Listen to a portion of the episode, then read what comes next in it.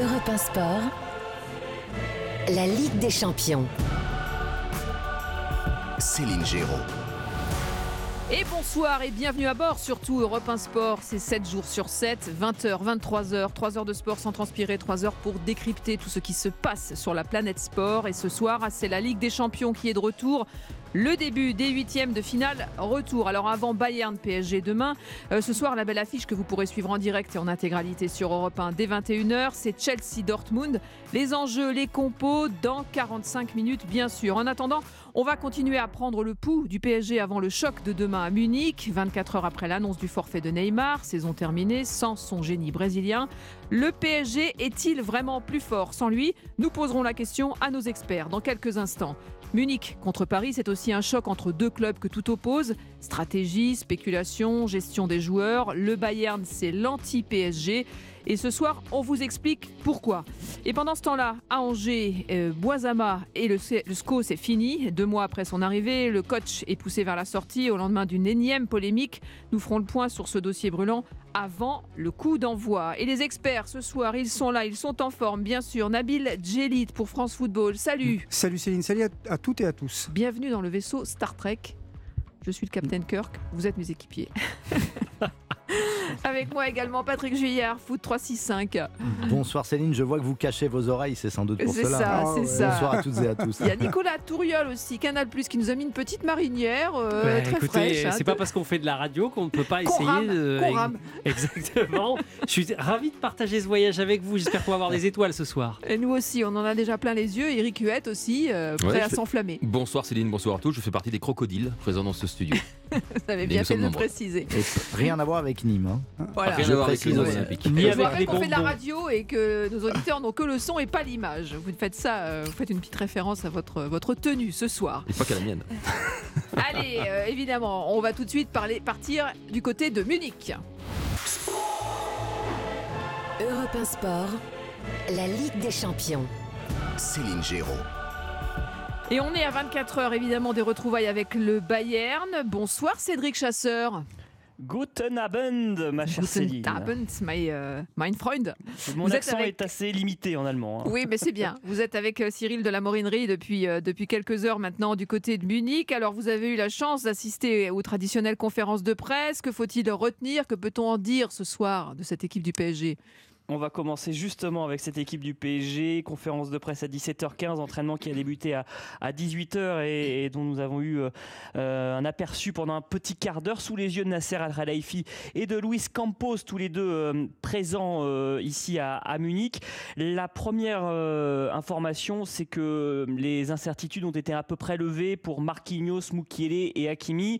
Les trois sont revenus blessés ces derniers jours et ils ont participé normalement à la séance euh, du, du soir. Hakimi qui part avec une petite longueur d'avance sur Mukiele pour le poste de latéral droit. C'est l'une des rares incertitudes de la composition de, de Christophe Galtier qui devrait euh, reconduire son, son 3-5-2 euh, demain. Entraînement qui a débuté avec les traditionnels taureaux avant de vraiment bosser sur la, la tactique Mhm. dans une franche rigolade avec une ambiance plutôt bon enfant et tout ça malgré évidemment l'importance de cette rencontre. On essaye un peu euh, d'évacuer le, stress potentiel avant ce huitième de finale retour. C'est sans doute le match le plus important de la saison du PSG euh, jusqu'ici. Euh, mais Paris avance avec une certaine confiance. C'est ce que nous a dit Marco Verratti au micro d'Europe 1. Oui, aussi, je pense qu'arriver à un match comme ça avec la confiance, c'est très important. Après, après la défaite de Bayern, on s'est parlé, on savait qu'on devait faire encore quelque chose en plus. Et on a fait trois matchs avec trois victoires, on a, on a retrouvé un peu de repères qui nous avaient manqué un peu.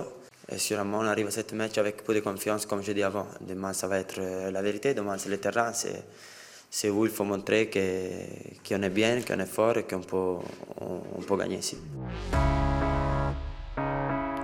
Marco Verratti au micro d'Europe 1. On est toujours avec Cédric Chasseur, hein, évidemment. On parle du match de demain, euh, le Bayern euh, face au PSG. Alors, Christophe Galtier, euh, Cédric Chasseur a aussi évoqué lors de la, à conférence de presse le cas Neymar, forfait, on le rappelle, hein, demain et, et pour toute la saison. hein.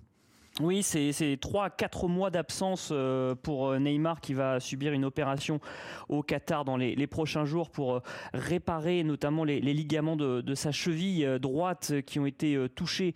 lésion importante de, sa cheville lors du match face à, face à Lille. évidemment, il y a cette petite musique qui traîne autour de, la blessure et de l'absence de, Neymar. les statistiques parlent. Il y a trois victoires pour le PSG face à Lille. Euh, où il s'est blessé face à Marseille et euh, face, à, face à Nantes. Euh, l'équipe a l'air d'être un peu plus solide, un peu moins déstabilisée dans ce schéma-là sans Neymar. et certaines mauvaises langues diront que le PSG n'a pas besoin de Neymar. Mm. Et ça, Christophe Galtier n'a pas du tout envie de l'entendre. J'entends et je lis le débat autour de Ney. Le premier malheureux, c'est lui. Il est blessé, gravement blessé. Et croyez-moi que c'est un handicap pour l'équipe. On parle d'un joueur qui a marqué 17 buts, qui a fait 11 passes décisives depuis le début de la saison. Voilà, quand je lis que tant mieux, non. Il est gravement blessé. C'est un joueur qui a toujours été, depuis que je suis au club, très professionnel, qui a eu une, période post-Coupe du Monde difficile. Est-ce que l'équipe est plus équilibrée? Oui. De par le profil des milieux de terrain? Oui. Mais euh, est-ce que c'est mieux comme ça? Avoir né dans l'effectif, c'est un atout supplémentaire sur un plan offensif pour marquer des buts. Voilà, Christophe Galtier euh, à notre euh, micro, au micro d'Europe 1 euh, ce soir. Petit mot aussi, Céline, pour terminer, du, Bayern Munich qui s'est entraîné en fin de matinée, conférence de presse en début d'après-midi. Julian Nagelsmann, l'entraîneur du, Bayern, a, confirmé que Sadio Madé, malgré sa, sa, reprise, ne sera pas titulaire. Il sera au moins sur le banc, mais il ne sera pas titulaire au coup d'envoi du, match de, demain. a priori, pour remplacer Benjamin Pavard, qui est suspendu, c'est Stanisic qui tient la corde malgré une petite alerte musculaire. Et puis, euh, on a écouté avec attention notamment Thomas Müller qui a, avoué euh, son admiration pour Kylian Mbappé, mais le Bayern a visiblement un plan pour essayer de le contrer. Et s'il fonctionne, a priori, il ne va pas rigoler. Kylian Mbappé, en tout cas, euh, c'est la promesse de Thomas Müller autour du Bayern, et c'est un peu les, journalistes qui nous l'ont dit ici à, Munich, il y a un peu plus de pessimisme que dans la, voix de, de mm. Thomas Müller. Donc c'est à surveiller demain. Eh bien, merci beaucoup, hein, Cédric Chasseur, pour toutes ces précisions précieuses. Euh, et bon courage avec, avec Cyril de la Morinerie. On vous retrouve évidemment demain pour, pour la grande soirée euh, de ce match qu'on attend tous avec impatience Bayern Munich, euh, Saint-Germain. Et ce sera évidemment dès 20h sur Europe 1. Un dispositif exceptionnel hein, pour ce match de gala. En attendant, vous l'avez entendu, hein, Christophe Gallier partant, parlant pardon, de Neymar, qui ne sera donc pas là. À la question est-ce que l'équipe est plus équilibrée sans lui? Il répond oui. Alors, est-ce que sans Neymar, le PSG est encore plus fort? Je vous pose la question, Eric Huette bah, déjà, c'est très intéressant ce que nous dit euh, Christophe Galtier, puisqu'il reconnaît qu'effectivement, sans Neymar, la formation parisienne est plus équilibrée de par les profils de ses milieux de terrain. Et il fait évidemment allusion aux deux derniers matchs, et notamment donc euh, la composition à Marseille et puis donc contre Lille, mais ce fameux milieu de terrain qu'on devrait retrouver demain, qui est beaucoup plus défensif, avec une pointe basse c'est-à-dire Vitinha, Verratti et Fabian Ruiz. Donc c'est vrai qu'on a tous constaté que cette équipe était beaucoup plus équilibrée euh, quand il n'y a pas Neymar dans ce profil-là, et ça lui permet également, euh, quand il n'y a pas Neymar, de remettre euh, ses trois défenseurs axiaux et devant donc d'avoir Messi derrière Mbappé. Donc les hmm. chiffres aussi, ça ce sont les faits. Les chiffres nous prouvent aussi. Les, les chiffres, euh, les faits, c'est le schéma 3-5-2 en gros qui, qui, valide, qui est séduisant, qui fonctionne et il, ne veut plus bah, bouger. Qui a en tout cas été très séduisant euh, à Marseille en, lors de l'avant-dernière journée de championnat. Euh, même s'ils ont pris deux buts contre Nantes, mm. on a quand même vu également que ça marchait pas mal dans, dans ce système-là contre, contre les Canaries. Mais également donc les chiffres, les chiffres nous prouvent que lorsque il y a des paires qui sont constituées et, et la paire Messi-Mbappé, c'est la plus performante. C'est une équipe qui, quand elle, ne joue, quand elle joue sans Neymar avec ce duo-là, n'a jamais perdu. Ils ont d'ailleurs fait que des succès. Une seule fois, ils ont fait nul, c'était à Nice, la mm. saison dernière. Donc, euh, les statistiques penchent en faveur d'un PSG meilleur sans Neymar. Les chiffres aussi. Le jeu actuel, en tout cas, le schéma de jeu, euh, ce que nous propose Christophe Galtier depuis euh, quelques semaines, là, nous pousse à effectivement penser que c'est mieux sans Neymar. Après, Neymar, malgré tout, le vrai Neymar de la première partie de saison avec ses 17 buts et ses 11 passes décisives, bah, ça restait quand même un élément très important dans ce PSG. Nabil Jelit. Je trouve que c'est une blague. C'est de la- de science-fiction, quoi. En fait, on, on- on se félicite presque de l'absence euh, de, de Neymar, mais il faut aller l'expliquer au propriétaire du club qui a investi euh, des dizaines de millions d'euros pour. euh, Alors que- j'entends ce que Ouais. vous dites quand vous dites on se félicite, c'est par rapport à la cabale qu'il y a eu, ou en tout cas euh, toutes les, les remarques qu'on fusait à l'annonce de son forfait, Mais- comme si les gens s'en réjouissaient. Alors que finalement, c'est vrai que c'est pas une bonne nouvelle mais- pour, pour le Bah, club, mais pour, pour le match de demain. Est-ce que selon vous, Nabil, Djelit, le, PSG est plus fort sans lui, si on se fie à ce que vient dire Eric, c'est-à-dire le schéma, les chiffres, les stats? Il y a 70% de, victoires euh, avec lui et 75% sans lui. Moi, je pense que le PSG peut être plus équilibré sans lui, mais euh, je pense qu'avec lui, le PSG peut être plus fort, tout simplement. Parce que euh, au-delà de l'équilibre, il y a la créativité. Et aujourd'hui, dans le football moderne, c'est un joueur qui, qui est capable de changer une, une rencontre.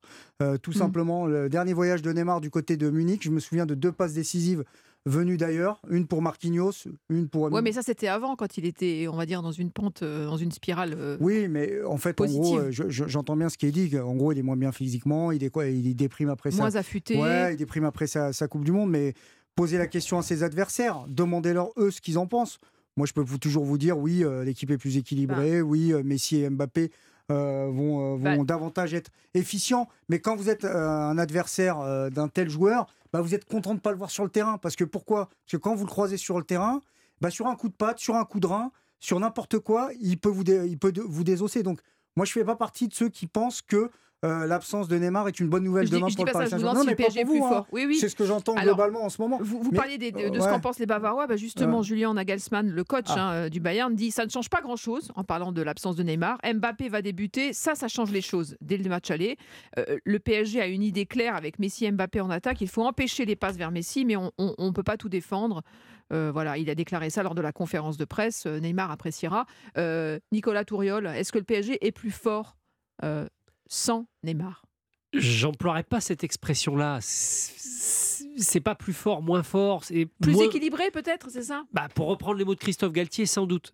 Moins talentueux, c'est sûr. Le talent de Neymar est incomparable.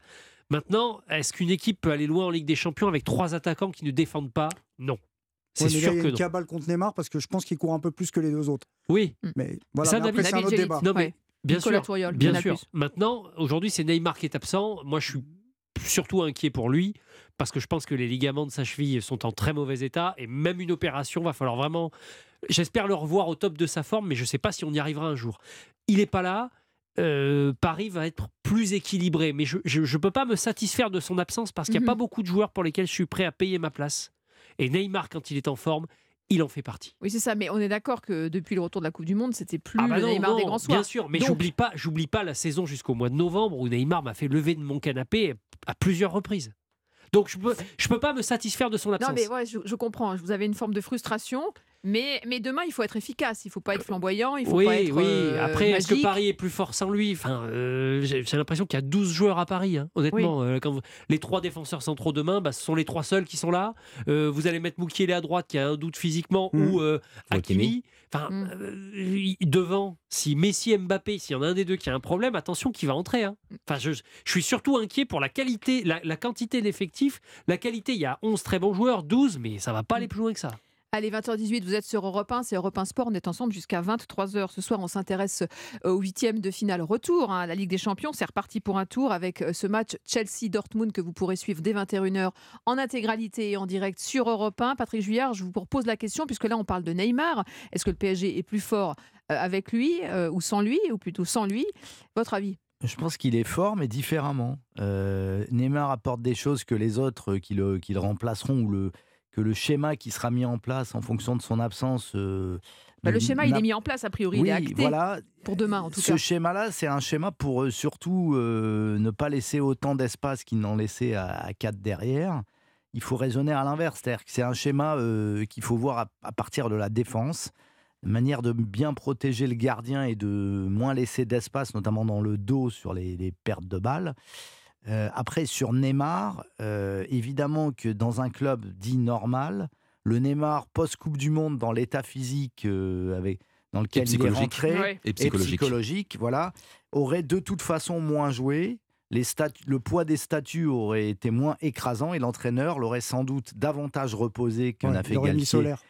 Oui, sur certains matchs, il aurait mis, euh, pas forcément Solaire, mais il aurait pu réorganiser son équipe différemment. Euh, ça n'a pas eu lieu et Neymar a sans doute trop forcé.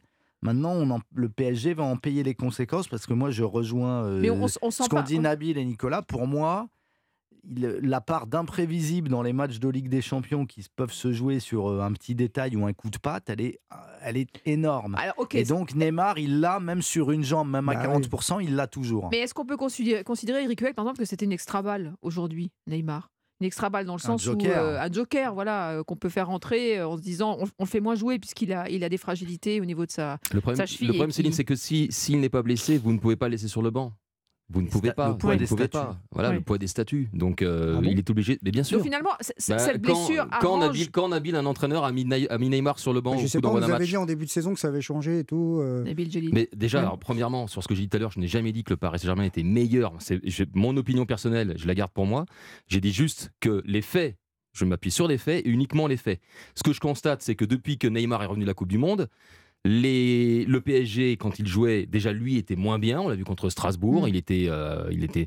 On a retrouvé le Neymar qui était avec qui avait un comportement pas forcément agréable. T'es d'accord avec ça, Nabil? Depuis Non, le retour à la moi, Coupe je du parle Monde. pas de toi, je parle de Galtier et de Campos qui nous ont expliqué que ça allait changer en début de saison et qu'en fait. il n'y aurait euh, plus de bah, statut. il y aurait plus de statut et que les joueurs seraient sanctionnés, par exemple, s'ils n'étaient pas dans l'état d'esprit. Si c'était- je me rends compte que rien n'a changé. C'est vrai, c'était c'est vrai, sauf qu'après, sauf qu'après, sauf qu'après, Luis Campos a fait comprendre que s'il avait pu faire partir Neymar, il serait parti. Sauf qu'il est toujours là. Il ne, je pense qu'il ne l'a pas regretté sur la première partie de saison parce qu'on était tous d'accord. Et ici, meilleur. il suffit de réécouter les émissions. Mm. On a tous Mm. dit que c'était le meilleur Parisien et ça, on reviendra pas là-dessus. Maintenant, vous me donnez. Alors, si je donne mon avis, c'est que ce que, ce que je constate sur le terrain, c'est quand Neymar est là. Les coéquipiers ont tendance à vouloir lui donner le ballon parce qu'ils vont se faire engueuler s'ils ne lui donnent pas ou s'ils n'ont pas le bon comportement. Mm. Exemple de Vitinha lors du Monaco PSG. Ouais, Aujourd'hui, l'équipe, elle est organisée pour Mbappé.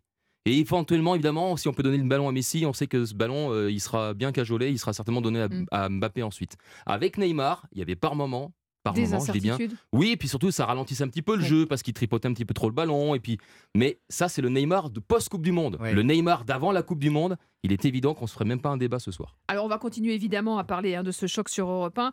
Et on va s'arrêter quelques minutes, si vous êtes d'accord, sur le Bayern, parce que la Ah. rigueur allemande, la Deutsche Qualität, à quoi ça tient? Force et faiblesse de cette machine On y va.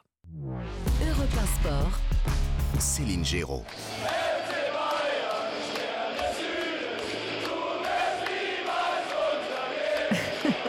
Vous aimez ou pas ces hymnes-là euh, qui appellent à la, à la quoi? À la fête, à la, À la ferveur. à la ferveur, Au avoir une petite populaire. mousse bien fraîche Ouais. euh, avant un match qui, qui- qui sent la poudre, évidemment. Euh, alors, parce que pourquoi? Parce que le, le Bayern, c'est vrai que c'est un club qui avance, qui engrange les victoires, euh, champion d'Allemagne depuis 10 ans sans discontinuer, qui impressionne aussi par sa stabilité et qui refuse de se renforcer à n'importe quel prix. Alors, est-ce qu'on peut dire que le Bayern, c'est l'anti-PSG Eh Tiens, on, on va poser la question à notre spécialiste du foot allemand, Alexis Menuge. Bonsoir, Alexis. Bonsoir Céline, bonsoir messieurs. Merci d'être avec nous en direct ce soir euh, sur Europe 1 dans Europe 1 Sport. Euh, on est en, en place avec, euh, avec Patrick Julliard, avec Nicolas Touriol, avec Eric Huette et Nabil Djelit. J'allais le dire, euh, la Deutsche Qualität, la stabilité, euh, le Bayern pour vous c'est vraiment l'anti-PSG et ça risque de peser demain soir? Bah, c'est l'antithèse au niveau euh, de la politique, la philosophie du club, parce que jamais le, Bayern n'aura de pr- richissimes propriétaires comme euh, ou de groupes extérieurs au club. C'est-à-dire que le, club se finance lui-même depuis euh, toujours, et que c'est peut-être le club le plus sain financièrement au monde aujourd'hui, et, et qu'il, c'est quand même son propre stade qu'il a construit lui-même. On rappelle quand même que en- depuis 2005, il y a eu euh, 357 matchs à Allianz Arena, un seul n'a pas été à guichet fermé. Ah oui. Je ne sais pas si vous vous rendez compte un Ça peu de l'ampleur. Il y a quand même 75 000 places. Et c'est une institution. Et la vraie différence pour moi avec le PSG, c'est que jamais aucun joueur, aucun entraîneur ne sera au-dessus du club. Ça, ça n'arrivera jamais. Mm. Alors qu'au PSG, c'est l'inverse. Le jour où euh, les Parisiens auront compris, et ses dirigeants, qu'aucun joueur ne doit être au-dessus de l'institution, le PSG gagnera la Ligue des Champions. Alors effectivement, là, on est très loin de, euh, des turpitudes qui secouent régulièrement le PSG, des crises que ce club traverse. Euh, Il y a Oliver Kahn aussi, l'ancien gardien de but allemand, qui est désormais président de ce club, euh, qui, qui a mis un peu, enfin qui a mis de l'ordre dans tout ça et qui a stabilisé la machine allemande. il était quand même déjà assez stabilisé à l'époque avec le couple ou le duo Eunez-Rummenigge, hein, où Eunez était le président du conseil de surveillance, donc si vous voulez le ministre de l'Intérieur, et puis Karl-Heinz mmh. Rummenigge, l'ancien contre-attaquant allemand, ministre des affaires extérieures, dirons-nous. Donc euh, c'était un, un, duo qui euh, aimait bien aussi se provoquer l'un l'autre, mais finalement était très complémentaires. C'était deux anciens grands joueurs hein, du club. Oliver Kahn, vous savez aussi, gardien légendaire. Donc, on a cette philosophie aussi par rapport au PSG. Là aussi, une vraie différence.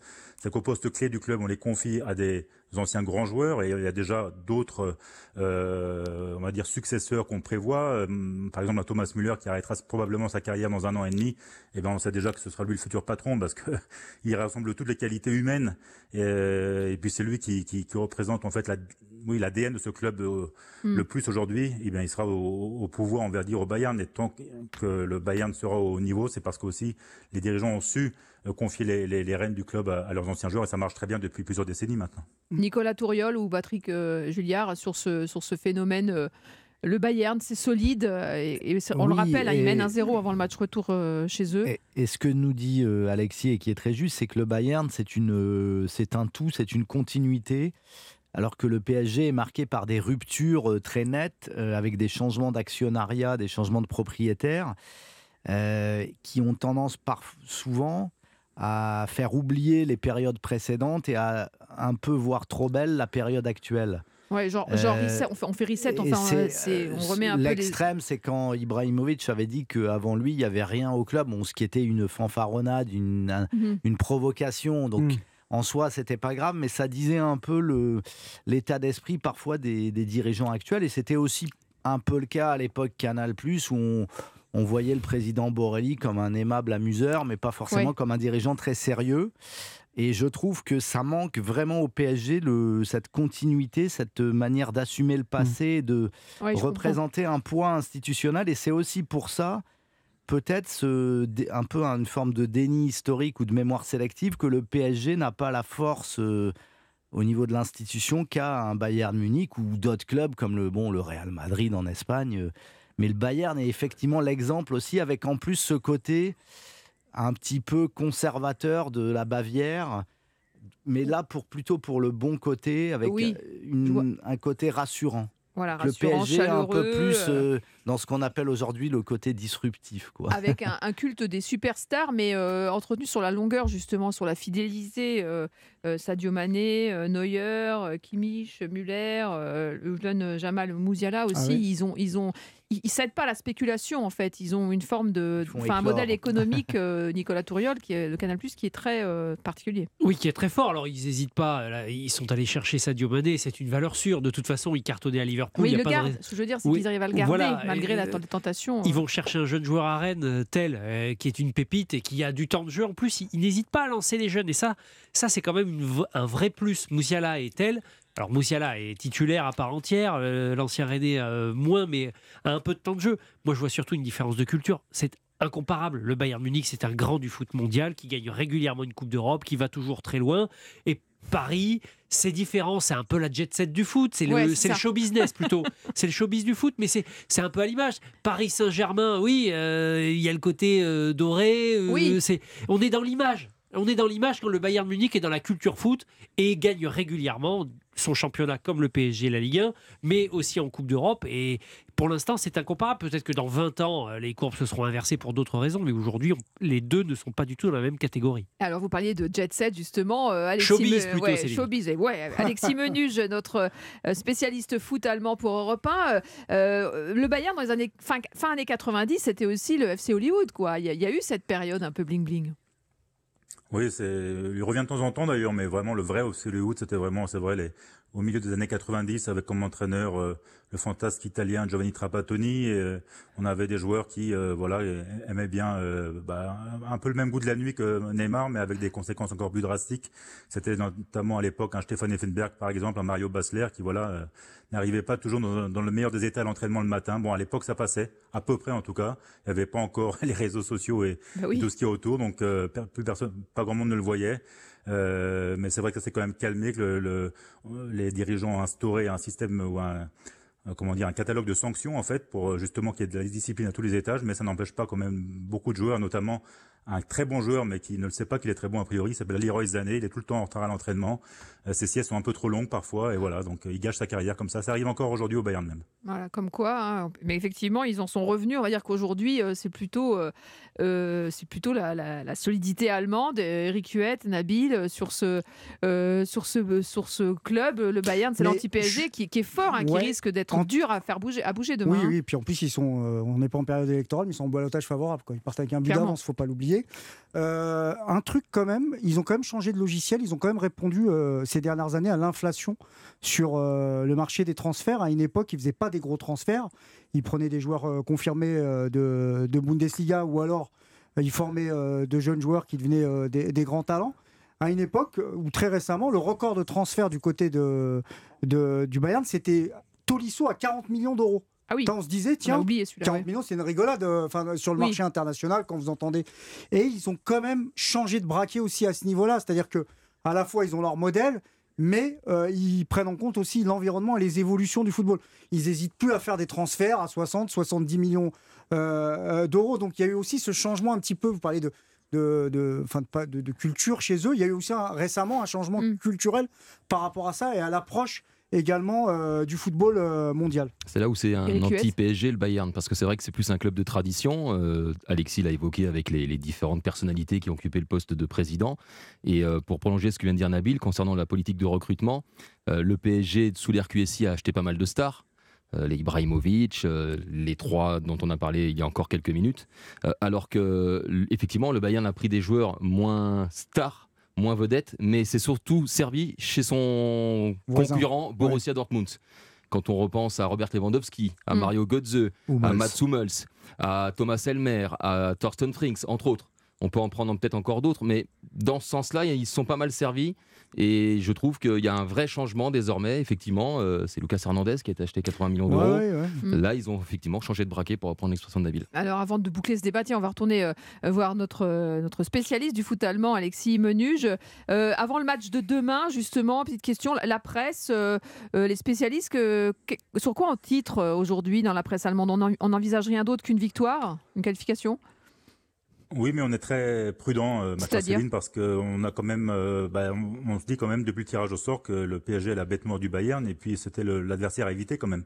Euh, Mhm. C'était quand même plutôt inattendu que le PSG finisse deuxième de son groupe dans des circonstances qu'on connaît, euh, en laissant passer le Benfica à la dernière seconde. Et puis euh, depuis, il y a eu la Coupe du Monde qui a fait quand même beaucoup de mal au Bayern. Vous avez parlé de Mané qui a été longtemps blessé. Il y a deux piliers qui sont encore à l'infirmerie jusqu'à la fin de la saison, Manuel Neuer, mais aussi Lucas Hernandez. Néanmoins, et c'est peut-être ça qui sera aussi primordial demain pendant le match, c'est euh, la profondeur de banc du Bayern qui est beaucoup plus riche que celui du PSG. Quand on compare les deux bancs, franchement, euh, il y a une vraie différence.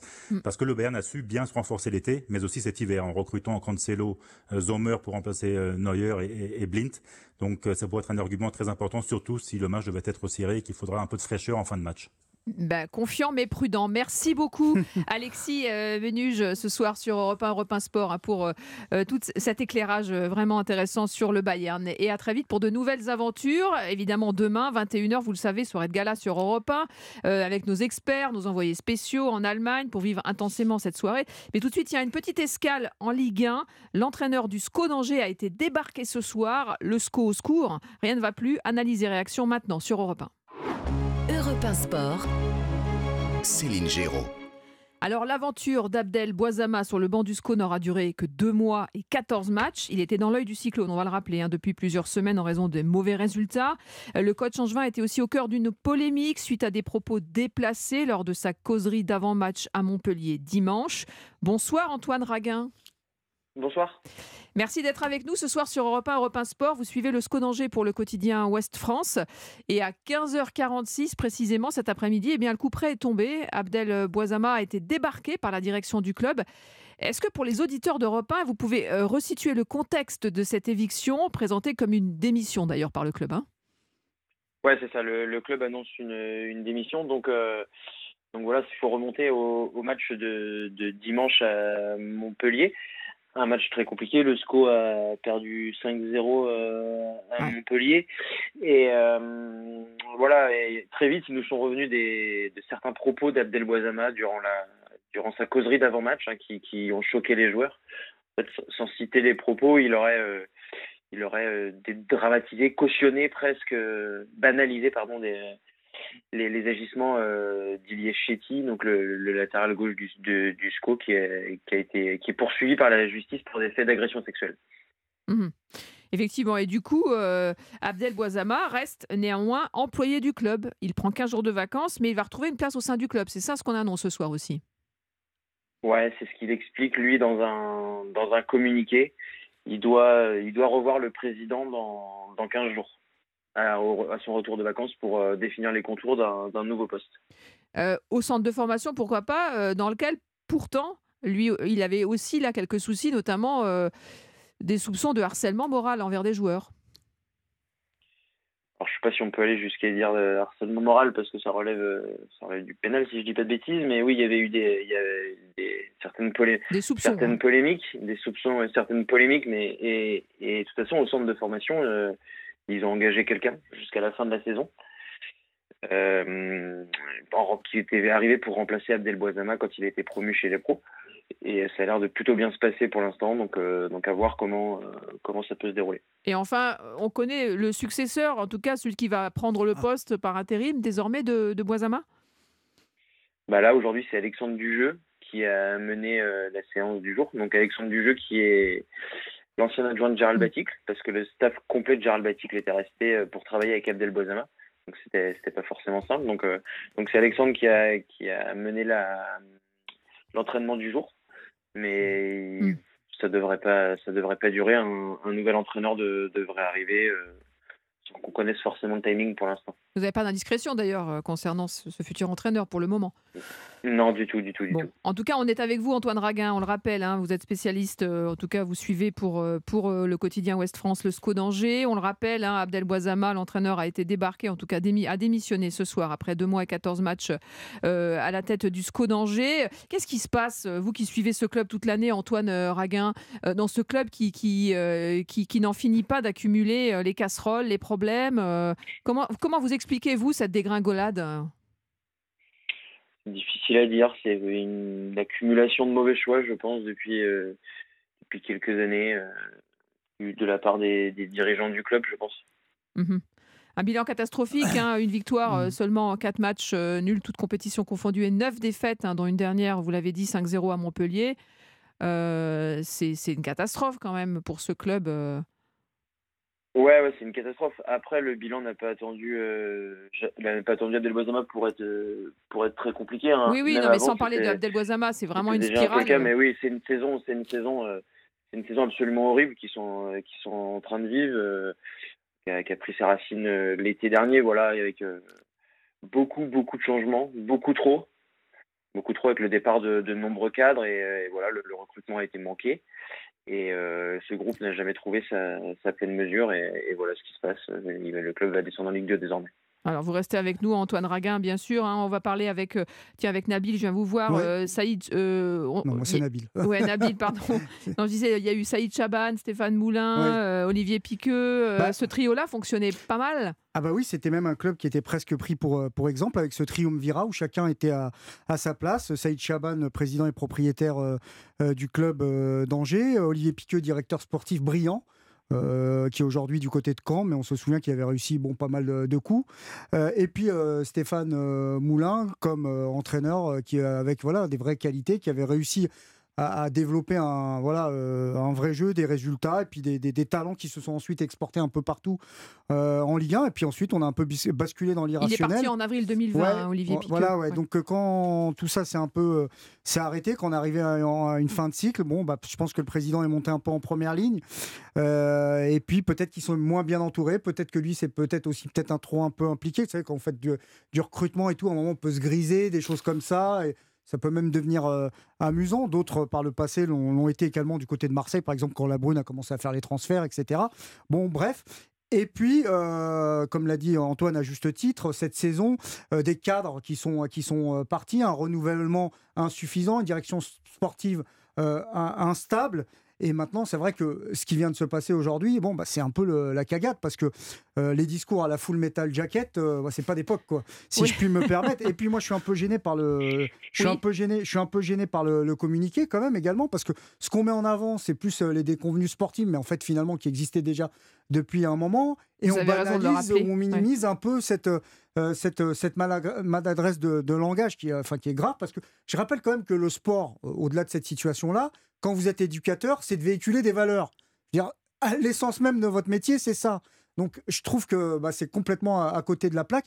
Moi, je suis triste parce que cette équipe d'Angers, je l'aime bien. Euh, je la suis depuis pas, depuis pas mal d'années. Euh, Je pense à certains joueurs, à des supporters également qui sont toujours là.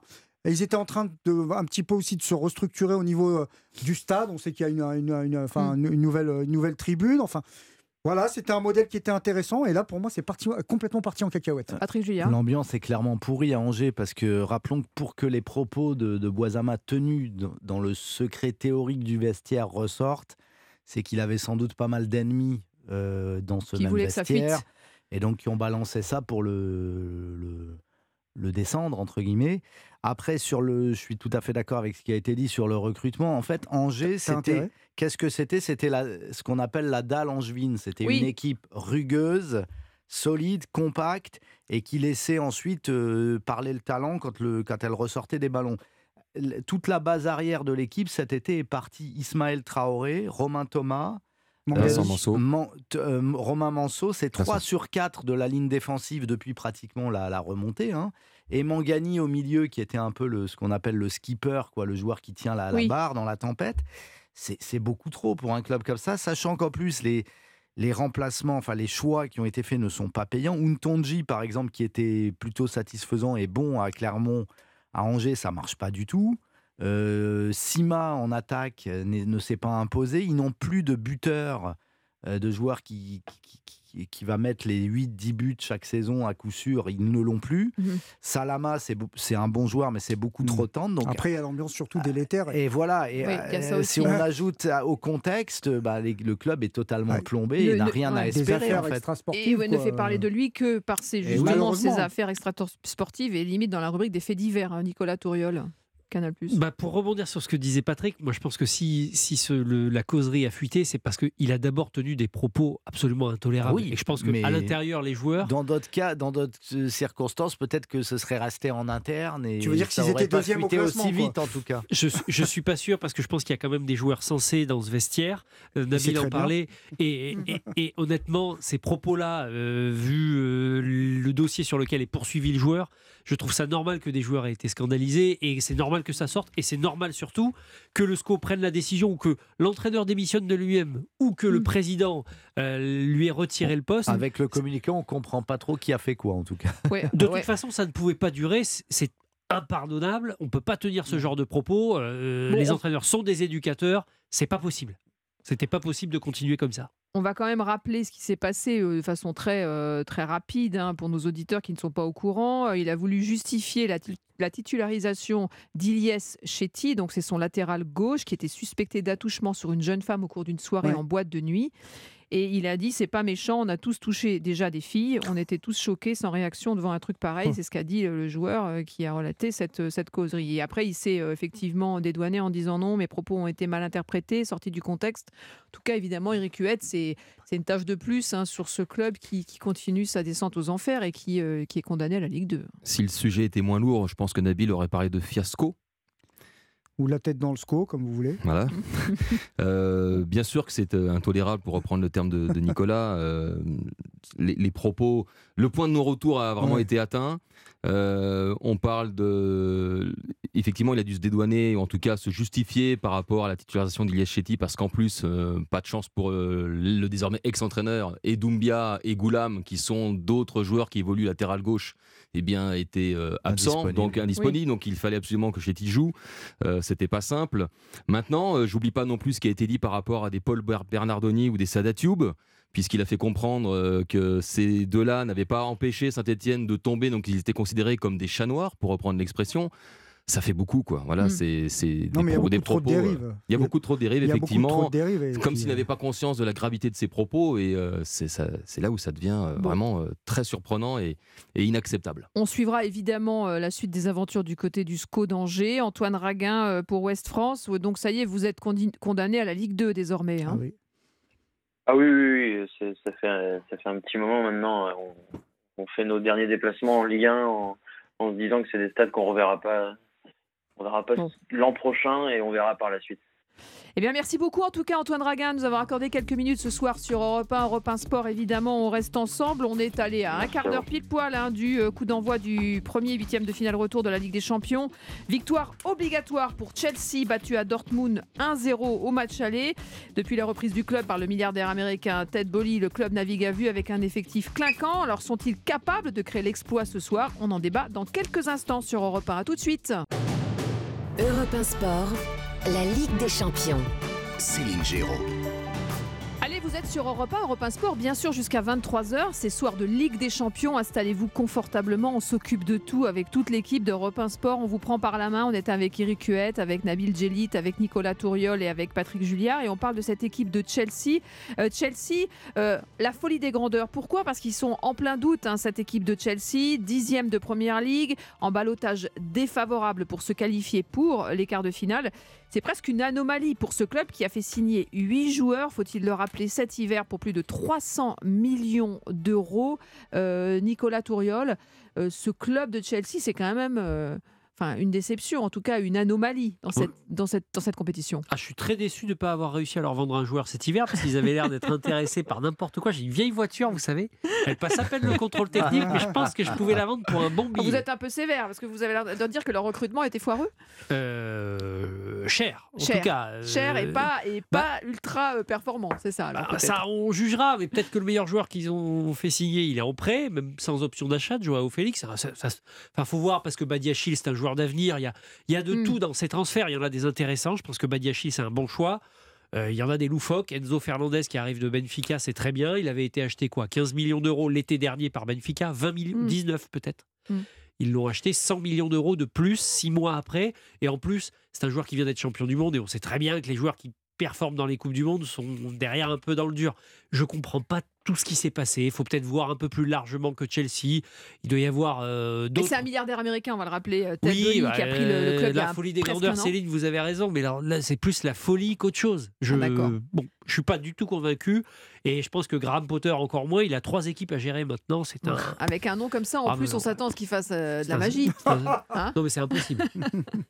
On va pas vous citer tous les, euh, tous les, euh, tous les épisodes d'Harry Potter, mais euh, il aurait ai pu, regardé aucun. Donc, il aurait pu faire l'école des sorciers, par exemple, hein, pour s'occuper de l'équipe, ou alors euh, euh, invoquer l'ordre du Phénix pour renaître de ses cendres. c'est le prisonnier de Stamford Bridge. là, Voilà, c'est ça, le prisonnier. Il y a la chambre des secrets aussi. Mais qui est. Voldemort dans il, cette il- il a- Voilà, il a dit qu'il n'était pas un numéro. Il a dit que c'était pas un numéro. Ouais. Euh, comment expliquer euh, cette équipe en, euh, qui piétine à la fois en championnat et en Ligue des Champions et qui est condamnée à l'exploit ce soir Non, mais il y a un hein. changement d'air. Alors, moi, déjà, ce soir, je, vais, je suis plutôt optimiste pour eux. Ah oui, pour Chelsea? Ouais, ouais, ouais, je voyez, suis plutôt vous les voyez optimiste. ouais, passer? parce que je pense qu'ils ont quand même une culture européenne. Je rappelle que euh, il n'y a pas deux ans de ça, ils étaient quand même champions d'Europe, ce qui n'arrive pas tout le temps euh, à, à toutes les équipes euh, qui, qui s'y présentent. Certes. Euh, il y a une dizaine d'années, je crois qu'ils ont gagné aussi une Ligue des Champions avec un changement d'entraîneur en cours de route, Di Matteo. Donc on- ils ont quand même un passif plutôt, euh, plutôt rassurant à ce niveau-là. Je dis pas qu'ils vont être champions d'Europe, mais en tout cas ce soir, je suis pas si inquiet que ça. On verra. Euh, structurellement, oui, il y a un changement d'air. Après, c'est le foot business comme on peut le détester euh, entre guillemets. C'est football manager. Vous avez de l'argent et puis vous rentrez dans une boutique et vous pouvez tout vous acheter. C'est ce qu'ils font. Euh, et En faisant des contrats à long terme, on le rappelle, hein, Ouais, pour, voilà, pour, euh, pour rester dans les clous raison, du fair play financier, parce qu'il y a aussi cette problématique qui peut interroger. il- Après, historiquement, ça a toujours été le cas de Chelsea, même avec d'autres propriétaires. Il y a toujours une frénésie d'achat. Abrahamovic, quand il arrive, il casse les codes. Je veux dire, il dépense pour plus de 200 millions. On va chercher Shevchenko, Ballon d'Or, euh, du côté euh, euh, du, du Milan AC. Maintenant, ce qu'il va falloir voir, c'est surtout euh, comment ils vont euh, Mm. redimensionner le groupe à échelle humaine pour pouvoir travailler, créer une- euh, un esprit de groupe et repartir sur un, sur un nouveau cycle. Mais ce soir, moi je vous le dis, ce soir, à l'aller, on a vécu le match en- ensemble, je crois. Oui, Euh, Absolument. c'est pas la meilleure équipe qui a gagné sur le match. Sur le contenu, c'est Chelsea qui avait été la meilleure équipe. En tout cas, celle qui s'était créé le plus de situations. Vous savez, ce soir, s'il passe, pour moi, il n'y aura pas de surprise. Vous êtes d'accord ou pas, Patrick Ouais, Julliard, les moi, Blues de Chelsea Oui, euh, sur le papier, Chelsea est supérieur au Borussia Dortmund. Mais Chelsea a un gros problème offensif. C'est une équipe qui marque très peu de buts. C'est 5 buts sur les bien. 10 derniers matchs seulement. Et surtout, c'est une équipe qui joue sans avant-centre. Et là, c'est pas un choix du coach euh, à la Guardiola de mettre un faux neuf au lieu d'un vrai. Là, c'est qu'ils n'en ont pas. Le seul qu'ils ont, il n'est pas dans la liste de- européenne, c'est Pierre-Emerick Aubame- Aubameyang qui est placardisé, Oui, dont euh, le club ne veut plus et dont le club a cherché à se débarrasser euh, cet Qui est hiver un et peu n'a en fin pas de réussi. carrière aussi. Voilà, mais qui, est, à mon avis, qui pourrait rendre service surtout contre son ancien club qui connaît par cœur euh, le Borussia Dortmund. Kai Havertz, c'est un super joueur, mais c'est pas un avant-centre. Moi, je suis un peu sceptique, c'est-à-dire euh, Nabil dit que effectivement, euh, dès Abramovich, Chelsea était un peu le, le club qui faisait, euh, j'allais dire bouillir la marmite, qui faisait euh, sauter les records. Ouais, ouais. Sauf qu'à l'époque, au moins, ils recrutaient euh, à peu près à tous les postes où ils avaient des besoins. Là, euh, Chelsea a empilé des milieux défensifs euh, et des latéraux. euh, ok. Thiago Silva, il n'est pas Mais là ce soir il y, a- non plus. il y a des postes où, au contraire, ils sont dépourvus alors qu'ils ont un effectif pléthorique. Donc, c'est, Hmm. ça me paraît totalement euh, sans queue ni tête. Et ça m'étonnerait que face à un Borussia Dortmund en forme et confiant comme il l'est en ce moment depuis Même le sur sa pelouse de début Bridge. janvier. ça- Ouais, ouais. il- rappelons qu'ils doivent gagner par deux buts d'écart pour passer. C'est C'est pas. ça. Bah, il faut euh, remonter, c'est à pas- l'an, Eric il faut ça. remonter c'est à l'an dernier. ouais, Il faut c'est- remonter à l'an dernier pour voir Chelsea mettre deux buts dans un match. Eh oui. donc Ah ça- donc ça donc- fait une petite éternité, quoi. Si ce que souhaite, ou en tout cas voit, euh, Nabil voit. Et donc, comme je vois juste. euh, Après, toutes il les séries sont faites pour se Il terminer. voit souvent mais- juste, pas toujours, mais il voit souvent juste. sur Nice-Monaco, j'avais vu juste. Oui, alors ça, La c'est- folie des il grandeurs, il mais vous, le projet, vous avez du mal la à voir le...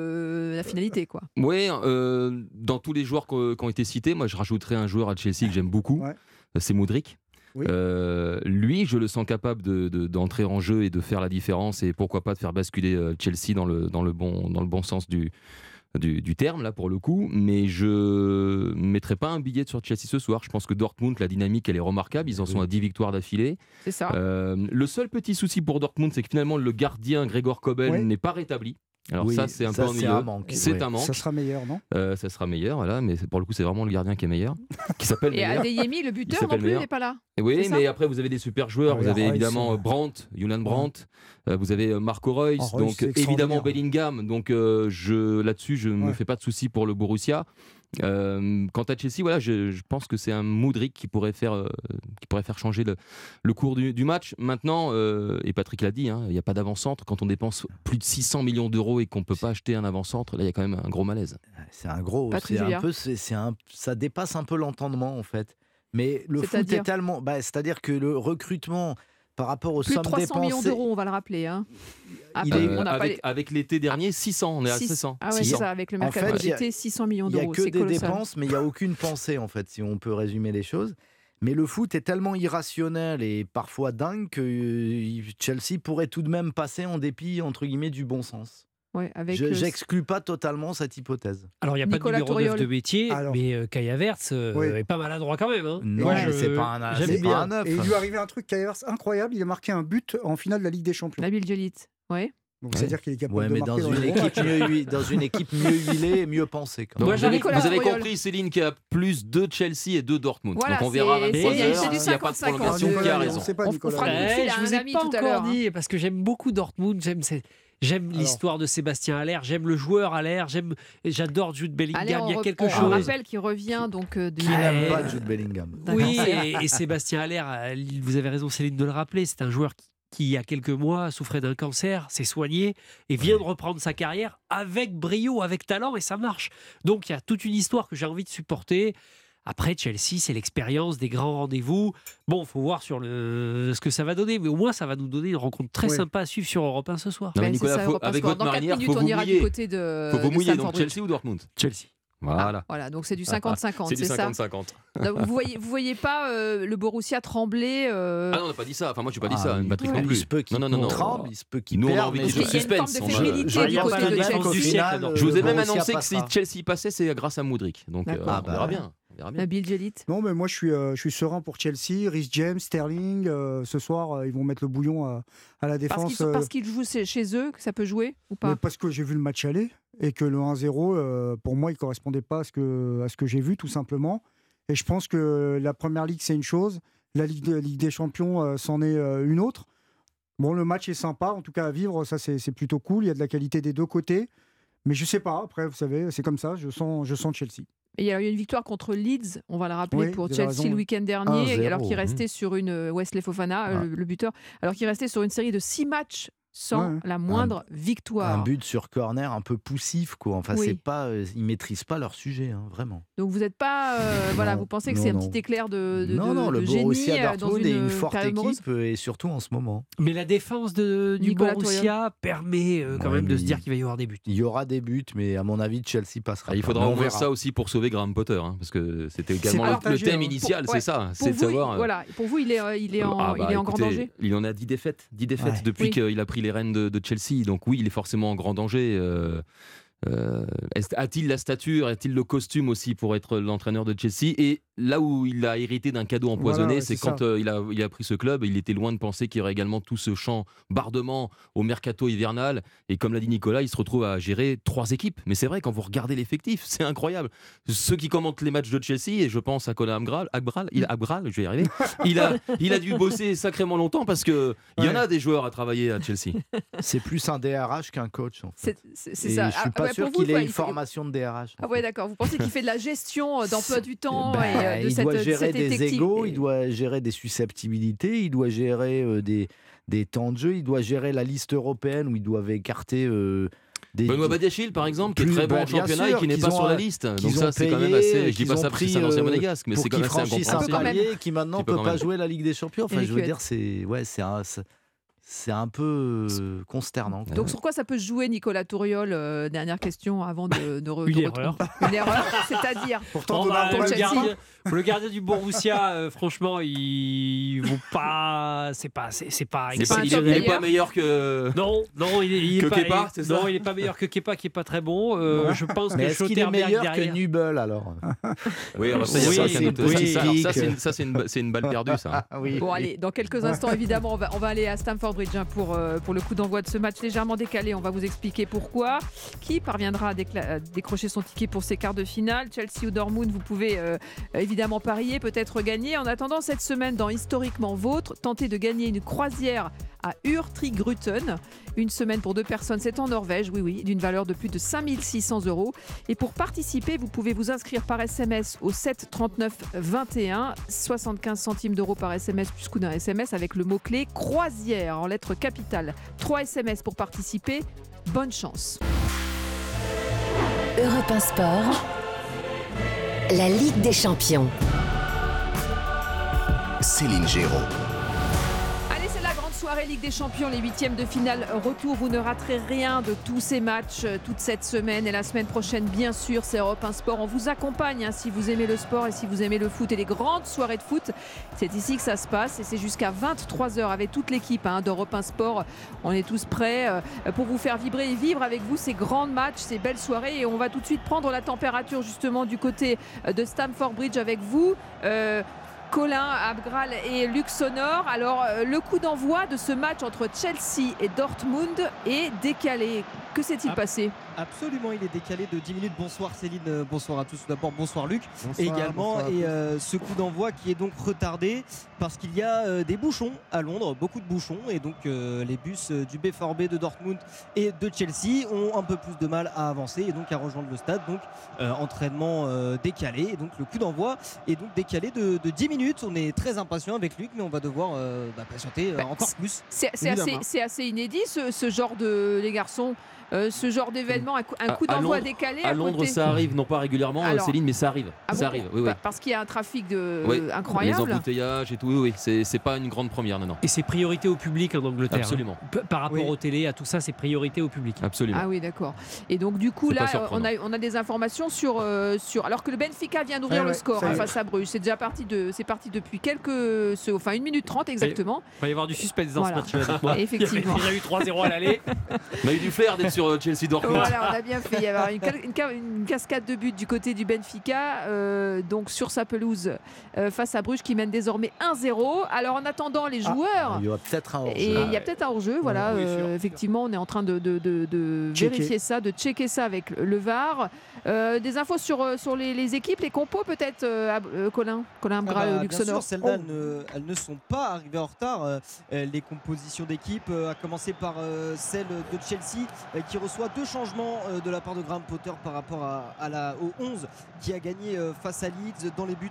Bien sûr, euh, Kepa en défense, une défense à 3 avec le retour de euh, aux côtés de Koulibaly et de euh, Wesley Fofana. Un milieu à 4 de la gauche vers la droite. euh, Ben Chilwell, Enzo Fernandez, Matteo Kovacic et Rhys James. Le voilà le deuxième changement, lui qui revient dans le 11 après avoir été blessé aux ischio. Et puis devant, Joao Félix, Kai Havertz et euh, Raheem Sterling qui continuent leur association côté Dortmund. Vous l'avez dit et vous en avez parlé. Alexander Meyer, donc le gardien remplaçant du Borussia Dortmund, sera dans les buts ce soir. De la défense de la gauche vers la droite, Guerrero, Schlotterbeck, Et Marius Wolf. Euh, on est sur un 4-1-4-1 côté Dortmund. Emre Can en sentinelle, le milieu de terrain de la gauche vers la droite, Marco Reus, Jude Bellingham, euh, Sally Eustian, Julian Brandt et puis euh, seul en pointe, bien sûr, c'est Sébastien Haller, lui qui est de retour déjà depuis presque deux mois après son cancer qu'il a vaincu. et ben voilà, vous avez euh, toutes les informations, toutes les compositions d'équipe Céline. Merci Colin et Luxonor. On vient vous voir dans, quelques instants, le temps de, bah, au bus d'arriver tout simplement. Et on, juste pour information, sachez que le but euh, de Joao Mario a été annulé hors jeu, signalé hors jeu. Donc le Benfica face à Bruges, c'est toujours euh, 0-0. Il y a quand même. Enfin, je me. C'est arrivé en Ligue des Champions, Céline, déjà cette Ah, année, un match qui commence la- en retard. Bah, C'est vrai Marseille Marseille. Marseille Ah oui. en phase de groupe, euh, ça avait entraîné une colère du Contre le. Sporting. Oui, bien sûr. Et le Sporting avait même marqué très vite Ouais. dans ce match-là. Et l'OM avait. Avant la réussi- révolte marseillaise. Ouais, ouais, il y a Qui eu un était en d'heure de retard C'était le, euh, c'était le Sporting, il me le semble, quart parce qu'il y avait des embouteillages aussi Oui. euh, Voilà. proches Oui, du avait Vélodrome. eu- Et Igor Tudor avait mis la pression justement dans les, dans les, dans les coulisses, dans les vestiaires, là, pour dire il faut qu'on commence euh, assez rapidement et tout.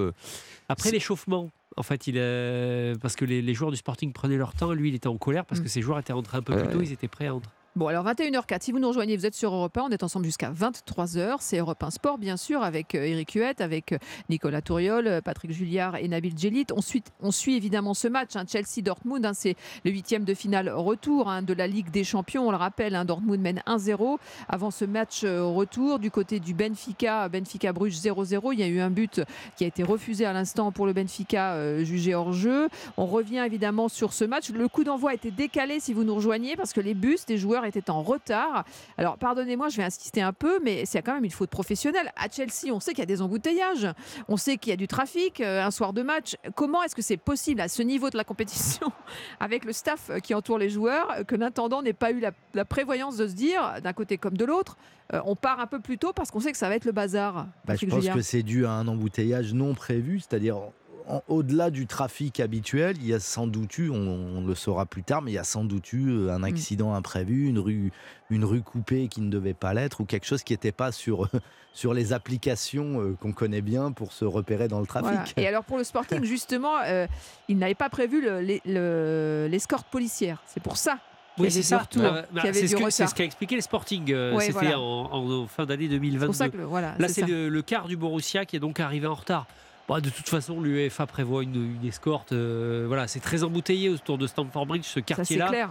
pour y accéder. Le public aussi a dû mettre du temps et encore une fois, les Anglais font attention à tout le monde et ils préfèrent décaler le coup d'envoi, que tout le monde soit là, que les tribunes soient pleines et que les images soient belles. C'était pas la faute du Et- public à Marseille, c'était à huis clos. hein, donc, euh, vrai, vous avez raison de Ah, le rappeler. public était dans les rues et empêchait le quart du Sporting de rouler. Et le tifo Ah oui, est absolument ouais. magnifique, Nabil Djellit, hein, J'ai dans le, l'impression qu'il narre stade de l'histoire de, de, de Chelsea à travers voilà, tous les joueurs et les dirigeants qui ont marqué l'histoire du club. Peut-être un message pour le nouveau président, mais on voit Franck Lampard en plein milieu du tifo. Là, Il est libre. D'ailleurs, John Terry Non, aussi. L'ancienne star. En de- cas de besoin, il est libre. hein, Non, je trouve que le, le tifo était magnifique. D'autant qu'en Angleterre, on n'en voit pas tant que ça, Nicolas, dans des tifos. On voit Ah. pas beaucoup de tifos. C'est euh, plus une non, c'est culture méditerranéenne. Bah, c'est culture ultra et les c'est les ultras en Angleterre euh, sont plus trop là. Alors qu'évidemment, les joueurs vont, vont rentrer sur le terrain dans, dans quelques instants. Ça décale le coup d'envoi, mais. euh, Ça fait longtemps qu'ils sont déjà dans les coursives, ils, ont mis- ils mettent vraiment du temps à sortir. ouais, ils hein. mettent- parce qu'ils ont pas la du coup- là déjà Alors Ça y est, 21h06, ça ça y est, les joueurs, euh, les joueurs vont monter euh, sur, vont rentrer sur la pelouse. Colin Abgral, Luxonor, à vous de jouer. On vous laisse la main. Euh, évidemment, vous, nous, vous allez nous faire rêver ce soir. On est ensemble jusqu'au, jusqu'à la, jusqu'à la fin de ce match qui risque d'être légèrement décalé, mais à 23h, évidemment, euh, on sera avec vous sur Europe 1, bien sûr, Colin euh, Abgral et Luxonor. Ouais, eh bien, s'ils se seront fait attendre, les joueurs, les voilà qui rentrent donc sur la, sur la pelouse de Stamford Bridge. On vous rappelle le résultat du match aller. Dortmund l'avait emporté chez lui un but à zéro grâce euh, à Adeyemi Adeyemi qui n'est euh, pas là ce soir, il est absent, il est blessé euh, Karim Adeyemi et c'est donc Marco Reus qui prend sa place euh, dans le 11 par rapport au match aller. Chelsea en quête de, confiance hein, dans une saison très très grise. Les Blues ont retrouvé la victoire ce week-end. hein. Peuvent-ils enchaîner et ensoleiller le, ciel de Londres? Il faudra renverser le, le B4B donc, qui les avait battus? Le B4B qui est en pleine forme, vous l'avez dit aussi. 10 victoires consécutives. Ils vont sans doute chercher la 11e. Mais Luc, ce match est loin, loin d'être terminé. Ces 90 minutes vont être très très longues pour, euh, pour Dortmund. Oui, complètement pour Dortmund, mais je pense aussi pour euh, Chelsea, parce que malgré tout, malgré le fait que Chelsea reçoive, cette équipe de Dortmund, c'est une équipe solide qui l'a montré encore ce week-end au niveau du championnat. Il y a quand même des garçons avec beaucoup plus de, de métier et de talent même, je dirais, comparé à cette équipe de, de Chelsea qui me manque un petit peu de, de, de, meneurs, de, vrais artistes dans cette équipe, comme on a pu le voir auparavant. Peut-être Joao, Joao Félix qui peut ramener quelque chose. Mais Oui. bon, euh, sincèrement, Et vous je vois euh, difficilement Dortmund sortir. Vous insistez là-dessus, Luc, mais euh, c'est vrai, on, on parlait de la, de la folie euh, dépensière de, euh, de Chelsea, mais voilà, les, les- par exemple, les trois défenseurs qui sont, euh, qui sont alignés ce soir, ils sont tous arrivés à l'été 2022. Ils n'ont pas dû faire énormément de matchs ensemble. Je parle de, de Koulibaly et de Wesley Fofana. Wesley Fofana encore moins, lui qui a été blessé au genou pendant 4 mois. La recrue euh, française en, en provenance de Leicester pour 80 millions d'euros. Euh, c'est pareil pour, euh, ce trio d'attaque. hein. Euh, bah alors Sterling et ont quand même euh, joué euh, pas mal ensemble cette saison, mais Joao Félix qui doit aussi se, faire au, au jeu de Chelsea, euh, Enzo Fernandez qui est arrivé cet hiver, c'est tout ça euh, mis ensemble. C'est sûr que euh, c'est peut-être plus compliqué alors que les joueurs de Dortmund ont eux euh, l'habitude de jouer ensemble, même si on le rappelait, il y a le retour sur la pointe de l'attaque, mais ça va faire du bien ça au, au, au B4B, c'est ce retour de, Sébastien Allaire qui a donc combattu ce, ce, cancer des, testicules qui l'a éloigné des terrains pendant si longtemps. Ça l'a frappé en, juillet dernier. Et puis ben, le voilà de retour sur les terrains. Il a fait son retour le 22 janvier en Bundesliga. Et ben, franchement, Luc, chapeau. Quel bonheur de le voir sur un terrain de foot. C'est vraiment l'exemple parfait. Je sais qu'il n'aime pas trop qu'on dise ça de lui, mais c'est vraiment l'exemple à suivre. C'est vraiment le, courage à, tout niveau. Et je pense que ce garçon-là mériterait véritablement de faire une très très belle fin de carrière. Parce que ça fait un moment quand même qu'il joue et on a pensé qu'il ne reviendrait pas. Là, il est en train de prouver que non seulement il revient, mais en plus, il est plutôt bon puisqu'il marque. Oui, c'est vrai qu'il a marqué. Il a seulement 10 matchs au compteur hein, euh, cette saison, euh, Sébastien Haller, mais il a marqué absolument euh, un but déjà en, Bundesliga, le, natif de, de Rissorangis dans, les sommes, faut-il le rappeler, l'Ivoirien. On va vous redonner les compositions d'équipe alors que le coup d'envoi est imminent.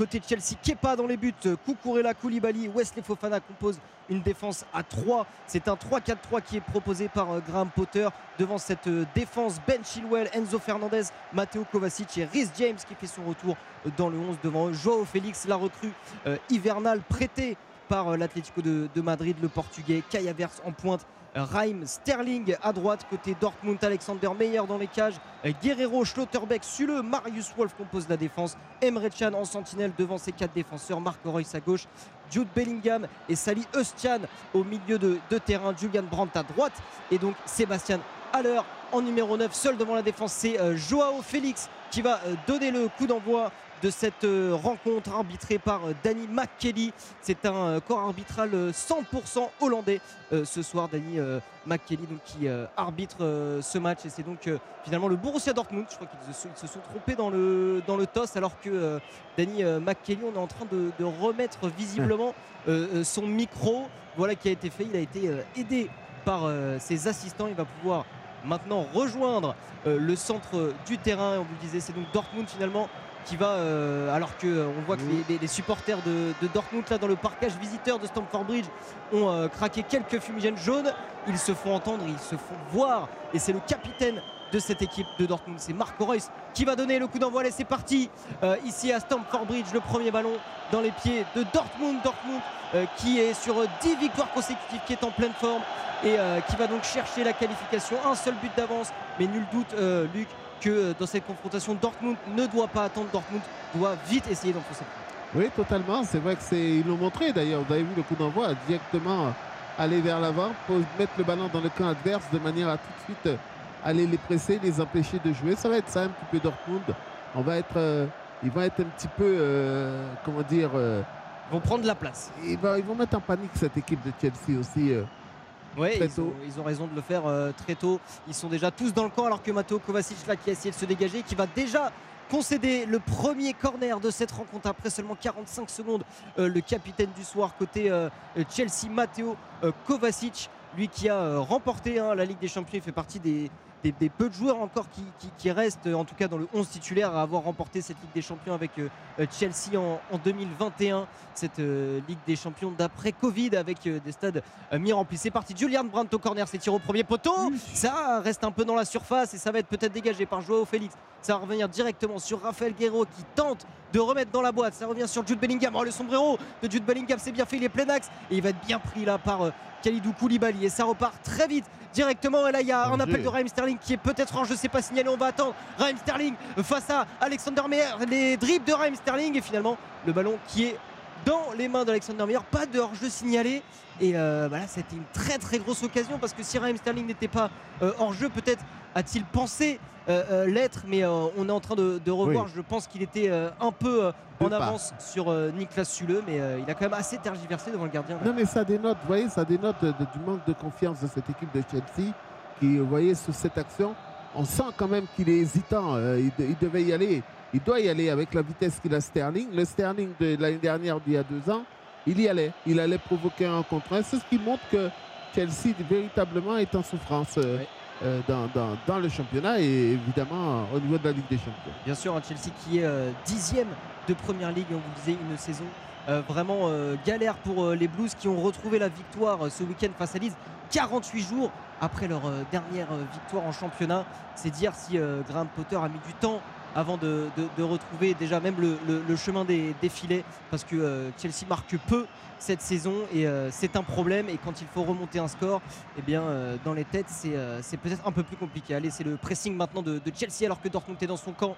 Et c'est finalement récupéré par Chelsea. Ça va être une touche en faveur, des Blues là dans les, dans les 20 mètres de Dortmund.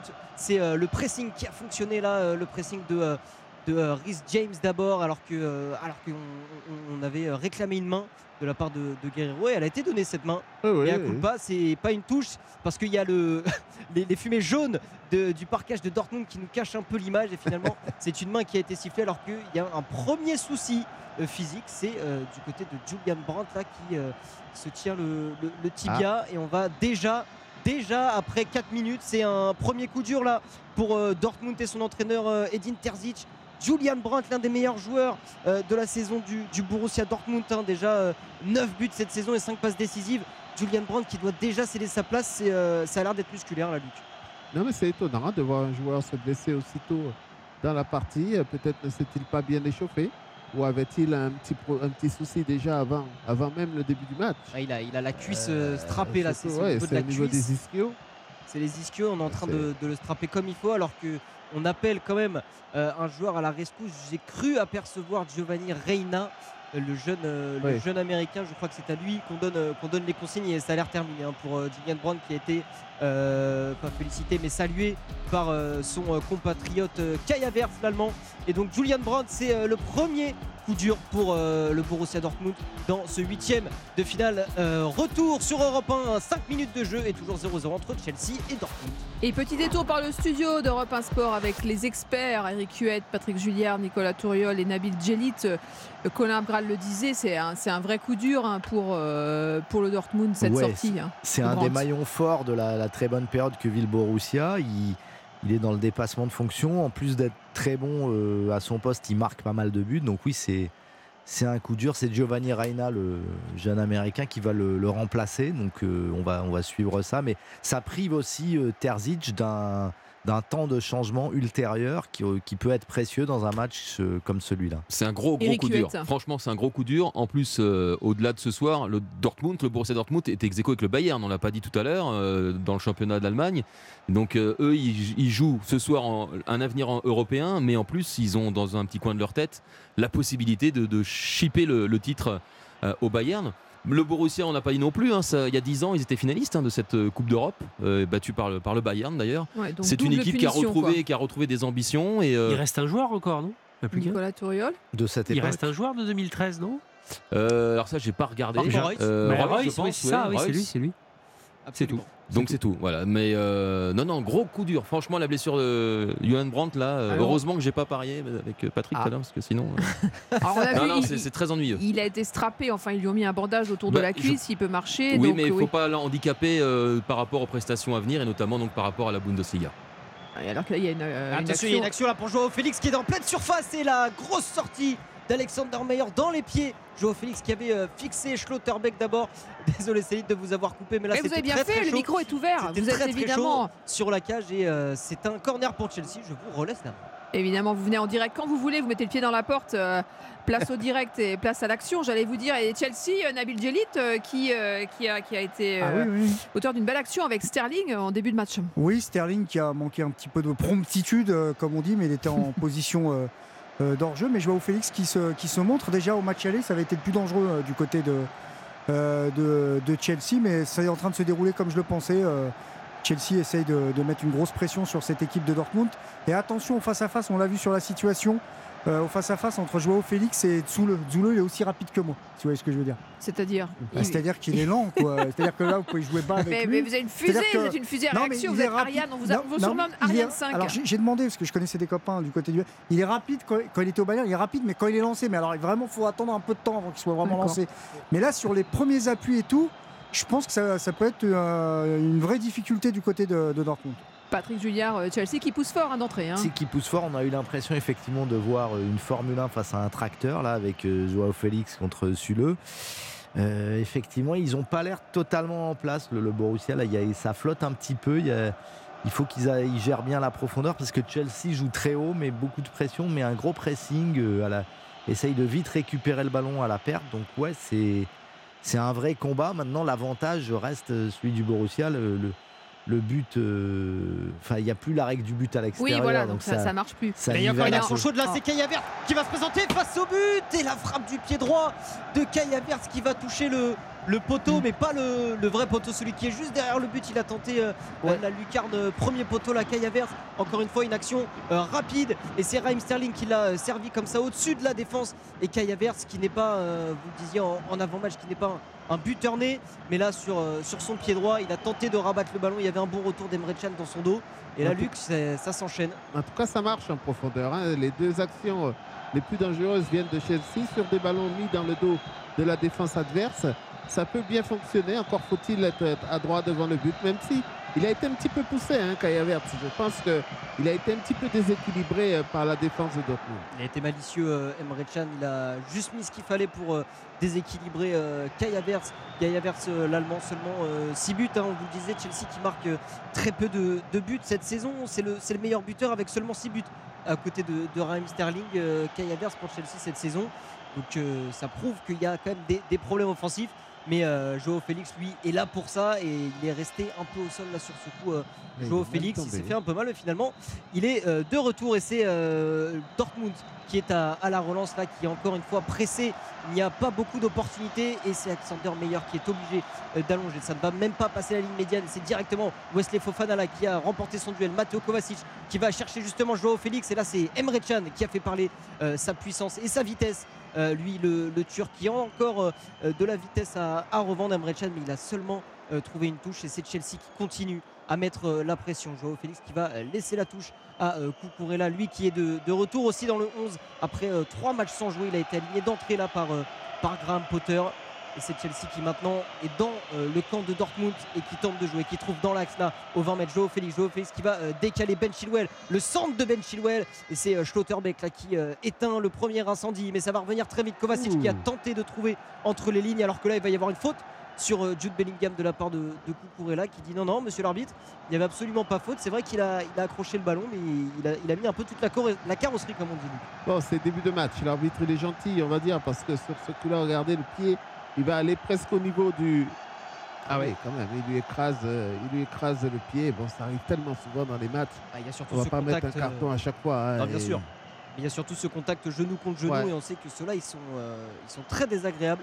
Et c'est euh, Niklas Süle là qui euh, s'entête à, relancer- à relancer court euh, pour Dortmund euh, alors que les trois défenseurs, enfin les, les- les- oui il y, a- y y trois défenseurs parce que euh, l'arrière droit Wolf de Dortmund est, est assez haut. Les trois défenseurs sont pris par les trois attaquants de Chelsea et c'est récupéré directement. Et c'est encore Chelsea qui a l'attaque là sur le côté droit et euh, c'est encore une fois la, la très bonne défense de la part de, de Sali Eustian là qui est venu à l'épaule euh, empêcher Kai Havertz de le déborder et de centrer du pied droit alors que c'est encore les, les supporters de Dortmund là qui mettent euh, énormément d'ambiance à Stamford Bridge. Ils sont devant, on vous le rappelle, sur Europe 1 après 11 minutes de jeu. Euh, Chelsea, Dortmund 0 à 0, mais c'est bien Dortmund qui pour le moment est qualifié après sa victoire 1-0 au match aller et euh, les- le ballon dans les pieds d'Alexander Meyer qui lui va être pressé et qui lui va tenter d'allonger. Encore très court ce dégagement c'est euh, Haller là qui a tenté une petite remise et c'est euh, Dortmund qui arrive à récupérer le ballon à garder euh, ce ballon. Ils vont tenter maintenant de passer à la ligne médiane avec Niklas Sule qui avance dans le terrain qui va trouver Jude Bellingham sur la droite. Il s'est un peu excentré Jude Bellingham. Il a Marco Reus dans l'axe qui lui aussi a dézonné.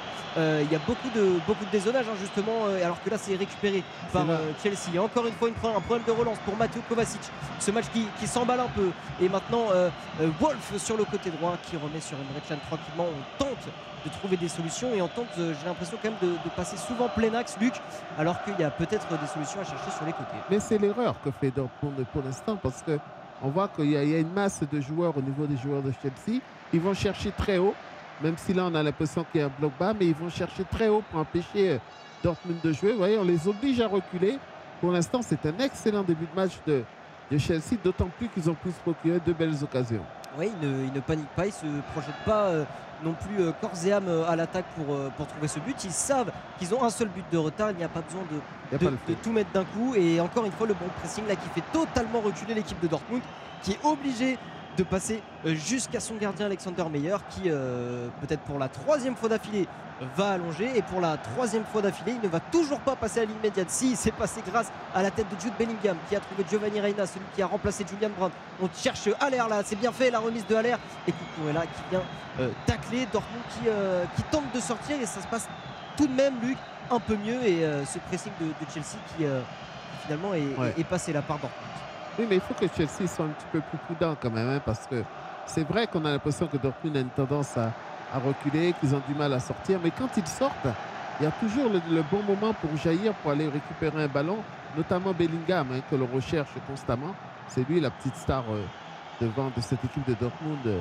Ah bah c'est la grande grande star même euh, Oui. Jude Bellingham le, le jeune joueur anglais 19 ans on le rappelle et c'est le meilleur buteur alors qu'il joue euh, milieu central hein, euh, Jude Bellingham c'est le, le meilleur buteur cette saison de, de Dortmund avec 10 buts. Il fait aussi partie des, des meilleurs passeurs Jude Bellingham qui est euh, à la baguette de presque toutes les actions cette saison. Alors que là il y a un coup franc qui est joué Marc Aurel sur le côté droit qui va pouvoir envelopper un très bon centre et ça va être repoussé de la tête par euh, Chilwell alors que euh, Dortmund continue là à essayer d'investir le camp de Chelsea. Il y a le pressing de Kai Havertz qui a mis la pression sur euh, son compatriote Schlotterbeck alors que Marc Roy trouve euh, Jude Bellingham dans l'axe. Là il y a des bons mouvements et le centre de Wolf euh, second poteau. Là c'est Wesley non c'est Rhys James qui réussit à mettre ce ballon en touche.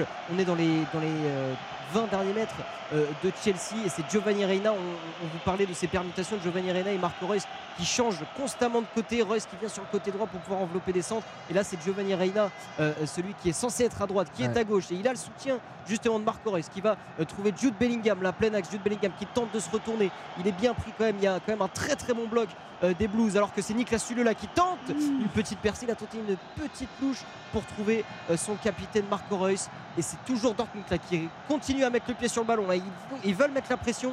Dortmund bien sûr ils se sortent du pressing euh, des Blues.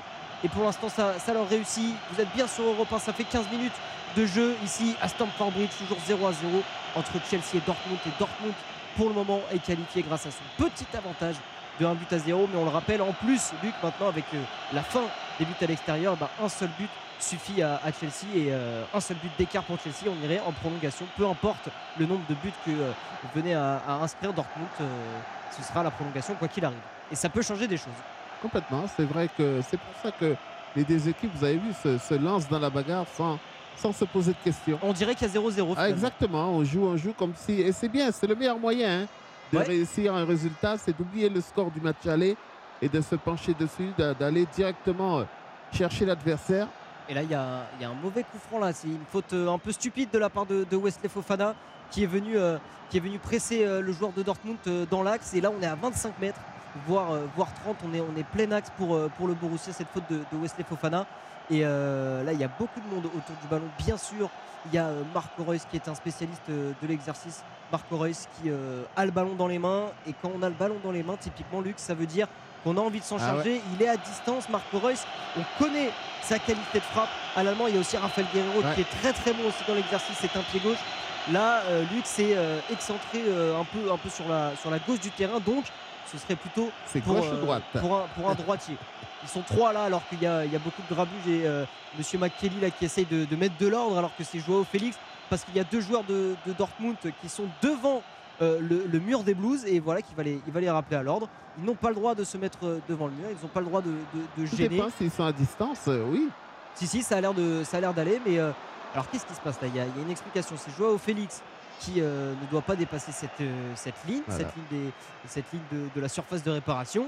Et les, les joueurs de, Dortmund qui continuent de se plaindre. Alors que Marco Reus, c'est parti pour Marco Reus, Oh, c'est bien tiré Oh, quel arrêt tout de suite Oh là là, c'était passé au-dessus du mur, serre plongé à une vitesse folle. Ça allait, euh, frôler le poteau.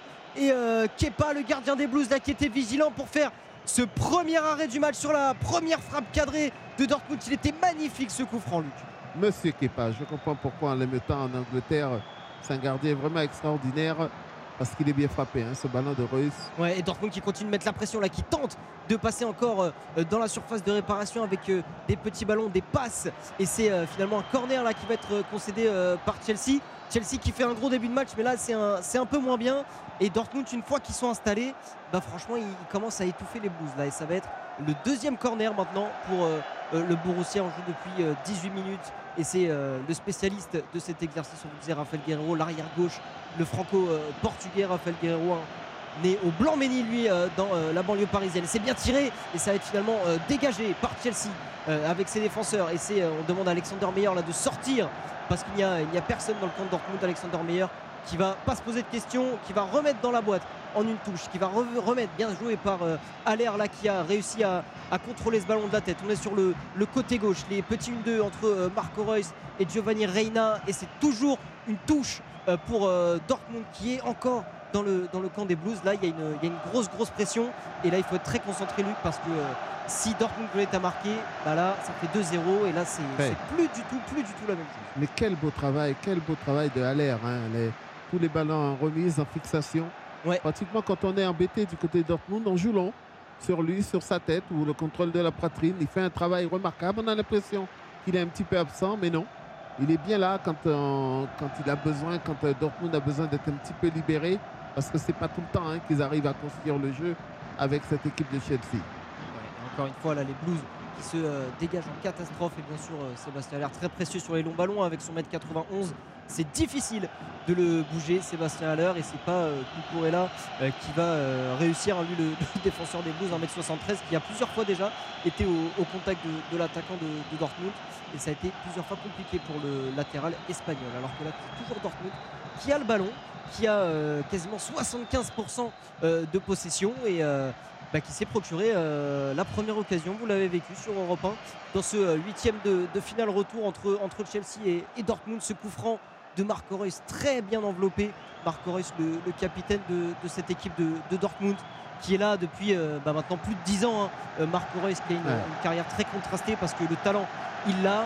Euh, les buts stratosphériques, il en a mis euh, des dizaines, mais il n'a jamais, jamais été épargné par euh, les blessures. Marco blessures. Reus, et c'est bien ça qui est le, le grand problème de sa carrière. Donc là, il y a de la grosse projection rapide pour Chelsea. Malheureusement, la passe de Raheem Sterling là dans les derniers mètres qui a mal été dosé. Il voulait trouver Rhys James et c'est Suleux qui a euh, bien euh, couvert la défense de son équipe. Mais ça va revenir. Le ballon qui est toujours dans le terrain avec euh, maintenant Enzo Fernandez qui a tenté un geste un peu compliqué là, qui a tenté une, petite passe lobée, subtile.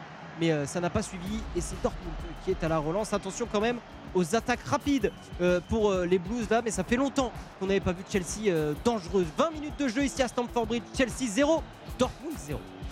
Merci Colin, Colin Abgral, euh, Luc Sonore ce soir en direct avec nous pour commenter ce match Chelsea-Dortmund 0-0, vous l'avez dit, euh, avec Dortmund, ça y est, qui est, rentré dans le match, hein, Patrick Julien. Do- Dortmund qui a après 8-10 premières minutes difficiles a repris le contrôle du ballon, a monté le bloc d'un cran et c'est créé, alors c'est un coup franc, mais c'est créé nettement la meilleure occasion de ce match sans un grand arrêt de Kepa. Il y avait déjà 1-0 pour le Borussia sur ce, cette merveille de Marco Reus. Donc euh, oui, Dortmund là commence, on, on sent une équipe en confiance. Ils étaient un peu, euh, Euh, c'était un peu mollasson Ils au sont départ, rentrés ils avec un petit temps de retard. Euh, Ouais. Chelsea leur a un peu marché dessus, a mis beaucoup d'intensité. Mais là, maintenant, on voit les, les automatismes, les circuits de passe qui petit à petit s'impriment sur le terrain. Alors que Chelsea, ça reste plus par à coup, ce qu'on Oui, voit. mais il y a des fulgurances quand Il y a même, des Nico- fulgurances. Nicolas Touriol. Moi, je suis conforté dans mon idée que Chelsea va se qualifier parce que Ah, c'est bien, vous restez sur vos positions. euh, c'est bien, on s'approche gentiment des buts. Bon, c'est pas mal.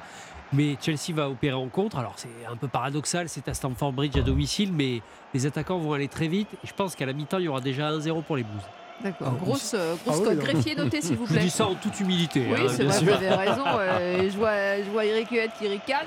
Oui, non, mais après. euh, Dans le dos de la défense de Dortmund, Après, c'est euh, formidable. Nico, en plus, il est pour euh, voilà, une équipe qui peut se reposer sur un très bon gardien. Oui. C'est- une chance. Ça, c'est franchement, euh, quand on a un gardien comme ça, on peut aller loin. Donc, euh, superbe parade de Kepa. Euh, maintenant, euh, je trouve que.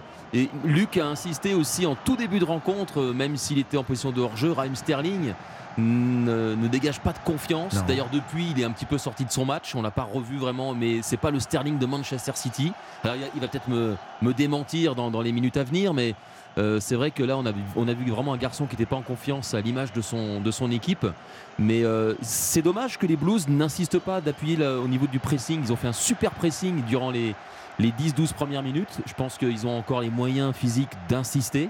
Euh, le- c'est en pressant et en mettant le, feu dans les 20 derniers mètres allemands qu'ils pourront essayer de récupérer le ballon et, de surprendre le gardien. Je pense qu'il y a matière à insister. Chelsea Dortmund 0-0, 20 minutes de jeu. Euh, si vous nous rejoignez, sachez que le match a démarré à 21h10, hein, ce qui explique qu'il n'y a que 20 minutes de jeu. Pourquoi? Parce que les bus, les deux bus euh, qui transportaient les joueurs, ont été pris dans les embouteillages, comme ça arrive souvent euh, autour de Londres. Et euh, le match n'a démarré donc qu'à 21h10. Et il y a également euh, 0-0 de l'autre côté, hein, du côté du Benfica, face au euh, FC Bruges. Nabil Djelit euh, sur cette équipe de, Ouais. de Dortmund là, qui commence à pousser, qui se met en place. euh, Un bon euh, collectif. un bon collectif, alors que Chelsea, effectivement, a des à-coups, comme le disait euh, Patrick Julliard. euh, Mais je pense que. Chelsea presse, mais ils sont en retard. Enfin, euh, au niveau euh, du milieu de terrain, ils sont souvent en retard. Beaucoup de, de fautes sifflées en faveur de Dortmund depuis le début. On sent que c'est un collectif euh, qui se connaît avec des principes de jeu. Et puis un joueur central. Euh, devant la défense, un joueur expérimenté, passé par des grands clubs, notamment la Juve, c'est Emre Can qui est hyper important dans cette équipe euh, euh, de Dortmund, qui est un vrai stabilisateur et à mon avis qui rassure aussi ses jeunes partenaires. Après, voilà, de toute façon, on attend. Moi, j'attends des vraies situations nettes. Je trouve qu'il y a un petit peu de déchets du côté de, Chelsea quand on récupère le ballon et qu'on se projette. Ça manque un petit peu de, de liant encore. Mais c'est peut-être l'histoire de ce match. C'est peut-être Dortmund qui va dominer et Chelsea qui va contrer, un peu comme ce qui s'est passé euh, au match aller dans l'autre sens. La belle incertitude du sport, évidemment, jusqu'à 23h. Vous le savez, c'est sur Europe 1, la Ligue des Champions. On est dans les huitièmes de finale retour euh, de cette Ligue des Champions. Et pour le moment, dans ce match que nous suivons avec vous hein, sur Europe 1, euh, Chelsea face à Dortmund, c'est Dortmund qui est qualifié euh, pour euh, ces quarts de finale, puisqu'ils ont remporté le premier match, le match aller 1-0. Colin Gral, Luxonor. Absolument, Céline, c'est bien Dortmund qui pour le moment est qualifié. Et euh, vous disiez bah, ils sont déjà ils sont bien mieux. Ils ont passé 5 minutes compliquées sous le, sous le pressing des Blues. Et c'est même eux là qui récupèrent euh, des ballons hauts. Mais ils arrivent maintenant à sortir de leur défense à trouver des lignes de passe notamment avec euh, Jude Bellingham et Emre Can qui à chaque fois jouent ce pivot. Alors que là il y a un très bon appel dans le dos de Giovanni Reina qui est retenu par Matteo Kovacic. Matteo oh Giovanni Reina qui a centré devant le but. Et il n'y avait personne. Ah, il était euh, un peu loin Sébastien à l'heure de l'action. Il y a Marco Reus aussi qui n'a pas plongé. Mais il y avait un ballon très très chaud C'est vraiment dommage là, Luc, qu'il n'y avait pas une, présence parce que Giovanni Reina avait fait le travail avec euh, Kovacic sur son dos et après une, très belle action, hein. ce, très bel appel dans le dos de, Giovanni Reina, ça a été encore très chaud pour, euh, Chelsea. Les déplacements remarquables. Les trois joueurs, on a fait un jeu en triangle. Dommage qu'il n'y ait eu personne à, la réception du centre parce que c'était vraiment remarquablement bien joué. Vous avez vu, hein, le problème de Chelsea, il est, véritablement là. C'est qu'on on a tendance à se concentrer un petit peu trop sur les attaquants de pointe, mais c'est très souvent de derrière que ça vient. C'est très souvent par les déplacements des attaquants qui sont là dans la, pointe de l'attaque que, viennent les actions parce qu'ils ont un déplacement tel que ça fait sortir les, centraux et ce qui permet au milieu de terrain de s'y intégrer et d'avoir des belles situations. Absolument, euh, c'est totalement ça parce que Sébastien il, décroche et donc les, les défenseurs sont totalement perdus et donc Reina et même Reus qui euh, bah, sur le papier jouent euh, respectivement à droite et à gauche, mais parfois ils changent de poste et parfois ils passent dans le dos, ils passent en pointe et ça, met à mal pour le moment cette, euh, défense, cette défense de Chelsea et toute l'équipe des Blues qui court totalement après le ballon. Euh, on vous le disait, un 70% de, de- de possession pour euh, Dortmund, c'est quand même euh, assez haut. Mais attention, attention, on l'a vu sur les attaques rapides, parfois la défense de, de Dortmund qui peut se faire avoir parce que les latéraux sont hauts et parce que parfois Niklas Sule, son déficit de, vitesse ou en tout cas d'accélération, parfois profite à Raheem Sterling, à Joao Félix et, et à Kai Havertz. Alors que là, c'est Emre Can, la sentinelle de Dortmund, qui est resté au sol là sur un, un contact dans les airs. Il se tient l'épaule. Alors qu'on on revoit justement euh, l'action, en fait, il y a une bascule. Il, il saute alors que Kai Havertz lui ne saute pas et donc il, il bascule et il retombe sur son épaule droite et là ça peut être, euh, ça peut être la clavicule Ouais. euh, ou l'omoplate qui, qui peut être touché pour Emre Can. Tout de suite hein, les cris, mais ça a l'air d'aller. On va refaire euh, ses lacets, Emre Can, dont Nabil Djelit euh, chantait les louanges. Bien sûr, l'ex, l'ex-joueur de la Juve, de Liverpool, qui a été formé au, au Bayern Munich pendant toute sa jeunesse et à Francfort également. Ça fait euh, déjà euh, depuis 2020 qu'il est euh, ici au Borussia Dortmund et c'est un élément euh, particulièrement important de euh, ce collectif du, du BFRB. Alors que euh, Alexander Meyer là qui va encore euh, relancer court, c'est vraiment le c'est ce que c'est ce que Dortmund veut relancer court, faire sortir cette équipe de Chelsea et à chaque fois on tente d'allonger pour trouver soit à l'air soit quelqu'un d'autre et euh, bah, pour le moment ça fonctionne ça fonctionne plutôt bien Luc. Ça fonctionne très très bien. On met un petit peu à mal cette défense de, de Chelsea qui n'arrive pas à sortir. hein. Il n'arrive pas à remonter à chaque fois le bloc. Regardez où il se trouve à, Ouais, c'est le pressing ce qui est inversé c'est vraiment superbement bien joué. Et c'est Kepa maintenant qui va devoir allonger le gardien euh, espagnol qui est euh, en place depuis la, la blessure de, de Edouard Mendy plus tôt cette saison du gardien sénégalais. Et là c'est euh, Kai Havertz qui s'est déporté sur le côté droit et qui va enfin peut-être euh, permettre à, à Chelsea de, de faire une attaque placée, ces fameuses attaques placées dans un, dans un système. euh, alors que oui, et là c'est bien, c'est bien joué. Là c'est Rhys James qui va pouvoir centrer fort Bien devant le but. Oh, Rhys James, attention, ça revient sur Joao Félix. Ouf Ah, c'était. Kai Havertz et ça a touché le poteau, si je ne m'abuse, Luc. Oui, le oui. poteau gauche de Alexander Meyer et ça a failli même faire poteau rentrant.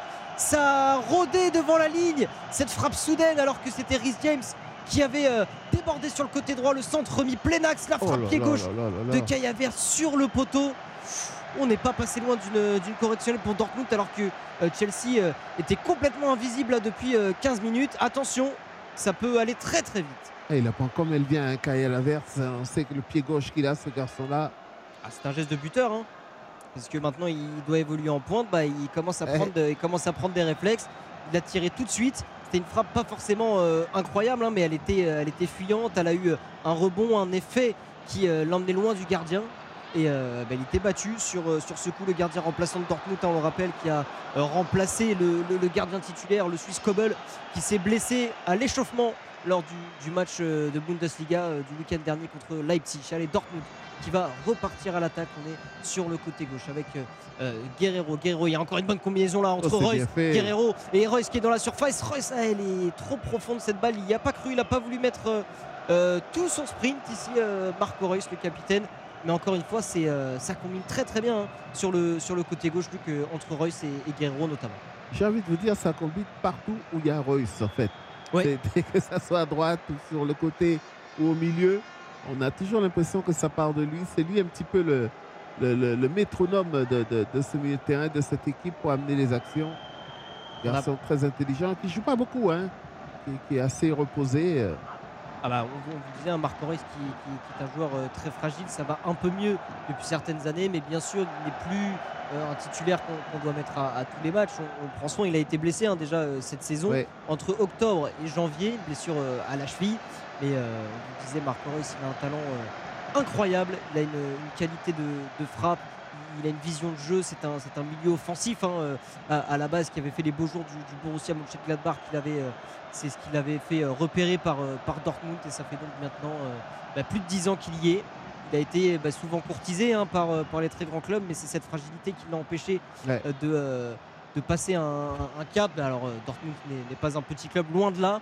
Mais euh, l'histoire contrastée de Marc Reus, c'est surtout en sélection, parce qu'il a souvent été blessé avant les grandes compétitions internationales et il n'a jamais pu vraiment euh, briller avec la Nationalmannschaft, l'équipe d'Allemagne. Allez, Dortmund qui est toujours dans le camp des Blues. Ça fait 30 minutes de, de jeu. Vous êtes bien sur Europe 1, ce huitième de finale retour qui tient toutes ses promesses et qui a encore beaucoup de suspense. 0 à 0 pour le moment entre Chelsea et Dortmund. 1-0 au match aller, on vous le rappelle, pour euh, le Borussia qui est qualifié et qui pour le moment fait, euh, fait le match parfait. Il manque juste ce petit but, mais il pousse euh, les, joueurs du B4B. Ils n'attendent pas Chelsea. Ils font en sorte de leur mettre la pression, de leur montrer que non, ça ne sera pas, facile ce soir. Et ils sont dans des dynamiques en plus totalement différentes, hein, ces deux équipes. On le rappelle, le, le Borussia Dortmund qui est sur 10 victoires consécutives.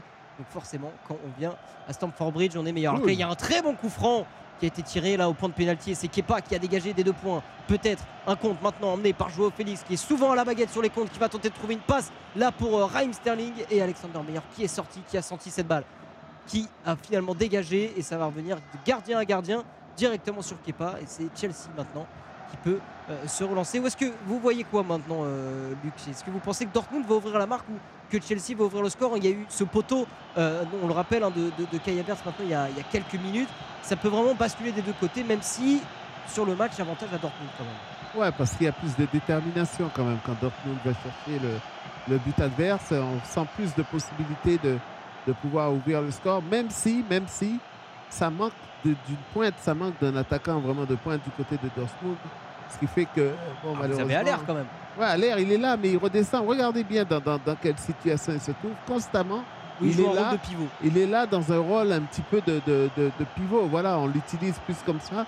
J'aurais aimé qu'un garçon comme Allaire, qui a un jeu de tête remarquable, reçoive un petit peu plus de centre, plus de possibilités de- de- d'aller euh, batailler dans les airs. Ah, ça peut arriver à la Joao Félix qui en une touche a tenté de mettre ce ballon au point de pénalty. Ça va revenir Matteo Kovacic sur la volée semi-acrobatique là. C'est un superbe geste de la part du, milieu croate qui a le brassard ce soir, Matteo Kovacic, après une action euh, où Rhys James a décalé euh, de l'autre côté, de la droite vers la gauche, Joao Félix qui a remis en une touche le dégagement un peu en catastrophe de la défense de Dortmund. C'est revenu sur Matteo Kovacic. La volée instantanée, elle était pas si mal touchée, mais euh, trop d'effet et finalement le cadre qui se dérobe et ce ballon qui arrive dans le, Il a déjà marqué comme ça. dans le hein. club de Dortmund. Ah, Il en a déjà marqué la des, première fois, des- ouais. pas mal, ouais, Matteo Kovacic. Et là, c'est euh, Khalidou Koulibaly qui euh, prend les ballons de la tête face à Sébastien Haller, mais finalement, ça revient sur euh, l'attaquant ivoirien. Et c'est Jude Bellingham là maintenant qui oriente le jeu à gauche. Et à la remise, cette fois le jeu en triangle qui n'a pas marché. Et qu'est-ce qu'on signale là pour Rabiot le qui a- ballon, qui a je crois. signalé une, une sortie de, en touche ou une faute? Bien, on n'a on a, on a pas bien vu là, c'est euh, Rafael Guerrero qui d'abord a touché, il a, il a une obstruction de la part de, de James qui a empêché Guerrero de faire sa course vers l'avant. Ça n'a pas échappé à euh, Monsieur McKelly, l'arbitre hollandais de ce match, et euh, une touche, euh, enfin un coup franc maintenant, dans la moitié de terrain, le tout début de la moitié de terrain de, de Chelsea. On est au niveau de, de la ligne médiane. Et on va le, le tirer court. euh, ce coup franc, 33 minutes de jeu ici à Stamford Bridge entre Chelsea et Dortmund. Et toujours, toujours 0 à 0. Et Chelsea qui va mieux euh, dans ce match, euh, alors que de l'autre côté, pour information, le Benfica a ouvert le score. hein, la 38e minute, but de Rafa Silva. Donc le Benfica qui mène 1-0, qui avait déjà remporté le match aller 3-0, donc d'ores et déjà qualifié. C'est du boulevard pour euh, cette équipe. Euh, De l'autre côté, euh, de notre côté à nous, hein, ce match Chelsea-Dortmund, toujours indécis, 0-0. Si vous nous rejoignez, on est dans le huitième de finale retour. L'enjeu, c'est tout simplement un ticket pour les quarts de finale. Et pour le moment, c'est Dortmund hein, qui a mené euh, 1-0, qui avait remporté le match aller 1-0, qui pour le moment est qualifié. Et le match est assez intense, on peut le dire. Ça s'est bien, bien musclé des deux côtés. Nabil Djelit sur cette équipe de Chelsea, ça y est, qui tente beaucoup plus euh, de choses. Ouais, il y a eu un trou d'air à un moment avec une maîtrise du jeu de la part de Dortmund, mais on a retrouvé euh, On a retrouvé de la récupération de balles euh, plus ou moins haute du côté de Chelsea, puis un peu de verticalité, notamment avec un joueur qui sert, qui est en relais, qui est en appui, qui est averse, qui joue le rôle de, de faux neuf. Après, on attend un peu plus de la part de, de Sterling, euh, notamment. Mais c'est vrai que c'est un match un peu box-to-box. euh, de- de- ça passe d'un camp à l'autre, avec une situation quand même très franche du côté de, de Chelsea, qui a peu de réussite, hein, parce qu'au Oui. match aller, je crois qu'ils ont touché la barre aussi. C'est un peu vrai. la barre et pas la baraka pour eux pour l'instant. Euh, mais euh, voilà, c'est plutôt, euh, c'est plutôt ouvert et intéressant. Et indécis, hein, Eric Huette, on a du mal à dessiner pour le moment le vainqueur. hein. Il y a un joueur euh, bah, dont on parlait entre nous, euh, c'est Rich James, Ouais. parce que c'est vrai que lui fait énormément de différence dans son couloir. Euh, on rappelle aussi que Malo Gusto euh, a été acheté également dans les. On parlait de, des joueurs de Chelsea achetés. euh, Et 2-0 pour le Benfica, hein, ça y est, ça continue. Ça hein. va, Benfica donc est le quart de finale, c'est bien parti effectivement. Euh, oui, Malo, Malo Gusto a été acheté 35 millions d'euros quand même, hein, donc euh, reprêté à l'Olympique Lyonnais. Donc euh, quand on voit comment Rich James ce soir euh, se comporte, Malo Gusto, il, pas la même catégorie, il, il hein. part de loin euh, et bon. Il ferait mieux de rester à Lyon, même un peu plus longtemps que les, les six mois à venir là. Hum, Pour en revenir au match, oui, Rich James très très bon. Euh, je pense que le jeu par les, les couloirs est, est très, est très important dans le jeu de Chelsea. Euh, et puis Kai Havertz euh, bah, a failli nous faire mentir avec Patrick. On a dit qu'il n'y avait pas d'avant-centre, pas de buteur. Et oui, ben il a failli, il a failli euh, marquer. Et avec un tout petit peu plus de réussite, là, on était à, à égalité sur l'ensemble des deux rencontres. Allez, on laisse juste la main à quelques secondes à, à Colin. Il y a un corner hein, pour Chelsea.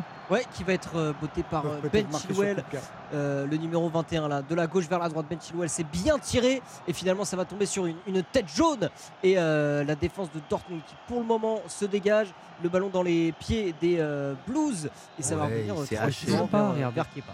0-0. hein, toujours, on revient euh, dans le studio d'Europe 1 Sport avec euh, Nicolas Touriol. Euh, cette équipe de Chelsea qui, voilà, qui, euh, qui tente le, vraiment sa chance. Quoi. qui, euh, Qui prend la multiplie. mesure un peu de son adversaire, qui a réussi à rentrer un peu plus dans son match. Moi, je pensais vraiment que ça se jouerait en contre et qu'il faisait exprès de les attendre et d'attendre la défense de Dortmund qui va monter un peu et laisser quelques trous derrière. Euh, là, les Blues, j'ai l'impression, on n'a pas les stats sous les yeux, qu'ils ont repris un peu le, le ballon et ça donne un match assez agréable à regarder. En tout cas, je prends du plaisir à écouter Colin et Luc avec. Euh, très bonne soirée pour l'instant. Euh, Bah, vous êtes t- bien. très bonne note. Je noterai ça tout à l'heure, mais c'est très bien. Installez-vous confortablement, voilà, à 21h48. hein, on le rappelle, hein, ce match est légèrement décalé de 10 minutes puisque le coup d'envoi a été donné qu'à 21h10 hein, du côté de Chelsea. À la faute à des embouteillages, les bus des deux, jeux, enfin, les deux, des deux équipes étaient retardés, bloqués. Et du coup, voilà, le, le- le- le coup d'envoi a été décalé à 21h10. Patrick Julliard, Chelsea qui pousse fort. On a du mal à imaginer qui, qui va marquer le premier hein. Ouais, c'est assez haché, c'est très disputé, c'est très âpre. Il y a, y a des duels vraiment euh, tendus, teigneux. Et il manque un peu de justesse, il manque le geste de classe euh, ultime qui va faire la différence. On a failli le voir à la fois sur le coup franc puis sur la frappe. euh, Attention, il y a Raheem Sterling qui n'est pas signalé en jeu. Raheem Sterling qui va encore se présenter face au but et qui va buter face à, contre, contre Meyer. C'est pas fini maintenant. Kai Havertz qui enveloppe une frappe Oh, Havertz Et il va y avoir euh, une position de hors-jeu finalement. Ouh, c'était chaud, mais quelle frappe de Kai Havertz qui avait enroulé un ballon, qui avait trouvé euh, la barre transversale, la barre entrante, une lucarne même euh, de la part de, de Kai Havertz, mais finalement hors-jeu au début de l'action euh, sur euh, Raheem Sterling. Mais qu'est-ce que c'est pénible? Regardez, il est, il est hors jeu, mais on- ça, ça- ça se voit clairement. On va le voir ici au départ du ballon. pas- si clair là. que ça, c'est sûrement Non, il est sur la ligne pratiquement. On, on va vous laisser décortiquer cette action, mais c'est sûrement le haut du corps de Raheem Sterling là, qui c'est peu de est choses, en sanctionné. Ah ouais, ça À s'est joué à pas grand chose. C'est quel euh, arrêt. Attendez, c'est pas juste. sûr. Il peut être Non. validé ce but. hein. Ouais, Peut-être. on, on rappelle que les bras ne comptent pas pour Eh le oui, hors-jeu, ouais, hein, ouais. donc ça va se jouer. Nicolas Alors, Touriol. Ah. euh, L'arbitre, euh, Monsieur Makeli, a l'air de. Bah non. bon, bah, c'est Il y rideau. a bien au jeu, il y a bien au jeu. on a- C'est rideau. Bien vu, Lucas, vous l'avez vu tout de suite. Ouais, su- eh, Luc, hein, chapeau. Ouais, la- L'assistance lunettes, vidéo. les gars. Ok, Luc Non, mais Sonore. la- Oui, Patrick Julliard. L'assistance vidéo a estimé qu'il n'y avait pas d'erreur manifeste à refuser ce but en fait. Et ils ont peut-être pas voulu interrompre le match 5 minutes pour euh, sortir la réglette pour voir s'il y avait vraiment hors-jeu ou pas. Bon, allez, 10 dernières minutes avec vous, Luc Sonore. Ouais, les 6 dernières minutes même du euh, temps euh, réglementaire avant le, le temps additionnel. Pas sûr qu'il y en ait énormément, même si on, rappelle hein, la sortie sur blessure en tout début de rencontre de, Julian Brand qui a forcé euh, le B4B à, à effectuer son, premier changement. Alors que là, c'est Chelsea hein, qui en met plus. Euh, vous le disiez, en fait, on a l'impression, Luc, finalement, qu'il n'y a pas de plan de jeu défini. C'est chaque équipe arrive à faire le dos rond euh, au bon moment et bah, on arrive finalement à, chacun son temps fort, à, prendre la mesure de, l'autre, à s'installer dans, dans le camp de l'autre et, et à apporter le danger. Moi, j'ai l'impression qu'il y a quand même un jeu un petit peu plus posé du côté de Dortmund, un jeu plus réfléchi. On essaye de construire un petit peu mieux euh, par rapport à, à- à Chelsea, qui eux, bon, bah, on a l'impression vraiment qu'ils jouent le tout pour le tout. Et on va voir sur ce coup franc. Il y a un coup franc là euh, à 25 mètres des buts côté gauche qui va être tiré par Joao Félix. C'est bien tiré là, c'est ah c'est fuyant il y a une balle qui traîne Oh là là, qu'est-ce qui s'est passé dans cette surface de réparation? Oh là là, c'était Chilwell qui avait tiré ce, ce coup franc et on a l'impression qu'à un moment, euh, Alexander Meyer s'est loupé, mais ça va revenir. C'est toujours pas fini. C'est Joao Félix maintenant sur le, le côté gauche. Joao Félix qui va ré-envelopper un centre et là, ils vont pouvoir se dégager euh, les joueurs du BFRB. Ça part même en contre-attaque avec euh, Oh euh, Ostian là qui a été repris de manière illicite par, euh, je crois, euh, Kovacic.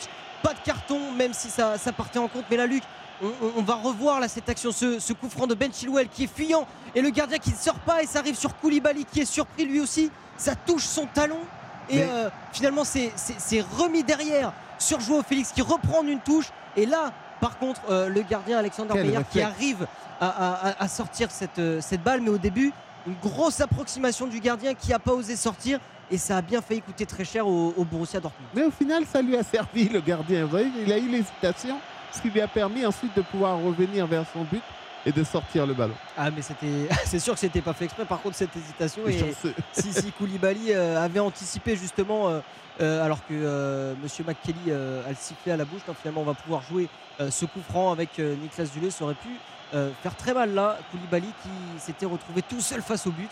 Mais surpris Koulibaly ça a touché l'arrière de ça a touché son mollet et les- ce ballon qui a été remis plein axe ça aurait pu être la, la passe décisive la, la moins euh, comment dire pas fait exprès quoi Mais je vais dire quelque chose qui va faire plaisir à Eric Huyette. Il nous a fait une meilleure, en fait.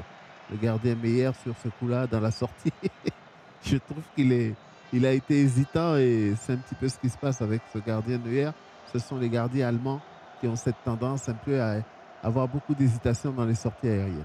Alors, on pense quand même que euh, Manuel Neuer a un niveau quand même un peu, un peu plus haut que, euh, que Alexander Meyer, qui lui est assez décrié hein, par les, les- supporters euh, de Dortmund qui euh, ressortent souvent quelques problèmes de main. Alors que la Chelsea est à l'attaque, Ben Chilwell sur le, de le côté gauche de la surface et cette frappe qui va finalement passer beaucoup trop loin. Cette frappe dévissée en une touche sous les applaudissements de leur entraîneur Graham Potter. Là, c'est encore une fois allé très vite sur une récupération de, de Chelsea. Ça a combiné devant Ben Chilwell qui est à ce poste de, de piston hein, dans, le, dans le football moderne. On revoit cette récupération haute et Dortmund qui a du mal à se dégager. Puis une, deux passes, Bien on arrive joué. directement sur Chilwell, mais euh, la frappe en première intention là qui est, qui est dévissée, qui ne trouve pas le cadre. Ouais, il, a, il a mal pris ce, ce- ce ballon là, Ben Chilwell. Il va s'en vouloir parce qu'il y avait, euh, il y avait une belle occasion pour, euh, pour les Blues.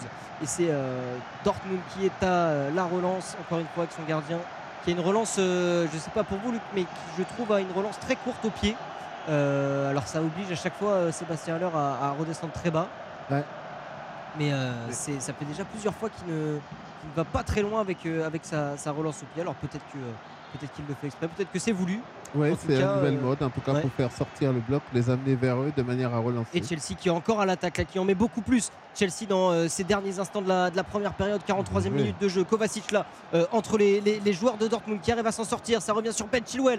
Ben Chilwell qui va pouvoir centrer en première attention. Ça revient Raheem Sterling qui se loupe une première fois. Raheem Sterling qui a encore le ballon. Raheem Sterling Et cette fois c'est au fond Il a été chanceux Raheem Sterling, mais il vient donner l'avantage Chelsea Et Stamford Bridge qui exulte. Il a loupé le ballon la première fois du pied gauche. Puis il a dribblé, puis il a eu un coup favorable et il a finalement allumé la cage d'Alexander Meyer. Ça fait 1-0 pour Chelsea à deux minutes de la fin du temps réglementaire.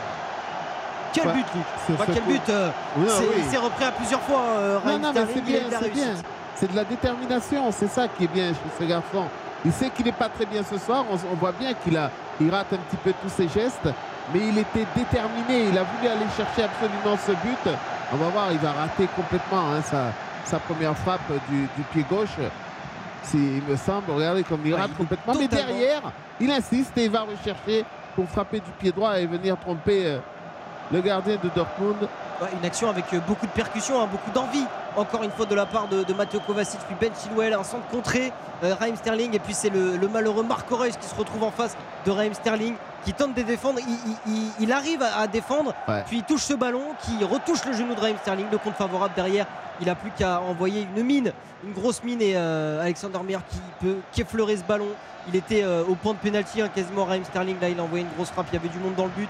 Mais finalement, finalement, c'est Chelsea qui euh, prend l'avantage dans ce match. Et Chelsea qui revient à hauteur au, score cumulé euh, de Dortmund. Ça fait un partout maintenant euh, sur l'ensemble des deux matchs. Et bah, au moment où on se parle, ce serait une, éventuelle prolongation. Et ce but de Raheem Sterling, celui qui lui aussi est arrivé dans la folie dépensière de l'été. C'est peut-être pas fini pour Chelsea qui continue de se projeter. Ça va finalement être dégagé par euh, Dortmund qui a eu son temps faible et qui l'a payé euh, pour le coup très cher là. En tout cas, ça va faire du bien, juste avant la mi-temps, de marquer comme ça. Je pense qu'ils vont rentrer un petit peu plus frais, les joueurs de, de Chelsea, sans pour autant avoir dominé euh, véritablement ce match-là. Mais en tout cas, ça a été payant. Ouais, Sterling qui inscrit son troisième but euh, dans cette euh, Ligue des Champions. Raheem Sterling a acheté 56 millions euh, l'été dernier à euh, Manchester City. Il y a 3 minutes, on est rentré dans le temps additionnel, 3 minutes décrétées et 3 minutes et c'est encore Chelsea qui continue de pousser là, qui ne veut pas attendre avec euh, Rhys James. Encore une fois des bonnes combinaisons sur le côté droit, le centre de Rhys James au point de pénalty. C'était euh, pour rechercher Kai Havertz là. Et euh, finalement, la défense de Dortmund, encore une fois, c'est euh, Schlotterbeck qui a seulement pu mettre ce ballon en corner, qui est joué vite euh, à deux entre Sterling et Rhys James. Rhys James qui provoque Guerrero qui va euh, retrouver maintenant Ben Chilwell qui a tenté un centre-tir. Ça revient toujours sur Rhys James. Le 1-2, c'est bien fait. Rhys James encore dans la surface. Matteo Kovacic à l'entrée de la surface. Et euh, on a encore une fois euh, tenté de trouver Kai Havertz. Ça va beaucoup trop vite pour Dortmund. Les combinaisons devant le but, les combinaisons dans la surface. Là, ça a bien encore une fois failli finir au fond des filets. Euh, Luc, Chelsea Ouais. qui, euh, qui pousse très très fort. Mais, mais je ne comprends pas trop la défense de Dortmund. Euh, Je vois un bloc là, ils sont tous regroupés. Bon, je les sens inactifs, un Ouais, peu endormis, un peu endormis, alors que Chelsea a retrouvé un petit peu de verve. Et on s'aperçoit que Dortmund est en train de, de sommeiller vivement la mi-temps pour eux. Ils ont pris un gros coup sur la tête là, les, euh, les joueurs du BVB. Et euh, c'est Chelsea qui euh, a le, le- le pied sur le ballon. Mais euh, on a bien vu que dans ce match hein, et, dans, et dans cette mi-temps, Luc, euh, ça pouvait franchement aller d'un côté comme Bien de l'autre. Il y a énormément de temps fort et de temps faible. La Havertz qui tente de lancer Raheem Sterling qui est euh, au contact avec Schlotterbeck. Raheem Sterling qui s'est battu et finalement Schlotterbeck avec les muscles qui a fait tomber Raheem Sterling et qui a réussi à garder ce ballon, qui a tenté d'alerter Sébastien Haller et c'est Koulibaly qui a dégagé directement en touche. Là, les, les- les joueurs de, de Dortmund qui euh, euh, ont pris un- ce, ce- ce petit coup, ce, ce but de, de Sterling, on Ouais. vous le rappelle, à la 42e, juste avant euh, la mi-temps, alors que Dortmund avait fait 20 euh, très bonnes minutes en, début de première période. Mais attention, il y a peut-être un ballon chaud là avec euh, Marc Aurel, ça va revenir avec peut-être Wolf. Ils se sont parlé avec Giovanni, non, Guerrero, Guerrero qui va retrouver Giovanni Reina. Giovanni Reina avec euh, Niklas Süle là, qui a tenté de dribbler à la manière euh, d'un milieu de terrain. C'est pas fini, les comptes favorables avec maintenant Guerrero en pleine surface. Oh, et le retour de Ben Chilwell. Il le fallait ce retour de Ben Chilwell parce que là, Guerrero était en pleine surface. Il n'y a plus de poste en tout cas. Dortmund, l'arrière gauche est avant-centre. Euh, le, le- le défenseur est, milieu de terrain à la baguette. Mais euh, ça a bien failli tromper tout le monde. Il y avait encore un petit compte favorable pour, euh, pour les joueurs du, du B4B. Mais là, c'est Ben Chilwell qui est venu tacler ce retour que n'avait pas vu euh, Guerrero, qui n'a pas eu le temps d'armer, mais il était vraiment à, portée de, but. Et ça continue là pour Dortmund qui continue euh, à arriver dans la surface de Chelsea. Ça va euh, vraiment très très vite dans cette fin de première période qui est vraiment très plaisante. Jude Bellingham, Jude Bellingham, la première feinte, la deuxième feinte, Jude Bellingham, c'est bien fait, il va tenter de frapper. Et finalement, c'est Enzo Fernandez qui s'est mis sur la trajectoire du ballon et Monsieur McKelly qui siffle la fin de cette première période qui s'est totalement enflammée dans les, les dix dernières minutes et c'est Raheem Sterling qui permet pour le moment à Chelsea de mener 1-0 et la deuxième période là maintenant va être vraiment vraiment passionnante. Colin Luxonor, on se régale ce soir avec ce match nul. Ce, pas du tout ce match nul. Ce match avec euh, pour l'instant euh, Chelsea qui mène 1-0, 2-0 dans l'autre match entre Benfica et Bruges. Et n'oubliez pas, demain matin, Sonia Mabrouk vous donne rendez-vous sur Europe 1 à 8h13. Elle recevra en exclu radio pour la sortie du nouveau livre euh, du philosophe André Comte Sponville, La clé des champs et autres impromptus. A tout de suite sur Europe 1. Europe 1 Sport, la Ligue des Champions. Céline Géraud.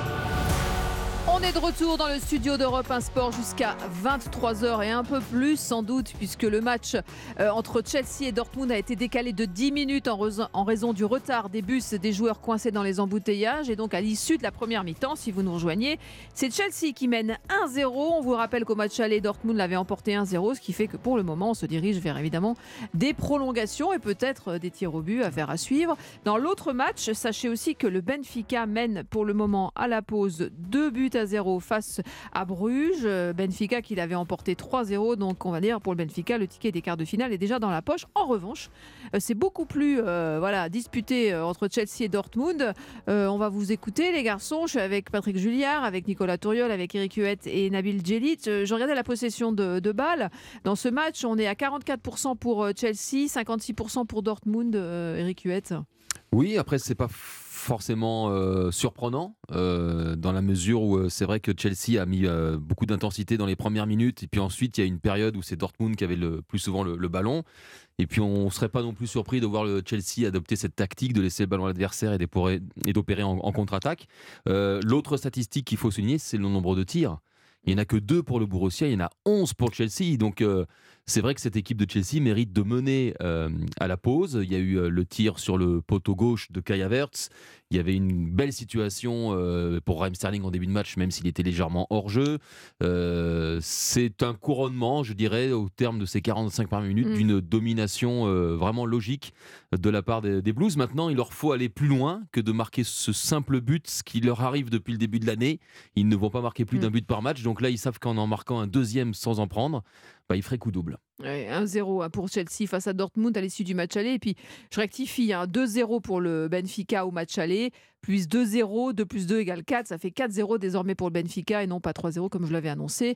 Évidemment, vous l'avez, vous l'avez corrigé vous-même, euh, Patrick Julliard, sur cette euh, première mi-temps euh, entre Chelsea et Dortmund.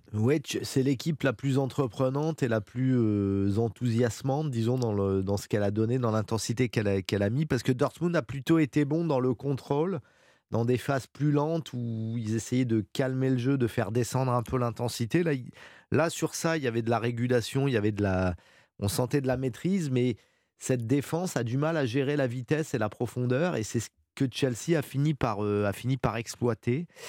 Donc euh, c'est assez indécis. Est-ce que Chelsea aussi ne va pas euh, s'épuiser un petit peu? Parce que mine de rien, sur cette mi-temps, il y a eu des, des phases très intenses, donc ils ont dû laisser des forces. Il va falloir que le coaching aussi de Soit. Potter euh, soit à la hauteur pour mettre le 109 quand il le faudra avant que ce, ce soit trop tard. Mais deuxième mi-temps très indécise et intéressante à suivre. Et euh, le pronostic de Nicolas Turiol, euh, quel talent 1-0, il avait annoncé juste avant la mi-temps et c'est exactement expert- ce qui s'est pas passé. expert hein. pour rien. Puisqu'il y a eu un Oui, but à la mais, 43e euh, minute, je le rappelle. hein. Ce qui me chagrine, c'est que je n'ai pas parié sur ce match, donc mon pronostic, à vrai dire, ne sert pas à grand-chose. Euh, je- Mais vous êtes un visionnaire. Oui. Vous allez vraiment devoir vendre votre vieille voiture alors. hein.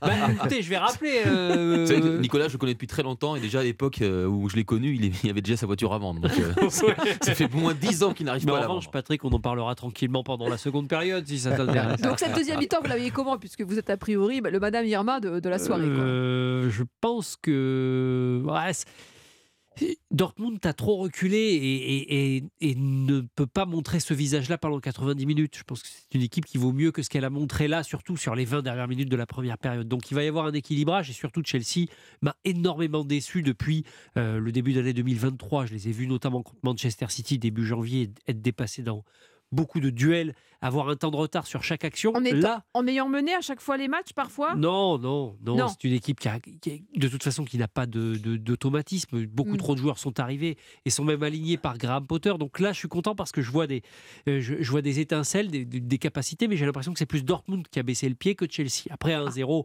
on part en prolongation. On va voir un peu ce qui va tenir ou pas. Je pense que Kai Havertz tient quand même la clé. S'il est à droite devant le but, il va en avoir encore une en début de seconde période. Si c'est si celle-là à 2-0, on en Dortmund n'est pas passé loin avec le coup franc de Marco Oui, Reus. C'est Reus qui l'a Oui, tiré. Reus. Juste avant la, c'est- fin la c'est- vraiment indécis et c'est surtout très agréable à regarder. Nabil Djelit, Non, non, mais euh, vous ça étiez d'accord tous les deux pour dire que Chelsea allait gagner ce match. C'était votre point commun. Oui, oui, oui. Après, bah, Avec Nicolas Touriol. euh, ça reste quand même ouvert parce que Dortmund a des capacités de réaction, a de la, a de la qualité. C'est vrai qu'ils ont, on n'a peut-être pas assez dit, mais ils ont été handicapés par la sortie très rapide de Julien Brandt, qui est quand même Euh, un joueur euh, extrêmement talentueux, euh, avec euh, beaucoup de qualité, notamment Sorti de, sur blessure à la Ouais. cuisse, on n'a pas encore de l'information. percussion. Euh, donc voilà, Allaire est un peu pris dans l'entonnoir. euh, Il est en difficulté face à la pour l'instant. densité pour l'instant euh, proposée euh, par, euh, par, euh, par les joueurs de, de, de Chelsea. Après, sur, bah, moi, j'a- j'attends de voir, j'attends de voir la, la suite. Parce que ça fait trois mi-temps que je vois euh, euh, sur, ces, sur ces deux équipes.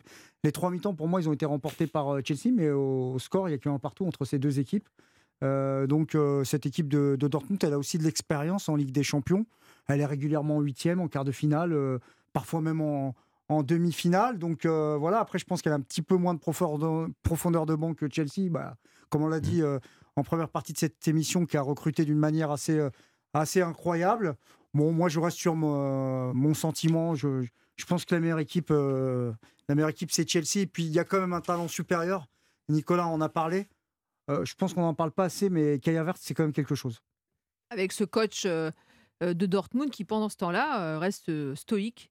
On l'a vu manifester aucune émotion, que ce soit dans un sens ou dans l'autre, euh, alors que Potter Ça- était beaucoup plus À exubérant. mon avis, ça doit quand même bouillonner à l'intérieur, hein, même s'il montre pas grand-chose. Parce que je suis pas certain qu'il soit content de, de Oui. ce qu'il a vu sur les 45 premières minutes. Je ne connais pas le personnage. Quelqu'un peut en parler un peu de ce coach c'est- euh, C'était l'ancien euh, l'ancien adjoint, il était chargé Oui. du recrutement et il est devenu, euh, au fil des, des changements d'entraîneur, numéro un. Il avait fait un intérim déjà euh, euh, avant Au que. Covid, pendant le Covid. Voilà, Avant le pendant- Favre. Quand la avant, boule- avant que Favre revienne, Ah, et puis là, il a pris en main l'équipe. Et c'est un club qui promeut de toute façon les gens en place, puisque c'est Otto Addo qui, Hmm. qui s'occupait précédemment du recrutement, qui était devenu sélectionneur du Ghana, qui maintenant est adjoint. Donc c'est très. euh, vrai. Donc on connaît le prochain entraîneur. probablement. Non, mais c'est ça. Si, non, mais si là- on suit la logique habituelle du club, oui, on le connaît. Quelle pourrait être la stratégie de, Dortmund pour, euh, Mais là, ils sont piégés parce que, enfin, moi, pour revenir C'est-à-dire que là, ils vont devoir jouer plus haut, aller les chercher.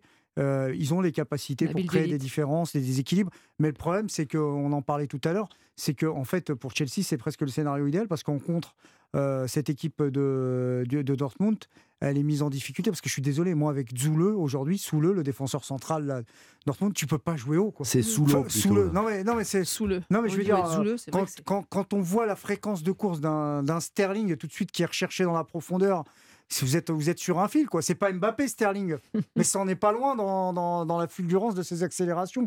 Donc, euh, donc euh, moi je suis, euh, moi je suis Chelsea.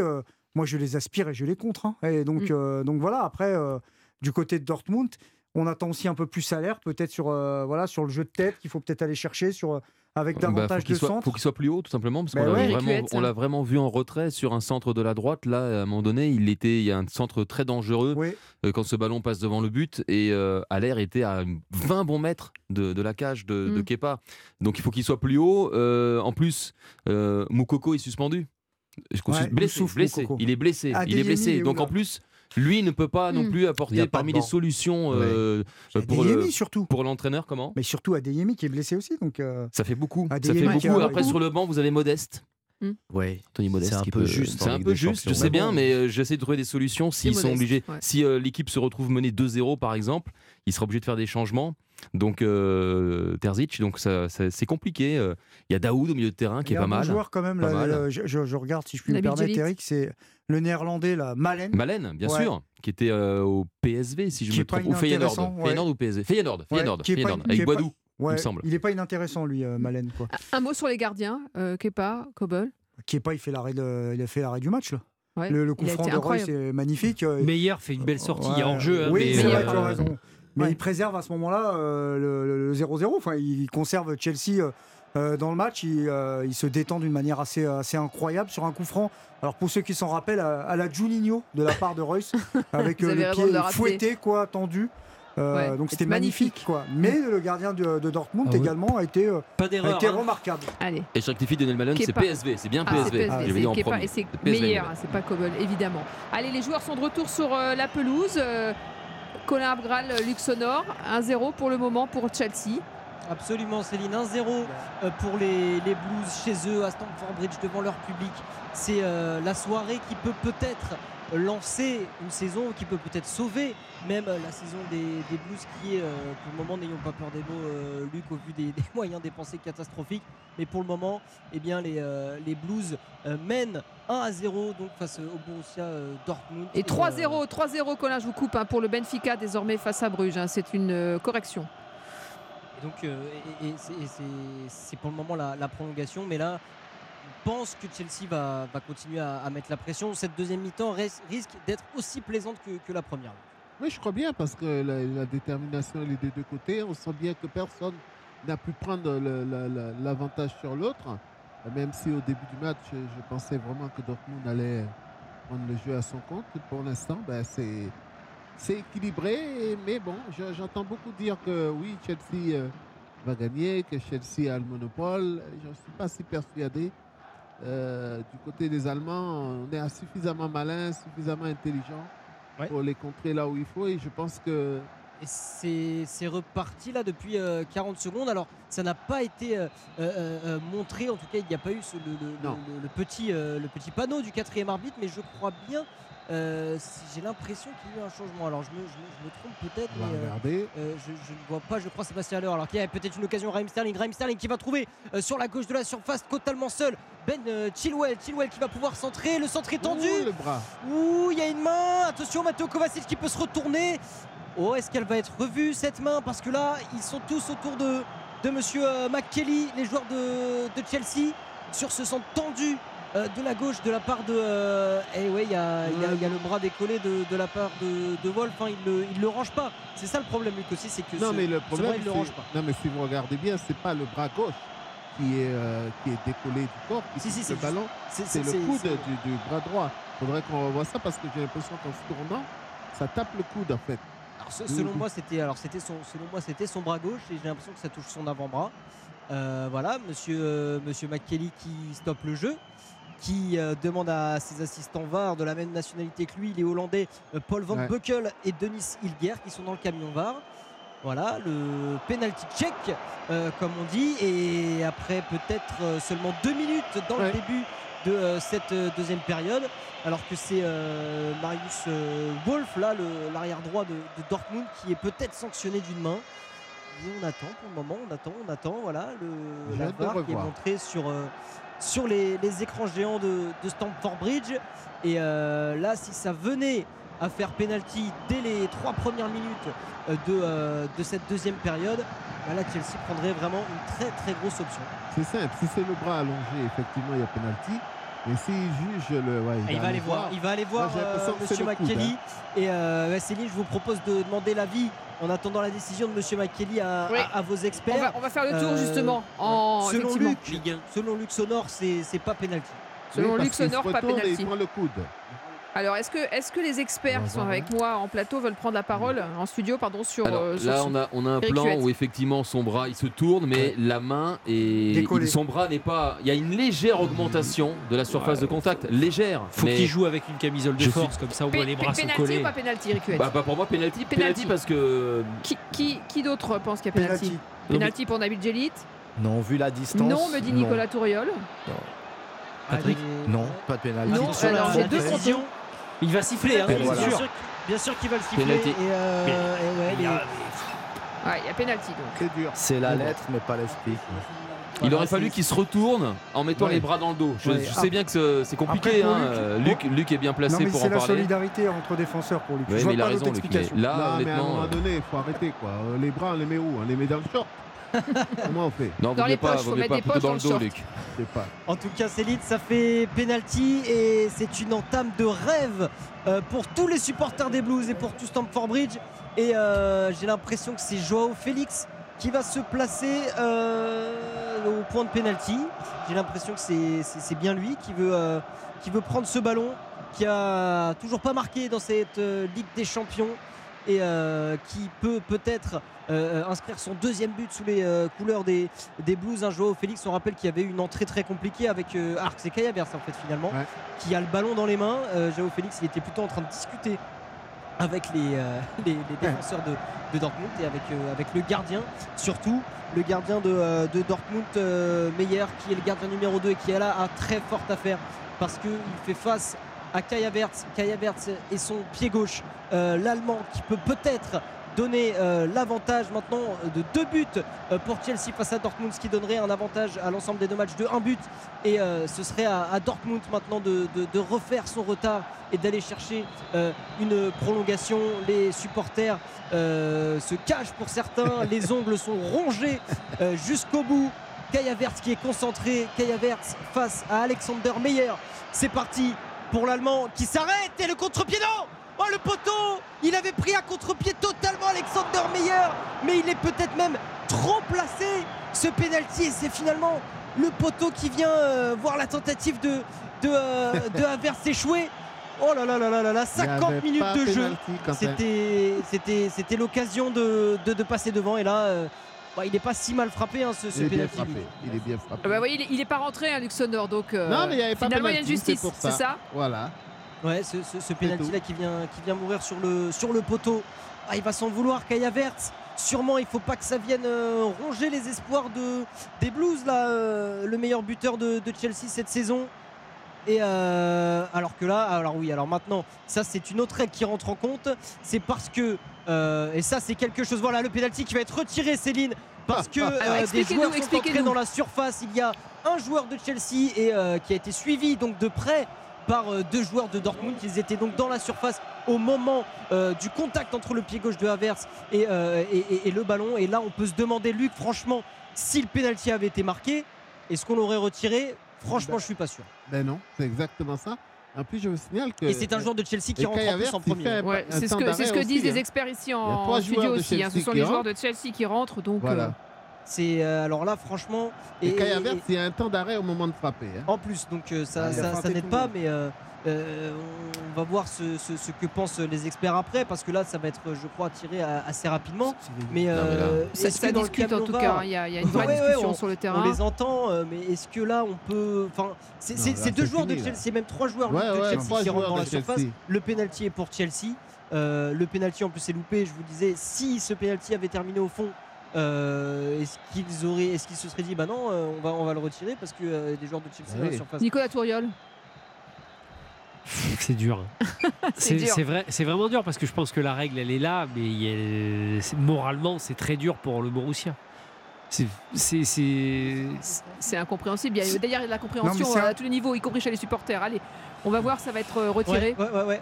Ça va être euh, une deuxième tentative pour Havertz. La même préparation, le souffle, ne regarde même pas euh, son compatriote Alexander Meyer. C'est une deuxième tentative. Havertz qui s'arrête et qui cette fois la tire du même côté, le même contre-pied. Mais le poteau ne vient pas entraver sa tentative et Kai Havertz qui vient donner euh, l'avantage sur l'ensemble des deux matchs. Ça fait 2-1 maintenant au cumul des scores et ça voilà, fait 2-0 voilà, ce soir après 53 minutes de jeu pour Chelsea. Et là, franchement, c'est très dur pour les joueurs de Dortmund, Luc. Ouais, c'est très dur pour Dortmund. En tout cas, qu'est-ce qu'il a du cran, hein, Havertz, pour aller refrapper euh, ce penalty au même endroit, petit filet. Alors bravo à lui, mais je félicite pas l'arbitre, honnêtement, par Ouais. rapport à, à- à cette décision-là. Je sais pas, il y a un moment où il faut euh, euh, agir un petit peu sur le plan humain aussi. Mais il faut surtout avoir une forme euh, de, de- de- de- Il faut que ce soit tout le temps la même chose. On, Ouais, on- on voilà, le sait, ça, les ouais. experts en parlant en plateau, même la main sur certains terrains de Ligue 1 ou de même d'autres championnats ne peut ne pas être pas sifflé parce qu'il n'est pas euh, très loin du ballon. C'est quand même compliqué à, ce- à- à cette distance Ah d'enlever oui. sa main. Et cette fois-là, le, le pénalty retiré, alors que le rebond, il est, il est extrêmement bien frappé avec euh, ce, Remarquable. ce- ce temps d'arrêt et le contre-pied. Il le tire exactement du même côté. Il se pose pas de question, euh, Kai Havertz. Mais euh, bah, maintenant, les, les- les dés sont jetés. Et euh, Graham Potter qui n'a pas voulu regarder lui euh, ce, ce, ce penalty. Et ça fait donc 2-0 maintenant euh, pour Chelsea qui bah, a l'avantage, a le très très gros avantage. Il faut maintenant un but de Dortmund pour qu'on aille en prolongation ou deux buts de Dortmund pour qu'ils euh, reprennent euh, leur avantage. On joue depuis euh, bah, 54 minutes de jeu et c'est maintenant euh, le B4B qui va devoir se découvrir. Et euh, j'ai euh, une petite statistique qui fera réagir nos, nos experts quand on euh, retournera euh, en plateau. Chelsea, c'était euh, c'était compliqué pour eux, on le sait cette saison, mais ils n'avaient même pas marqué deux buts dans un même match depuis le 27 décembre. Vous vous rendez compte? Ça, ça faisait dire aux sceptiques que Chelsea ne pouvait jamais passer parce qu'ils ne marquaient Bah même plus deux buts dans un match. Et bien, c'est chose faite et ils ont choisi bah, le, le- le bon jour, même si Euh, certains diront qu'ils ont été aidés, peut-être par, euh, par cet arbitrage, par cette VAR. En tout cas, ça va Mm. nous donner également beaucoup de temps additionnel. Ça, je peux vous le dire, à la fin du match, ce sera très très chaud. Et euh, c'est maintenant Dortmund qui va essayer d'attaquer ce, cette deuxième mi-temps. Il va falloir maintenant mettre beaucoup d'intensité et c'est le cas maintenant avec Guerrero qui trouve Bellingham dans l'axe. Guerrero et Bellingham qui passe plein axe. Peut-être Reina à l'entrée de la surface la frappe enroulée. Ça a été stoppé par la tête de Ben Chilwell. Ça revient quand même avec euh, encore une fois non Ben Chilwell qui a suivi et qui va envoyer une longue chandelle. Attention il y a un ballon euh, peut-être compliqué à à négocier là pour Alexander Meyer qui a failli selon euh, Sterling est sorti de la surface de réparation avec le ballon dans les mains. Non dit monsieur l'arbitre et euh, maintenant c'est euh, Dortmund qui va devoir euh, maintenant se relancer. Attention à pas euh, être coupé en deux peut-être euh, dans ces euh, relances 56 minutes de jeu cette euh, deuxième mi-temps qui est partie très très fort Céline 2 à 0 pour Chelsea face à Dortmund et 2-1 sur l'ensemble des deux matchs pour les Blues Et que de rebondissements, hein, Colin Abgral, Luxonor. On vient vous voir dans quelques secondes. Petit détour par le studio d'Europe 1 avec nos experts. Euh, ce penalty euh, finalement tiré, retiré, euh, c'est un scénario assez, euh, assez rare, on peut le dire, hein, à ce niveau-là de la compétition. Nabil Djelit Bah, et, pense- et ouais. Dortmund sonné hein, sur le coup. Bah, hein. là, c'est vraiment, euh, il y a quand même un sentiment, euh, je veux bien la règle et tout, mais un vrai sentiment d'injustice. Alors l'injustice, parfois, ça peut vous galvaniser également et ça peut euh, permettre à, Dortmund de réagir. Ils ont, fait, ils ont failli le faire. D'ailleurs, moi, ce que je comprends pas dans cette histoire, c'est que, ok, donc euh, les joueurs de Dortmund sont rentrés dans la, dans la surface. Donc quelque part, Dortmund est sanctionné, mais celui le premier qui est rentré, c'est celui de Chelsea. Mhm. Quelle sanction pour Chelsea qui n'a pas respecté la règle aussi? Aucune. Si, une récompense, retirer un penalty. Je comprends pas. Et pourtant, l'arbitre est allé voir euh, la vidéo assistance euh, après euh, ce penalty tiré donc et raté pour finalement euh, le, le rejouer. Donc, même s'il a vu que les deux joueurs de, de Chelsea étaient les premiers à rentrer, il n'a pas. Oui, oui, c'est une impasse de l'arbitrage vidéo, c'est-à-dire il a considéré que quel que soit le joueur qui entrait dans la surface avant la frappe, ça a invalidé le premier penalty, il fallait en tirer un deuxième. Mais alors dans ces cas-là, selon, le règlement, en si, fait. si avait Eric transformé son premier penalty, alors il aurait été retiré. Oui, oui. Oui, Puisque des joueurs de Chelsea sont entrés dans la surface. voilà. Là, le problème, effectivement, à partir du moment où des joueurs de Dortmund sont également entrés et que le penalty a été euh, manqué, eh bien, il est à retirer aussi. Ça, c'est la, la règle, c'est la- l'application stricte de la règle. Mais c'est là où je te rejoins, Nabil, c'est qu'à partir du moment où des joueurs de Chelsea, en premier, le Bah, premier qui ça, semble fait, avoir qui- pénétré dans la surface est un joueur au maillot bleu. Eric a écrit nullement dans la loi Nicolas 14. Toriol. Dans la loi 14, il y a écui nullement que c'est le premier qui entre ou pas. Oui, est-ce qu'un joueur de l'équipe adverse entre ou est-ce qu'un joueur de l'équipe qui tire le penalty entre mais- Mais après, Je il y a dis pas que l'esprit. hein.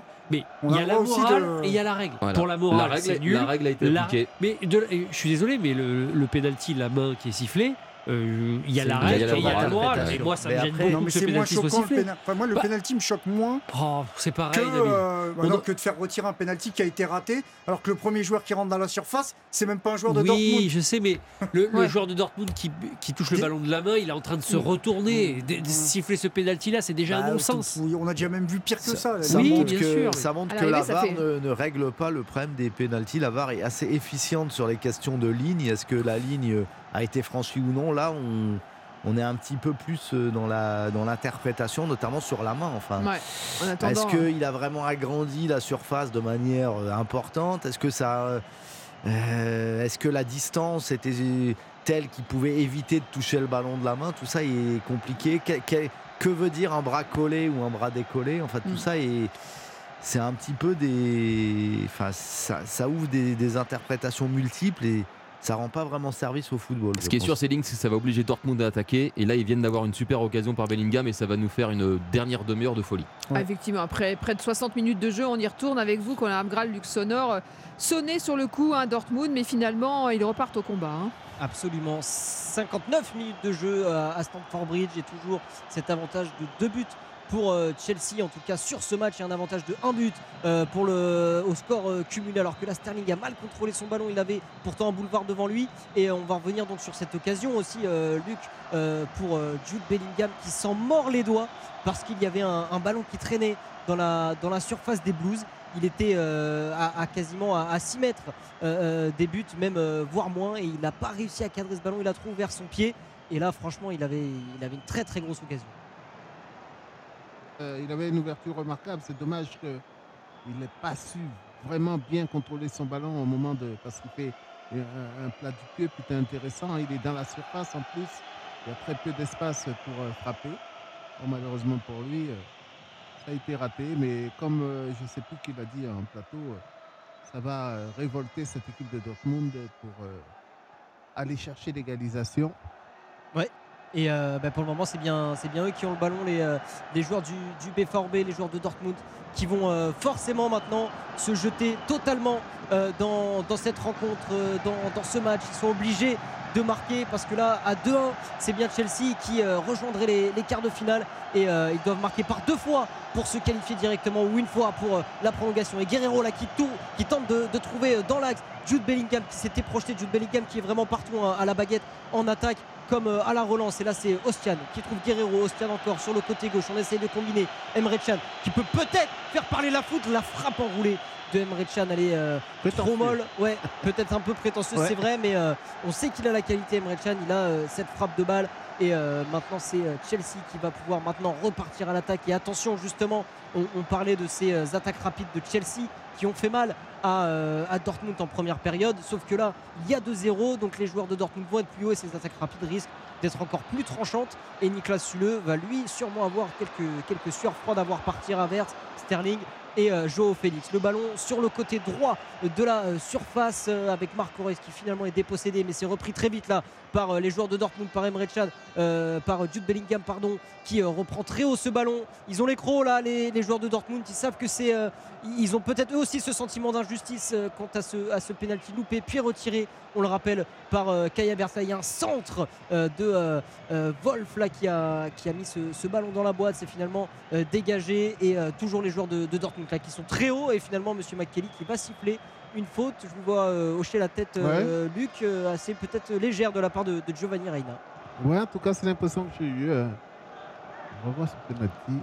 Ce penalty Ah, magnifiquement ils, euh, sont tiré. trois, ils sont trois de Chelsea à rentrer dans, Ben, dans la surface avant je, tout je le monde. sais que, que- que vous avez envie, Luc, d'être dans le studio Coluche à débattre avec, avec Non, mais je les comprends, ils ont raison. Moi, il y a quelque chose que, que je soulignais. Eric Huette parlait de la stricte euh, application de la règle. Moi, je crois, cette saison en tout cas, avoir vu certains pénalties euh, transformés avec des joueurs qui rentraient dans la surface, mais c'était transformé, c'est pas grave, c'est bon, on, passe à autre chose. Donc, euh, c'est- des choses à revoir, mais. euh, mais, mais c'est comme ça, ça fait 2-0. Vous êtes bien sur Europe 1. Chelsea qui mène 2-0 face à Dortmund après 63 minutes de jeu et qui au score cumulé mène 2-1 et qui pour le moment, j'ai envie de dire Luc, euh, pourrait sauver ou en tout cas mettre beaucoup de lumière dans l'ombre euh, de leur saison qui euh, est assez catastrophique. Ça leur ferait du bien, c'est une certitude. Peut-être même les relancer au niveau du championnat, leur permettre de retrouver un moral pour remonter un petit peu euh, tous ces moments perdus depuis le départ. Euh, Une équipe qui dépense autant d'argent pour autant de joueurs ne peut pas se retrouver dans, dans une situation telle qu'elle. Ouais, et euh, ils sont encore à l'attaque, les, joueurs de Chelsea essayent d'aller vite, mais c'est repris par euh, Dortmund. Il va falloir regarder, euh, quand est-ce que, en tout cas en cas de, victoire de Chelsea, la dernière fois qu'ils ont enchaîné deux victoires d'affilée, ça doit remonter au mois de décembre ou au mois de novembre, parce que ça fait très longtemps que c'est la galère du côté des, des joueurs de, Graham Potter. Matthias Wolf, là, qui est sous Marius Wolf, qui était sous pression de la part des, des, des Blues, qui a finalement réussi à se dégager, et ce ballon qui va sortir en touche, une touche pour les Blues et on va euh, procéder au premier, euh, non, au deuxième changement après euh, la sortie de Julian Brandt. Là, côté euh, B4B, c'est un joueur très talentueux aussi, mais c'est un pari que va faire euh, Edin Terzic parce que j'ai cru apercevoir le numéro 43 de Jamie euh, Bino Gittens, euh, le, joueur, euh, le joueur anglais de 18 ans Ouais. qui a énormément de qualité de, de percussion, qui va apporter beaucoup de vitesse. J'ai l'impression, enfin je pense en tout cas que Sébastien Haller risque d'en faire les frais, qu'on voit très très peu Sébastien Haller et euh, voilà, il est pris dans les bras par euh, Terzic, euh, le numéro euh, 43 Bino Gittens, le joueur formé à City, à Reading également, qui a été acheté à Manchester City par, euh, par l'équipe de, de Dortmund. Et c'est un- finalement un changement très offensif parce que c'est euh, un milieu de terrain, Ouais. Sally Östian, euh, qu'on n'a pas euh, beaucoup vu non plus, qui est finalement est, est remplacé donc par Jamie euh, Gittens, le, le jeune anglais de 18 ans qui va sûrement venir se mettre sur son côté préférentiel qui est le côté droit mais on a bien vu parce que là bah, voilà il me fait mentir il est directement sur le côté gauche on a bien vu cette équipe de Dortmund où tous les joueurs offensifs peuvent changer de poste et là ils vont euh, tous euh, se mettre vers l'avant. Sébastien Aller là qui est dans la surface, il y a du monde. Euh, on combine sur la droite Giovanni Reina qui va retrouver euh, Marius Wolf, la frappe euh, non, et l'arrêt de Kepa, la belle envolée. C'est pas fini parce qu'on est toujours dans la surface des Blues. Ah, et là va y avoir une faute. Il a Ouais. tenté de sauver ce ballon, euh, Jude Bellingham, et il est coupable d'un gros tag, d'une grosse semelle. Mais euh, déjà, déjà, enfin directement après euh, la rentrée du jeu anglais, une première occasion chaude. Kepa, il est juste au sommet de son art hein, aujourd'hui. Les arrêts qu'il fait, c'est juste extraordinaire. Ouais, parce que là, il est, il est masqué Ah ouais, par, euh, par trois magnifique. joueurs et il a cette, euh, cette manchette euh, du euh, poignet droit là pour euh, enlever cette, cette tentative de Marius Wolf. Et donc, je vous parlais de, de Jamie Bino Gittens. C'est seulement son deuxième match de Ligue des Champions. Et là, il est vraiment, vraiment, vraiment dans le grand bain, Bino Gittens, le, le jeune anglais qui a, qui a euh, trois buts au compteur euh, cette saison. Et on vous le disait, formé euh, à City, formé à Reading. C'est un pari. Il a été recruté très jeune par, euh, par Dortmund, mais euh, euh, j'ai pu l'apercevoir plusieurs fois en, Bu- en Bundesliga. Énormément de vitesse, de percussion. Il aime, il aime combiner et ça tombe bien parce qu'il a beaucoup de joueurs pour combiner. On a, très, on a, on a beaucoup de, joueurs très fins techni- techniquement. Là, je, regarde Luc, mais Reina, Jamie Bino Gittens, Bellingham, Royce. Franchement, il y, a de, quoi faire. Alors que euh, côté euh, Chelsea aussi, on s'active euh, à la 66e minute et je crois avoir reconnu Gallagher, le, jeune, anglais de Chelsea, cette fois, qui n'a pas quitté le pays. En tout cas, Luc, pour le moment, Dortmund a du mal. Ils, ont mis, ils, sont allés à l'abordage là pendant, pendant 5 minutes, mais il va falloir aussi gérer ces moments où, Chelsea va mettre le pied sur le ballon. Ah, disons que Chelsea a vite éteint l'incendie. hein. Ils, ont, ils ont vu tout de suite que- qu'il fallait rester soudé. Très souvent, quand on marque, attention, on a une tendance un petit peu à se relâcher et, et à prendre un but tout de suite dans la foulée. Là, Chelsea a été intelligent. Et ils ont, ils ont pas intérêt à, ils ont pas intérêt à, à relâcher là les Blues parce qu'on le disait, hein, cette saison galère peut vraiment être sauvée par, euh, par des belles performances en Ligue des Champions. Et euh, est-ce que après la victoire à Leeds euh, ce week-end, est-ce qu'une victoire et une qualification pourraient totalement relancer la machine? Et euh, le changement qui va être effectué par euh, Graham Potter et c'est Joao Félix très qui content, fait hein. euh, non qui fait se lever euh, le bridge de Londres tous les supporters des Blues qui applaudissent leur nouvelle recrue Joao Félix, celui qui était élu Golden Boy en 2019, hein, le meilleur joueur des, des moins de 21 ans. Et c'est Conor Gallagher, le jeune anglais, qui va prendre sa place, le numéro euh, 23 Gallagher, qui va venir donc se placer euh, vraisemblablement sur le côté gauche euh, de l'attaque, avoir les, les consignes, peut-être un changement de, de dispositif parce que euh, Gallagher s'éteint alors que là il y a une grosse frappe tentée, une grosse volée, une demi-volée tentée par Kai Havertz là, qui a tenté un peu une folie. Mais Gallagher qui n'est pas un ailier, hein, lui à, à la base Gallagher c'est un milieu central donc j'ai l'impression Luc que, que Graham Potter va, va vouloir verrouiller. Oui, c'est pas innocent hein, la rentrée de Gallagher. C'est un joueur qui travaille beaucoup plus. Il va beaucoup plus défendre. Il a un gros coffre. Donc il peut faire le, le- le box-to-box pratiquement.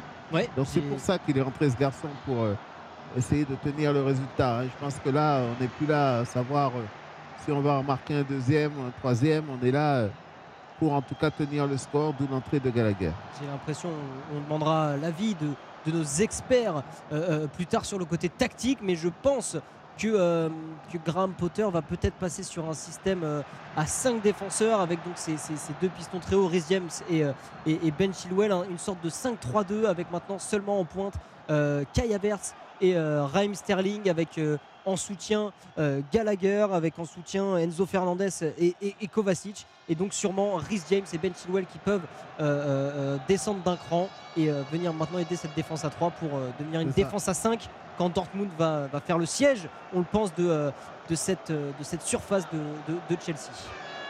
Je pense que c'est un, un 5-3 de Luc.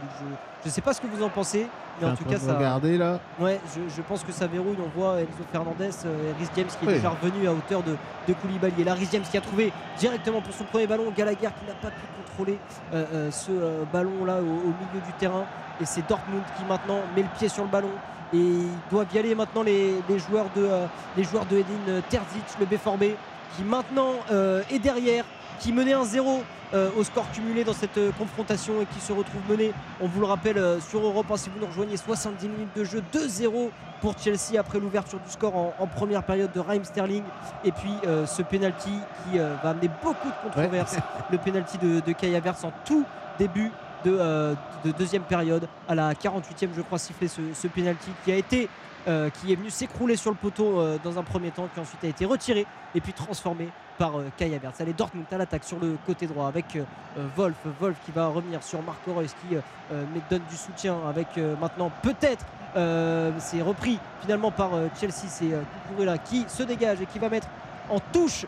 Luc, là, qu'est-ce qu'il faut faire selon vous pour Dortmund pour vraiment mettre à mal cette équipe de Chelsea? Parce qu'il va y avoir un gros bloc et pour bouger un gros bloc, c'est très, com- très compliqué. Là, sur un coup comme ça, il n'y a que les joueurs aux qualités techniques vraiment au-dessus qui peuvent aller provoquer un petit peu l'adversaire parce que, regardez un petit peu, on a mis le mur, hein, là, ça y est, hein, du côté de, Chelsea, d'arriver à passer sur un jeu placé, ça va être très très compliqué, très très compliqué pour Dortmund.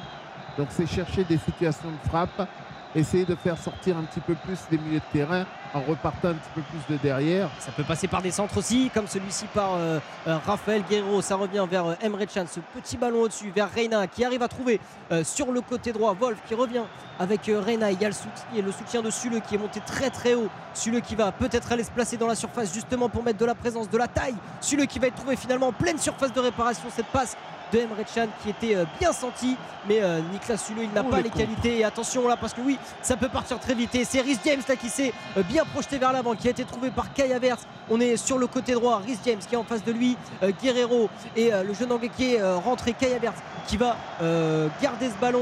Ils vont voilà faire tourner, gagner tout de même un peu de temps. Et là il vient de Ouais. faire une passe avec Gallagher, Gallagher sur le côté droit, là, le centre et ça va être touché par Schlotterbeck qui euh, pense, en tout cas qui dit à l'assistant que ce ballon a été retouché euh, par Conor Galla- euh, Gallagher. Pardon. Et euh, finalement, ce sera un corner après cette attaque rapide de Chelsea. Ils n'ont pas dit leur dernier mot, les, les Blues, et bien sûr, les contres vont faire très mal. Et surtout, si Niklas Zule, le, le défenseur central, se, se projette, il va y avoir un, un- un gros no man's land derrière lui. Ouais, Alors pour l'instant, physiquement, ils vont, ils vont tenir le coup. C'est à ce niveau-là. hein. Il va falloir être très bon, réussir à tenir physiquement parce qu'il y a beaucoup de courses. Les Allemands, ils vont pas lâcher. Ça va être sans cesse des, des actions. Ils vont essayer de percuter, rentrer dans la surface adverse. Ouais, et ce corner qui est encore tiré toujours par euh, l'anglais Ben Chilwell, le euh, piston gauche euh, ce soir. C'est bien tiré au point de pénalty. Il y avait de la présence, notamment celle de, je crois, Wesley Fofana qui était monté très très haut et ce ballon qui ne va pas sortir pour le B4B. C'est toujours dans les pieds des Blues. On est sur le côté gauche avec Cucurella qui va pouvoir ajuster un centre. C'est touché et finalement dégagé par Niklas Sule et c'est une nouvelle touche pour les Blues alors qu'on signale finalement une position de hors-jeu de la part du défenseur espagnol Cucurella avec sa, sa longue tignasse qui rappelle, euh, qui rappelle David Luiz. Et peut-être vous parliez euh, euh, de, Luc de, de ce bus qui va être mis devant, devant la, la surface de, de Chelsea Park the Bus. Et ça rappellera à tous les supporters euh, des Blues. Et ce soir à, à Stamford Bridge les plus belles heures parfois de José Mourinho sur le, Ouais, ouais. sur le banc de, de Chelsea qui lui était un spécialiste en matière, en matière de bus. Allez, le ballon peut-être dans les pieds de euh, Baino Kittens. Là, il s'est fait reprendre par euh, Gallagher, mais c'est toujours Dortmund qui est euh, totalement dans le camp des Blues. Et la frappe de Niklas ouf, qui a tenté sa chance, le grand défenseur allemand là. Une frappe rasante, ça n'empêche pas les supporters de Dortmund de continuer à sauter. Niklas Zule, lui, montre la voie à ses partenaires. Il a tenté sa chance comme vous le préconisiez, Luc. Il faut tenter, il faut maintenant aller inquiéter Kepa.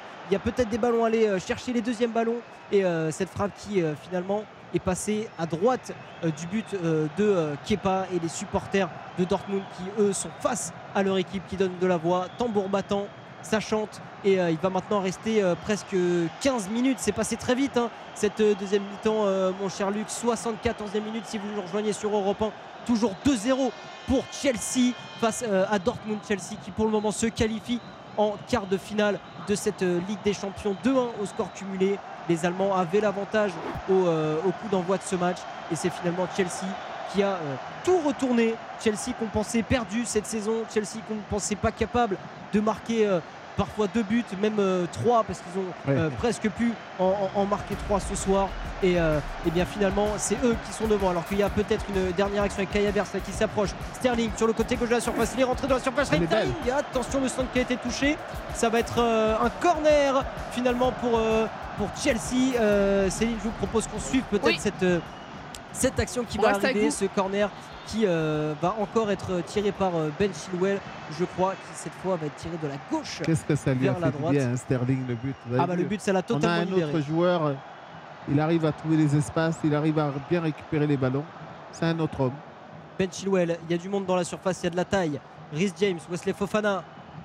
Koulibaly également, c'est tiré pour Rhys James. Euh, Il y a eu la grosse détente de Fofana là avec son numéro 33, on l'a vu encore une fois au premier poteau tenter de euh, couper. Céline, je vous redonne la parole, donc je vous donne la parole plutôt 76 minutes de problème, jeu à Stamford Bridge. 2-0 pour euh, Chelsea face à Dortmund. Et évidemment, vos micros restent ouverts puisque vous intervenez à, à n'importe quel moment. On l'a compris, ce match est intense de bout en bout. 2-0 pour le moment euh, pour Chelsea face à Dortmund, donc qualifié hein, Chelsea à ce stade de- du match pour euh, les quarts de finale. De l'autre côté, on est à 5-0 hein, pour le Benfica. hein. Si vous suivez ce match avec nous aussi en fil rouge face à Bruges, véritable fessée Attention Céline parce que euh, encore une fois il y a peut-être en jeu mais c'est de nouveau Raheem Sterling qui va servir euh, Gallagher dans le but vide Gallagher est-ce que ça fait 3-0 ou est-ce que ce but va être refusé ça va être refusé. Gallagher qui n'explose pas de joie. C'est encore une fois Raheem Sterling qui est parti dans le dos de la défense mais qui a euh, de nouveau été signalé euh, hors jeu sur cette transition rapide des Blues. On va le voir. Ouais cette fois il y a, il y a hors jeu je crois. Encore une fois le, le haut du corps de, de Raheem Sterling. On Et sait cinq, plus, avec hein, il peut-être aller voir la VAR. hein. Ouais, il peut hein, mais là, là je crois en tout cas que c'est Non, que je pense, hors que, jeu allez-y je pense Céline que le pied droit de Sterling est légèrement. Ouais, Et confirmé, il, il était hors jeu. Euh, le momentum est londonien, clairement. Là, je, franchement, il faudrait vraiment un, un petit miracle côté euh, Borussia. Des changements, peut-être? Moi, j'attends encore des changements. Euh, J'aimerais bien voir Sébastien Aller se procurer une vraie occasion. C'est pas le cas depuis le début du match ouais. et Mm. c'est loin d'être gagné, effectivement.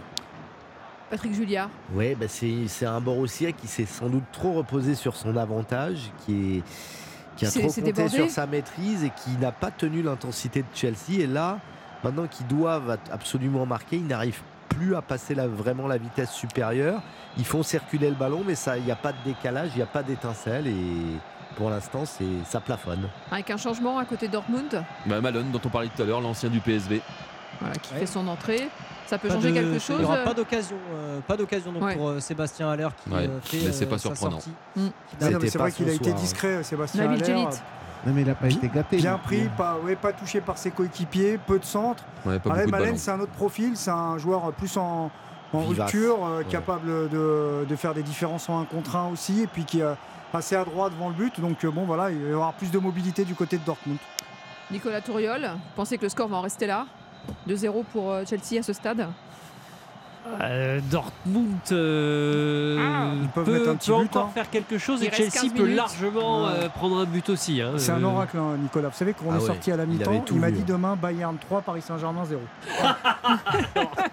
C'est pas vrai. j'avais- Ah, ça chambre, ça chambre avoir du- d'Europe Non, Sport. vous allez avoir on, a, on a dit que sur coup de pied arrêté, Dortmund pouvait, pouvait revenir. Et là, il y a un bon coup franc. Ah, alors on va, on va le surveiller évidemment. Avec et, euh, Un carton Bien pour sûr. Enzo Fernandez. et un Le carton premier pour- carton jaune. cassé l'ambiance. Voilà, Premier carton jaune de ce match. euh, pour, Collard, euh, Graal, Luxonor, on vous laisse la main pour le dernier quart d'heure. 78 minutes de jeu à Stamford Bridge.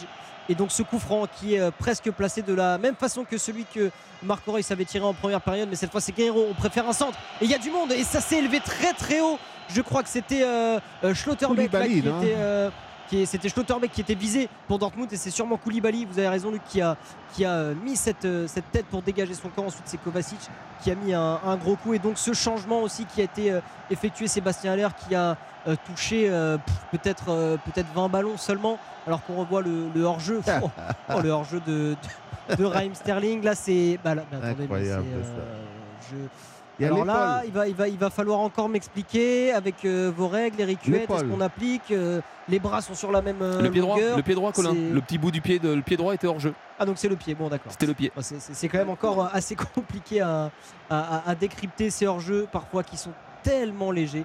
Et euh, bah, Raheem Sterling, ça avait fait but au bout, hein, qui avait servi Gallagher, ça aurait fait 3-0. Ouais. Mais euh, hors jeu finalement, et je vous parlais donc de, de ce changement, Sébastien Haller qui a touché très très peu de ballons et qui est donc euh, remplacé par Daniel Malen, acheté 30 millions d'euros en 2021 par, euh, par Dortmund, qui était donc euh, un ex du, du PSV Eindhoven, formé à l'Ajax d'Amsterdam, Oh, le. Hollandais. Et euh, Dortmund qui donc est obligé maintenant de marquer et qui va s'employer. Il va rester euh, 10 minutes. Alors que là, c'est euh, Bino Jitsens là, qui euh, dribble plein axe. Bino Jitsens qui est euh, euh, lui de base un ailier, hein, qui, mais qui est plein axe maintenant, qui euh, tente de faire des différences en, en percussion. Ça peut aussi passer par là. Ouais, mais il a une tendance à trop aller justement vers l'intérieur. Il va à chaque fois s'embourber dans, dans- dans la défense à- adverse. faut qu'il prenne un petit peu plus le large sur les côtés, s'excentrer un peu et aller provoquer à ce moment-là.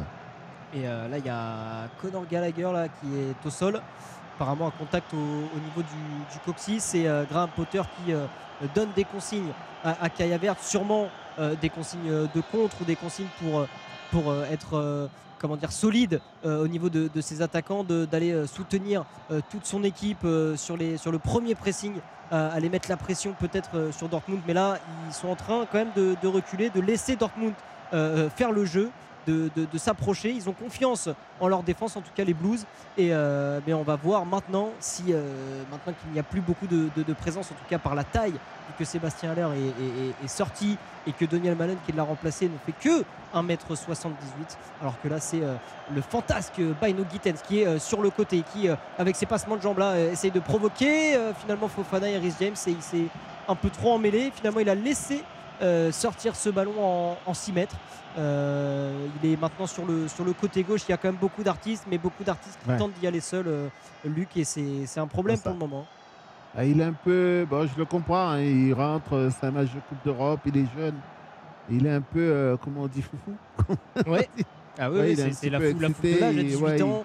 C'est votre deuxième match en Ligue des Champions. Ouais, voilà, c'est Luc, hein. on peut le comprendre, on, on peut complètement le comprendre, même si aujourd'hui, un joueur de 17-18 ans, euh, c'est plus un gamin. hein.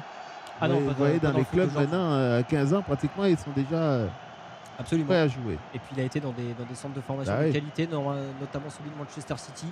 Vous êtes directement confronté au, au haut niveau. Vous jouez également la, la Ligue des Champions des jeunes, euh, Ouais. la Youth League, hein, qui, euh, Exactement. qui n'existe pas depuis euh, très longtemps. Alors que là, il y a Raheem Sterling qui est peut-être parti. Il a euh, euh, Sule et Emre Can devant lui. Raheem Sterling qui finalement va euh, revenir sur ses pas. Raheem Sterling qui n'a pas pu provoquer comme il le, comme il le voulait et comme il l'aime. Mais il va finalement être retrouvé après un beau jeu en triangle et le gros coup d'épaule du grand Allemand Niklas Zule là, qui a fait parler le physique. Et euh, on va euh, aussi effectuer un changement. Je crois côté Chelsea, c'est Pulisic qui euh, va rentrer, qui se prépare sur la touche. Mais c'est toujours Dortmund qui a le ballon. On est sur le côté Ouh. gauche. Il y a une bonne passe et un très très bon retour de la part de, de Rhys James là, parce que sinon il y avait, euh, il y avait de l'espace pour, euh, pour Bino Gittens qui aurait pu euh, filer sur le côté gauche. Double changement même effectué par euh, Graham Potter. Il y a l'américain Pulisic. Je vois l'américain Pulisic qui ne fait pas une, une très grande saison et qui était absent depuis euh, le 12 janvier. Il va effectuer son grand retour donc euh, ce soir. Il va lui rester euh, 8 minutes et plus avec euh, les arrêts de jeu. C'est Raheem Sterling, le buteur, le premier buteur de ce match à la 42e minute en première période, qui avait euh, libéré euh, les Blues et qui s'était aussi libéré lui-même euh, dans un match qui était plutôt euh, compliqué. Et euh, Christian Pulisic qui, est, euh, donc, qui rentre. Et il y a également euh, Ruben Loftus-Cheek qui lui va apporter euh, de la taille, du physique et de la densité au milieu. C'est des changements euh, plutôt logiques selon vous, Non, non, non, moi je suis étonné de la sortie de Kovacic. hein. C'est un gros travailleur, c'est un garçon qui, qui a une faculté incroyable à casser les lignes, à organiser le jeu. S'il y a un joueur que je n'aurais pas sorti, c'est bien lui. hein. Alors bon. euh, Ruben Loftus-Cheek, euh, en tout cas lui aussi c'est euh, Ouais. bien casser les lignes. euh, lui qui peut jouer, il est très polyvalent, il peut jouer à différents postes au milieu de terrain. On l'a souvent vu alors que là il y a Kaya qui peut s'échapper peut-être sur le côté droit. C'est que comme ça maintenant que Chelsea va, va être dangereux. On va récupérer le ballon et envoyer vite devant euh, Havertz et même euh, Christian Pulisic hein, qui est très très rapide le numéro 10 des Blues même si euh, il déçoit là il y a une mauvaise, une mauvaise relance de la part du gardien des Blues et encore une fois un énorme coup de physique de la part de, euh, de Nicolas Quel qui envoie, il fait, lui. qui envoie valser tous les attaquants de, de Chelsea qu'il croise en tout cas qui ne, euh, qui ne le dribble pas il y va à l'épaule avec son, son mètre 91 Nicolas Sule et il permet euh, en tout cas à, à Dortmund de récupérer un ballon qui était chaud parce que récupéré très haut par, par Chelsea. Là, c'est une vraie bagarre hein, à- auquel on assiste. Entre le Dortmund qui cherche absolument à, aller percer toujours dans l'axe et les joueurs de, Chelsea qui n'attendent que ça. hein. Ah, il laisse très peu d'espace, euh, les Blues, en tout cas euh, dans l'axe et aussi sur les côtés. Ils viennent très vite euh, à côté de, de Giovanni Reina, de, de Jamie euh, Bino-Gittens. Euh, ils ne leur laissent pas le temps, en tout cas, de prendre de la vitesse. Ils ne leur laissent pas le temps de dribbler. Et euh, pour le moment, bah, euh, ils, font, ils tournent autour de la, de la surface des Blues. Et euh, bah, si on passe pas avec les dribbles, si on passe pas avec les, les passes dans l'axe, il faut maintenant peut-être se, se- se résoudre à, à centrer. Même s'il n'y a pas beaucoup de, de taille dans, dans- dans cette surface, mais euh, on ne sait jamais, ça peut aussi amener une, une bourde d'un défenseur, par exemple. Ouais, chercher les, les, les, les- les- les- le jeune qui est rentré, qui est assez vif. C'est lui qui doit les provoquer. Regardez, encore un ballon Ouais, perdu. Un ballon perdu, là encore, ça peut aller vite. Et euh, ah, il a sifflé finalement Monsieur McKenny. Qu'est-ce qu'il a sifflé? Il a sifflé une faute euh, contre, contre Chelsea. Une, euh, une faute alors que ça partait très vite en contre. Bizarre. une, une faute qui ne paraît pas évidente, d'où les protestations euh, des, des joueurs des Blues. Et finalement, ah, il, a, il a bien joué le coup, euh, Giovanni Reina, Ouais. parce qu'il y a euh, euh, Gallagher qui vient se mettre en- en- entre lui euh, et euh, enfin qui vient euh, faire, faire tampon euh, un peu. C'est un léger contact. Il y a rien du tout, hein. Mais il a bien joué le coup, il s'est laissé tomber et Monsieur McKenny, lui, pense qu'il y a faute et c'est de nouveau un coup franc à 25-26 mètres de la cage de Kepa. C'est euh, Marc Aurel, c'est toujours Guerrero autour du ballon. Alors en première période, Marc Aurel l'avait tiré directement. Il y a euh, euh, 5-6 minutes, Guerrero euh, l'avait centré. C'est de nouveau un de la part de Guerrero. Il n'y avait personne à la retombée de son ballon. C'est pas touché par Fofana et c'est finalement Chilwell qui va envoyer loin devant un ballon qui va finir euh, dans les tribunes euh, de Stamford Bridge, qui va finir en touche. Il reste, euh, vous êtes bien sur Europe 1, 86 minutes euh, de jeu à Stamford Bridge. Chelsea qui pour le moment est qualifié car il mène 2-0 et au score cumulé ça fait euh, 2-1 et donc Dortmund qui serait éliminé alors qu'ils avaient l'avantage euh, en ce euh, début de soirée. Ce match, on vous le rappelle, qui a été retardé et qui a commencé à euh, 21h10 en raison euh, d'embouteillage. Il y a une nouvelle faute euh, signalée de la part de Rhys. Ça commence euh, à faire beaucoup là pour les Blues qui euh, ne sont pas inquiétés, Luc, dans le jeu, mais qui font des fautes qui permettent à Dortmund de mettre le ballon dans la boîte et on peut s'en vouloir, euh, peut-être même si ce coup franc a été joué euh, rapidement. Oui, été joué. Mais ils font tout leur possible, en tout cas, Chelsea, pour bloquer cette équipe de Dortmund. Je trouve qu'ils sont bien barricadés derrière. Comme je l'ai dit, il y a un mur. Et puis devant, vous avez trois garçons qui vont très vite. Donc sur les contres, ils n'ont pas besoin de tous sortir. Il n'y en a que trois qui vont y aller et les autres, ils vont rester là. hein. Là, là, maintenant, je peux vous assurer que ils vont buter sur un vrai mur. Euh, Ils ont un mur jaune en Allemagne, euh, Dortmund, mais il y en a un aussi à Chelsea. Aujourd'hui. le, le- le mur jaune du Westfalenstadion, comme, euh, comme on dit en, en- en Allemagne, ce fameux mur jaune qui aurait peut-être servi à, à Dortmund pour, pour mettre de l'ambiance. Il va y avoir euh, de nouveau euh, un changement et je crois que c'est un défenseur cette fois qui va rentrer Luc et c'est Enzo Fernandez qui est euh, montré par notre réalisateur Enzo Fernandez qui ne peut pas sortir alors que euh, euh, Monsieur McKean lui dit si si euh, Monsieur Enzo Fernandez il faut y aller vous avez beau coûter 120 millions d'euros il faut sortir Non, mais lui, il veut sortir de l'autre côté. Il faut prendre du temps alors qu'il est tout près du banc. Absolument. Et euh, il va être euh, remplacé par euh, un joueur de Chelsea, mais qui appartient à la Juve, qui est prêté euh, par la Juve. Denis Zakaria, le milieu suisse, lui aussi. Euh, il, y a, il y a beaucoup de, de cœur dans son jeu. Euh, il est très physique et c'est un, c'est un milieu défensif. Donc là, on est en train de vraiment, vraiment tout verrouiller Ah du, oui. côté de, du côté de Graham Potter. Il veut tenir ce résultat. Il sait que ce résultat est très précieux pour la saison des Blues qui sont seulement dixième en championnat, qui ont beaucoup de mal depuis, euh, depuis beaucoup de mois. hein. Ils, ont, ils ont changé d'entraîneur en début de saison. Thomas Tuchel a été remercié et Graham Potter est venu, mais sans résultat euh, euh, direct. Et euh, là, Dortmund qui euh, combine sur la gauche avec Bino Gittens, le fantasme Bino Gittens qui est devant Kukurela, qui arrive à crocheter, mais qui est finalement obligé de revenir derrière. On est au milieu de, de terrain avec Schlotterbeck maintenant, qui va voir à droite avec Suleux, le centre enroulé de Suleux. Et est-ce qu'il a touché ce ballon Rhys James Non, mais ça va filer au second poteau. Va y avoir une opportunité pour Reina de mettre ce ballon dans la boîte. Il va trouver directement. Il n'est pas assez euh, levé ce C'est sans conviction. C'est sans conviction. Reina, il, il a fait ça à deux à l'heure. J'ai eu même l'impression qu'il allait jeter le ballon. Il n'y a pas assez de conviction. Il n'a pas pris le temps de bien regarder euh, dans l'axe avec qui il pouvait jouer. C'est toujours, euh, c'est toujours les, joueurs de Dortmund qui continuent euh, leur siège de la, surface. Et là, c'est bien passé de la part de Malen qui va revenir dans l'axe. Euh, c'est finalement un peu trop loin de la cage là pour Emre Can pour tenter sa chance. Niklas Zule sur le côté droit. Il y a énormément de présence dans la surface. Et là, il y a un bon centre et on s'élève. Et je crois que c'était Jude Bellingham au cœur de la défense des Blues là qui a pas réussi à rabattre sa tête. Il était pourtant monté très haut. Euh, Jude Bellingham au milieu de Fofana et James. Mais cette tête euh, lobée qui finalement finit dans le, dans le toit des, des filets de, de Kepa. Il est monté très haut, hein, Bellingham, parce que je peux vous assurer que Fofana, c'est un joueur de tête euh, incroyable. Ouais. Et euh, là, c'est. euh, on joue depuis euh, 89 minutes de jeu. Vous êtes bien sur Europe 1. Chelsea qui mène 2-0. Chelsea qui, pour le moment, est qualifié euh, en quart de finale de la Ligue des Champions. Ça fait longtemps, en tout cas, que Stamford Bridge n'avait pas rugi de la sorte. Ça faisait longtemps que les supporters de Chelsea n'avaient pas eu euh, autant de bonheur. Mais là, ils vont tous être euh, stressés, c'est sûr, euh, jusqu'à la fin. Et les ballons qui reviennent insatiablement euh, dans euh, le camp des Blues, même si là, l'attaque a été arrêtée justement par un joueur des Blues. Et il y a peut-être une situation avec Pulisic ah, qui n'a pas pu contrôler ce ballon, se l'emmener, c'est pas grave, il est toujours sur le côté droit. Christian Pulisic qui dribble, qui va revenir intérieur avec son extérieur du pied, qui continue à dribbler. Christian Pulisic, est-ce qu'il va réussir à avoir une faute? On laisse jouer l'avantage. Cucurella avec maintenant Loftus-Cheek, la talonnade pour Cucurella. On arrive à faire tourner. Ils sont, elles sont précieuses ces secondes. Il va pas centrer, bien sûr qu'il va pas centrer Ben Chilwell.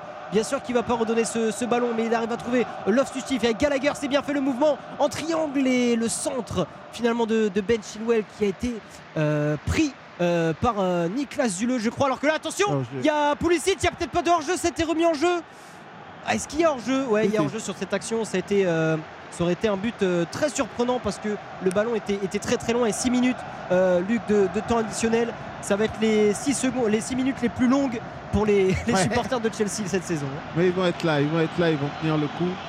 Je les trouve très frais, hein, malgré toutes les courses qu'ils ont fait euh, jusqu'à maintenant, cette équipe de Chelsea. Et ils fatiguent littéralement cette équipe de Dortmund. Ouais, qui a vraiment du mal à se procurer des occasions. C'est simple, il n'y en a pas eu beaucoup euh, depuis 20 minutes. Et là, par contre, il y a un 3 contre 3 à jouer avec Zakaria et il a Pulisic dans l'axe. Et il y a peut-être Havertz au second poteau. Et finalement, il a tenté Pulisic qui n'a pas pu reprendre ce ballon. Il y avait peut-être le but du chaos au bout de cette action.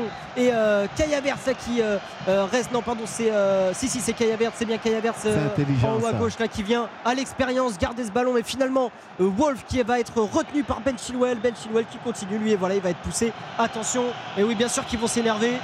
Et il n'y a, pas- il a pas besoin de faire ça, messieurs. Il n'y a pas besoin parce que Ben Chilwell, lui, euh, partait en conduite de balle, il s'en allait avec le ballon. Mais ça fait les affaires de Dortmund, ça, en fait. hein. Ah, je ne sais pas de quel côté Bah ça oui, fait les affaires bah parce oui. Le temps va être retenu. Ben Chilwell, Bah oui. lui, il va prendre un carton pour euh, comportement antisportif. Euh, je pense que Wolf aussi va prendre un carton euh, pour, euh, pour Bah, sa poussette. quand même. Mais voilà, on revoit l'action. Euh, Il y a faute euh, totale de, de- de Ben Chilwell. Et bien sûr, bah, Luc, Colin. à, ce moment-là, oui. Un petit, euh, petit détour par le studio juste pour vous dire qu'il est 23h01. Bien sûr, hein, la libre antenne, c'est juste après le coup de sifflet final de ce match. Bien sûr, vous restez avec nous. On vous rappelle hein, que ce match a démarré avec 10 minutes de retard en raison justement d'un retard des deux bus, des joueurs euh, coincés dans les embouteillages, ce qui explique euh, ce coup de sifflet décalé. Donc vous restez bien avec nous. Dès que le match est fini, vous retrouvez Olivier Delacroix et toute l'équipe pour la libre antenne. Allez, euh, plus que 4 minutes à jouer, euh, Luc. Là, c'est euh, c'est vraiment les derniers moments. C'est le moment où euh, bah, ça peut faire 3-0 comme, euh, comme, comme ça peut faire 2-1 en claquement de doigts. Complètement. Tout le monde va se jeter à l'abordage un peu. Même sont- si, franchement, cette équipe de Chelsea euh, me plaît, m'a beaucoup plu, me plaît énormément de par sa manière de, défendre, en tout cas, son, avantage. Alors que Guerrero là euh, prend l'espace Guerrero qui va décaler Jude Bellingham. Jude Bellingham en une touche le pied gauche. Il a été vigilant euh, parce que il a pensé à un centre. Kepa et finalement ce, ballon prenait euh, plutôt la, direction des 6 mètres et du but. Et il a bien lu cette trajectoire Kepa. Il s'est bien, il s'est bien repris. Il est resté bien sur ses appuis et finalement il peut, il peut capter ce ballon. Euh, vous, vous vous dites euh, impressionné euh, Luc par, par cette défense. Oui, héroïque, courageuse de, de, de- de Chelsea et cette défense qui tire bon. Moi, j'ai plutôt été bah, déçu par, par Dortmund qui finalement a, Ouais, a eu euh, presque, presque 35 minutes pour apporter le danger et, euh, et le feu sur, euh, sur la cage de- des Blues. Et ben, finalement, ce feu a eu lieu allez, pendant 3-4 minutes après le, le penalty de Havertz. L'inconvénient, c'est que Dortmund n'a pas de véritables attaquants. Quand vous sortez à l'air, vous êtes un petit peu coincé. Mais à il y a, il y a. Bellingham au milieu de terrain. Non, il a pas, il a que, pas été attention, il s'est, trompé Emre Can euh, sur son contrôle et ça donne de l'espace à Pulisic. Et lui aussi, je pense qu'il va jouer la montre Pulisic. Il va aller tout droit au poteau de corner euh, du côté droit. Et finalement. Emre Can, allez hop, qui lui dit euh, Non, non, mon garçon, tu vas pas aller jusqu'au poteau de corner. Je t'ai repris avant. J'ai bien vu ce que tu voulais faire. Et euh, maintenant, euh, Dortmund qui va repartir à l'attaque. Il reste 2 minutes 30 et sûrement un peu plus après le, nouvel arrêt de jeu et, euh, et ce petit accrochage entre Ben Chilwell et Marius Wolf. On est, euh, on est vraiment à, la fin de ce match. 2-0 donc pour Chelsea qui pour le moment se qualifie grâce à un but d'avance au score cumulé. Ça fait euh, euh, 2-1 alors que là il y a peut-être une occasion. Ça se dégage en catastrophe et Jude Bellingham qui va être à la retombée de ce ballon. Finalement euh, Zakaria qui tente de dégager sur le côté mais ça revient sur euh, Bino Gittens. Bino Gittens le centre il est contré. Il y a un accrochage, ça va pas être sifflé. Il y a une frappe derrière en première intention qui est touchée. Et va y avoir un corner et Marco Reus qui reste au sol. Luc, cette fin de match va devenir irrespirable. Ouais, elle est belle, ça nous intéresse. Voir ce qui va véritablement se passer.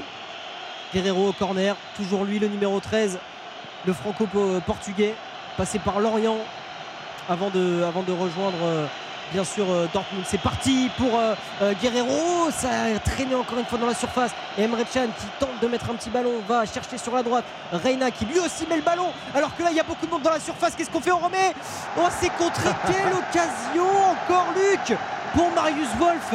Il y a eu d'abord une première tête, il y avait euh, quatre joueurs de Dortmund complètement seuls, mais euh, une tête de Wolf qui était euh, à l'entrée de la surface, qui finalement est, est revenue euh, sur Malen, qui remet sur Wolf et en première intention, euh, ça, a été, ça a été trop lent là. Ça a été trop lent pour Dortmund. Mais pourquoi ce plat du pied Vous êtes à la sortie comme ça, un plat du pied, il peut faire le coup du pied, frapper fort. Ça peut être dévié pour rentrer. Ouais, et je vous... là ils sont, ils sont malins les joueurs de, les joueurs de, Ah oui, oui. de Chelsea. Kai Havertz qui fait un travail monstrueux dans la conservation du ballon. Et là, il va y avoir une faute.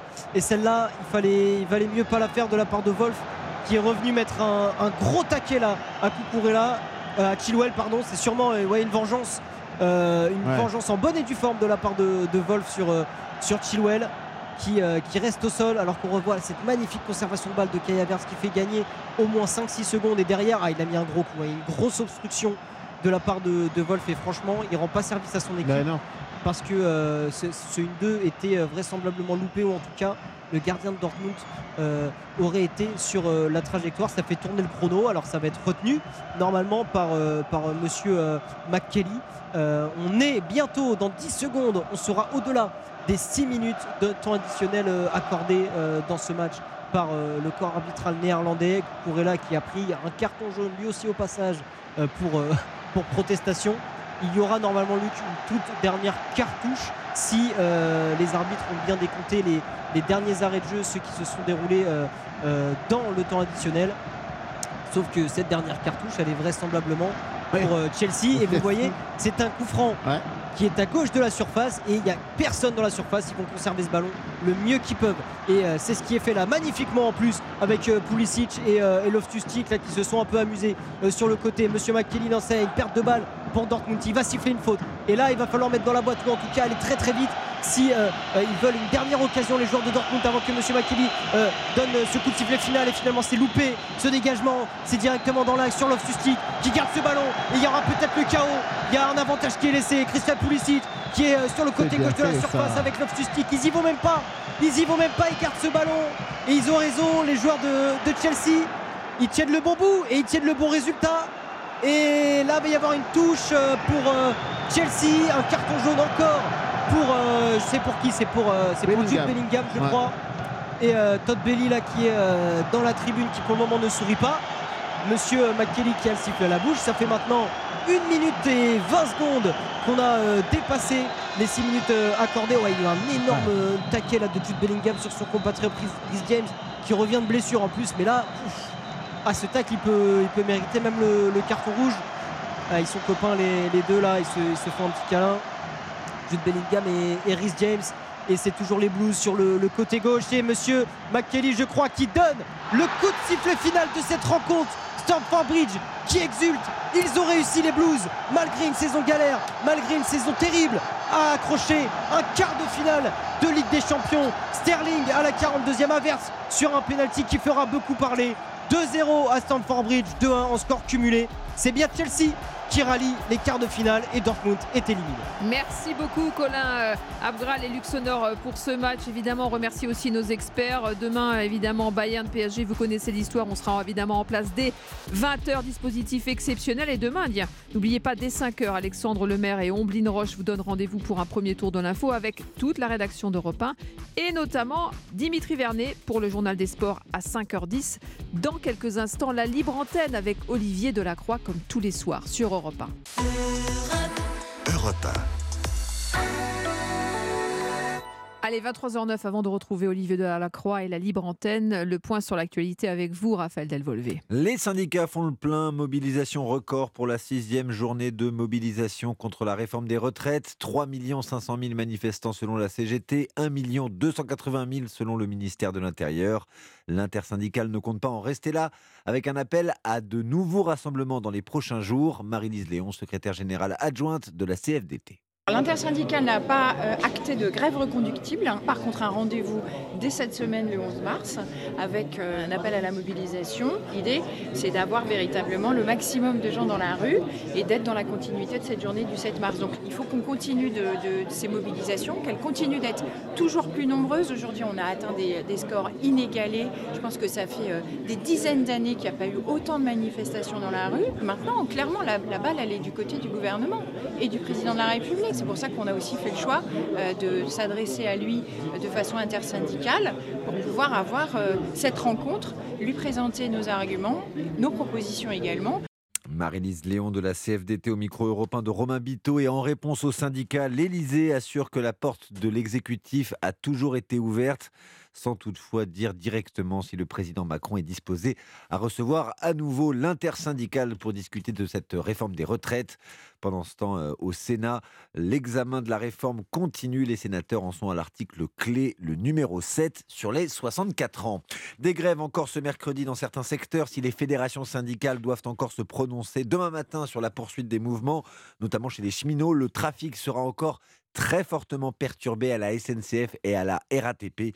Renseignez-vous sur notre site europe Et puis, de probables opérations de coup de poing créent la polémique. 2000 foyers d'Annonay en Ardèche, le fief du ministre du Travail Olivier Dussopt, euh, ont été privés d'électricité en début d'après-midi.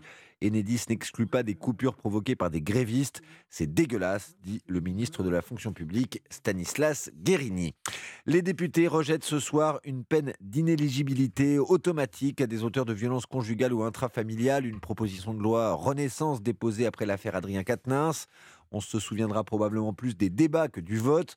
L'examen a été perturbé par des bras d'honneur exécutés par le ministre de la Justice pendant une prise de parole du chef des députés Les Républicains. Éric Dupont-Moretti contraint de s'excuser dans l'hémicycle auprès d'Olivier Marlex, qui évoquait dans son discours les mises en examen de l'actuel ministre de la Justice. Éric Dupont-Moretti assure ne pas avoir visé le député, mais l'atteinte à la présomption d'innocence.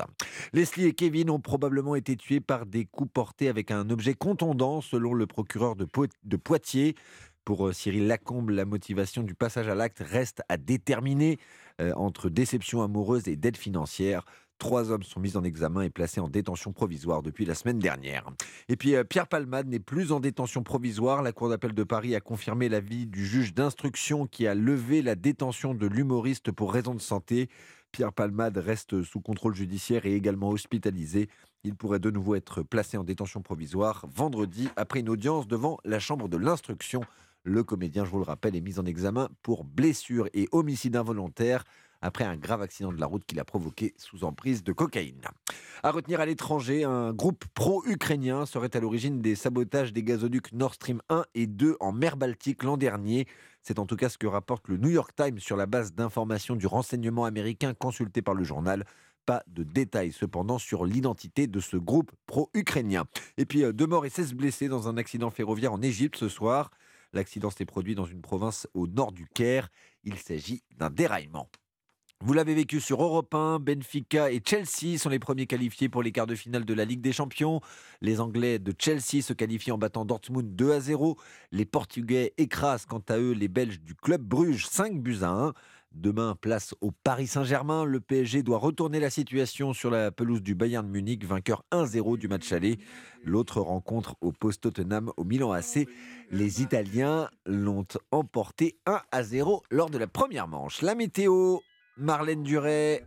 Une vigilance orange est toujours en cours dans le nord et le Pas-de-Calais en raison d'un petit épisode neigeux. Oui, ça s'explique déjà par les perturbations qui circulent sur le pays, mais aussi par cet air froid qui nous arrive du Grand Nord. Cette vigilance orange prendra effet euh, cette nuit à 3 heures du matin, donc jusqu'à la mi-journée demain, avec des quantités de neige qui seront assez hétérogènes, entre 5 et 10 cm en général, parfois moins. Alors il neigera aussi un petit peu quand même dans le nord de la Picardie et puis sur le reste du territoire. Prévoyez des passages pluvieux avec des pluies plus marquées là où les perturbations vont circuler. hein. Autrement dit, au nord de la Seine, près des frontières de l'Est, et puis le vent de sud-ouest qui sera bien sensible au nord d'un axe Bordeaux-Lyon. On termine par les températures. Au plus chaud de la journée, il fera 3 degrés à Lille contre 20 à Toulouse ou à Biarritz, jusqu'à 22 même. On attend 22 euh, dans l'Ariège. Ailleurs, prévoyez 14 à Paris, à Nantes, à Mulhouse, 14 degrés également à Bourges, à Limoges, 15 à 18 près de la Méditerranée. Donc vous voyez que la tendance est plutôt au redout. Merci Marlène Duret et bonne nuit à vous car il est tard, très tard, 23 heures passées de 15 minutes. La libre antenne est là, je vous rassure, avec euh, donc quelques instants de retard. Euh, Olivier Delacroix, bonsoir. Bonsoir mon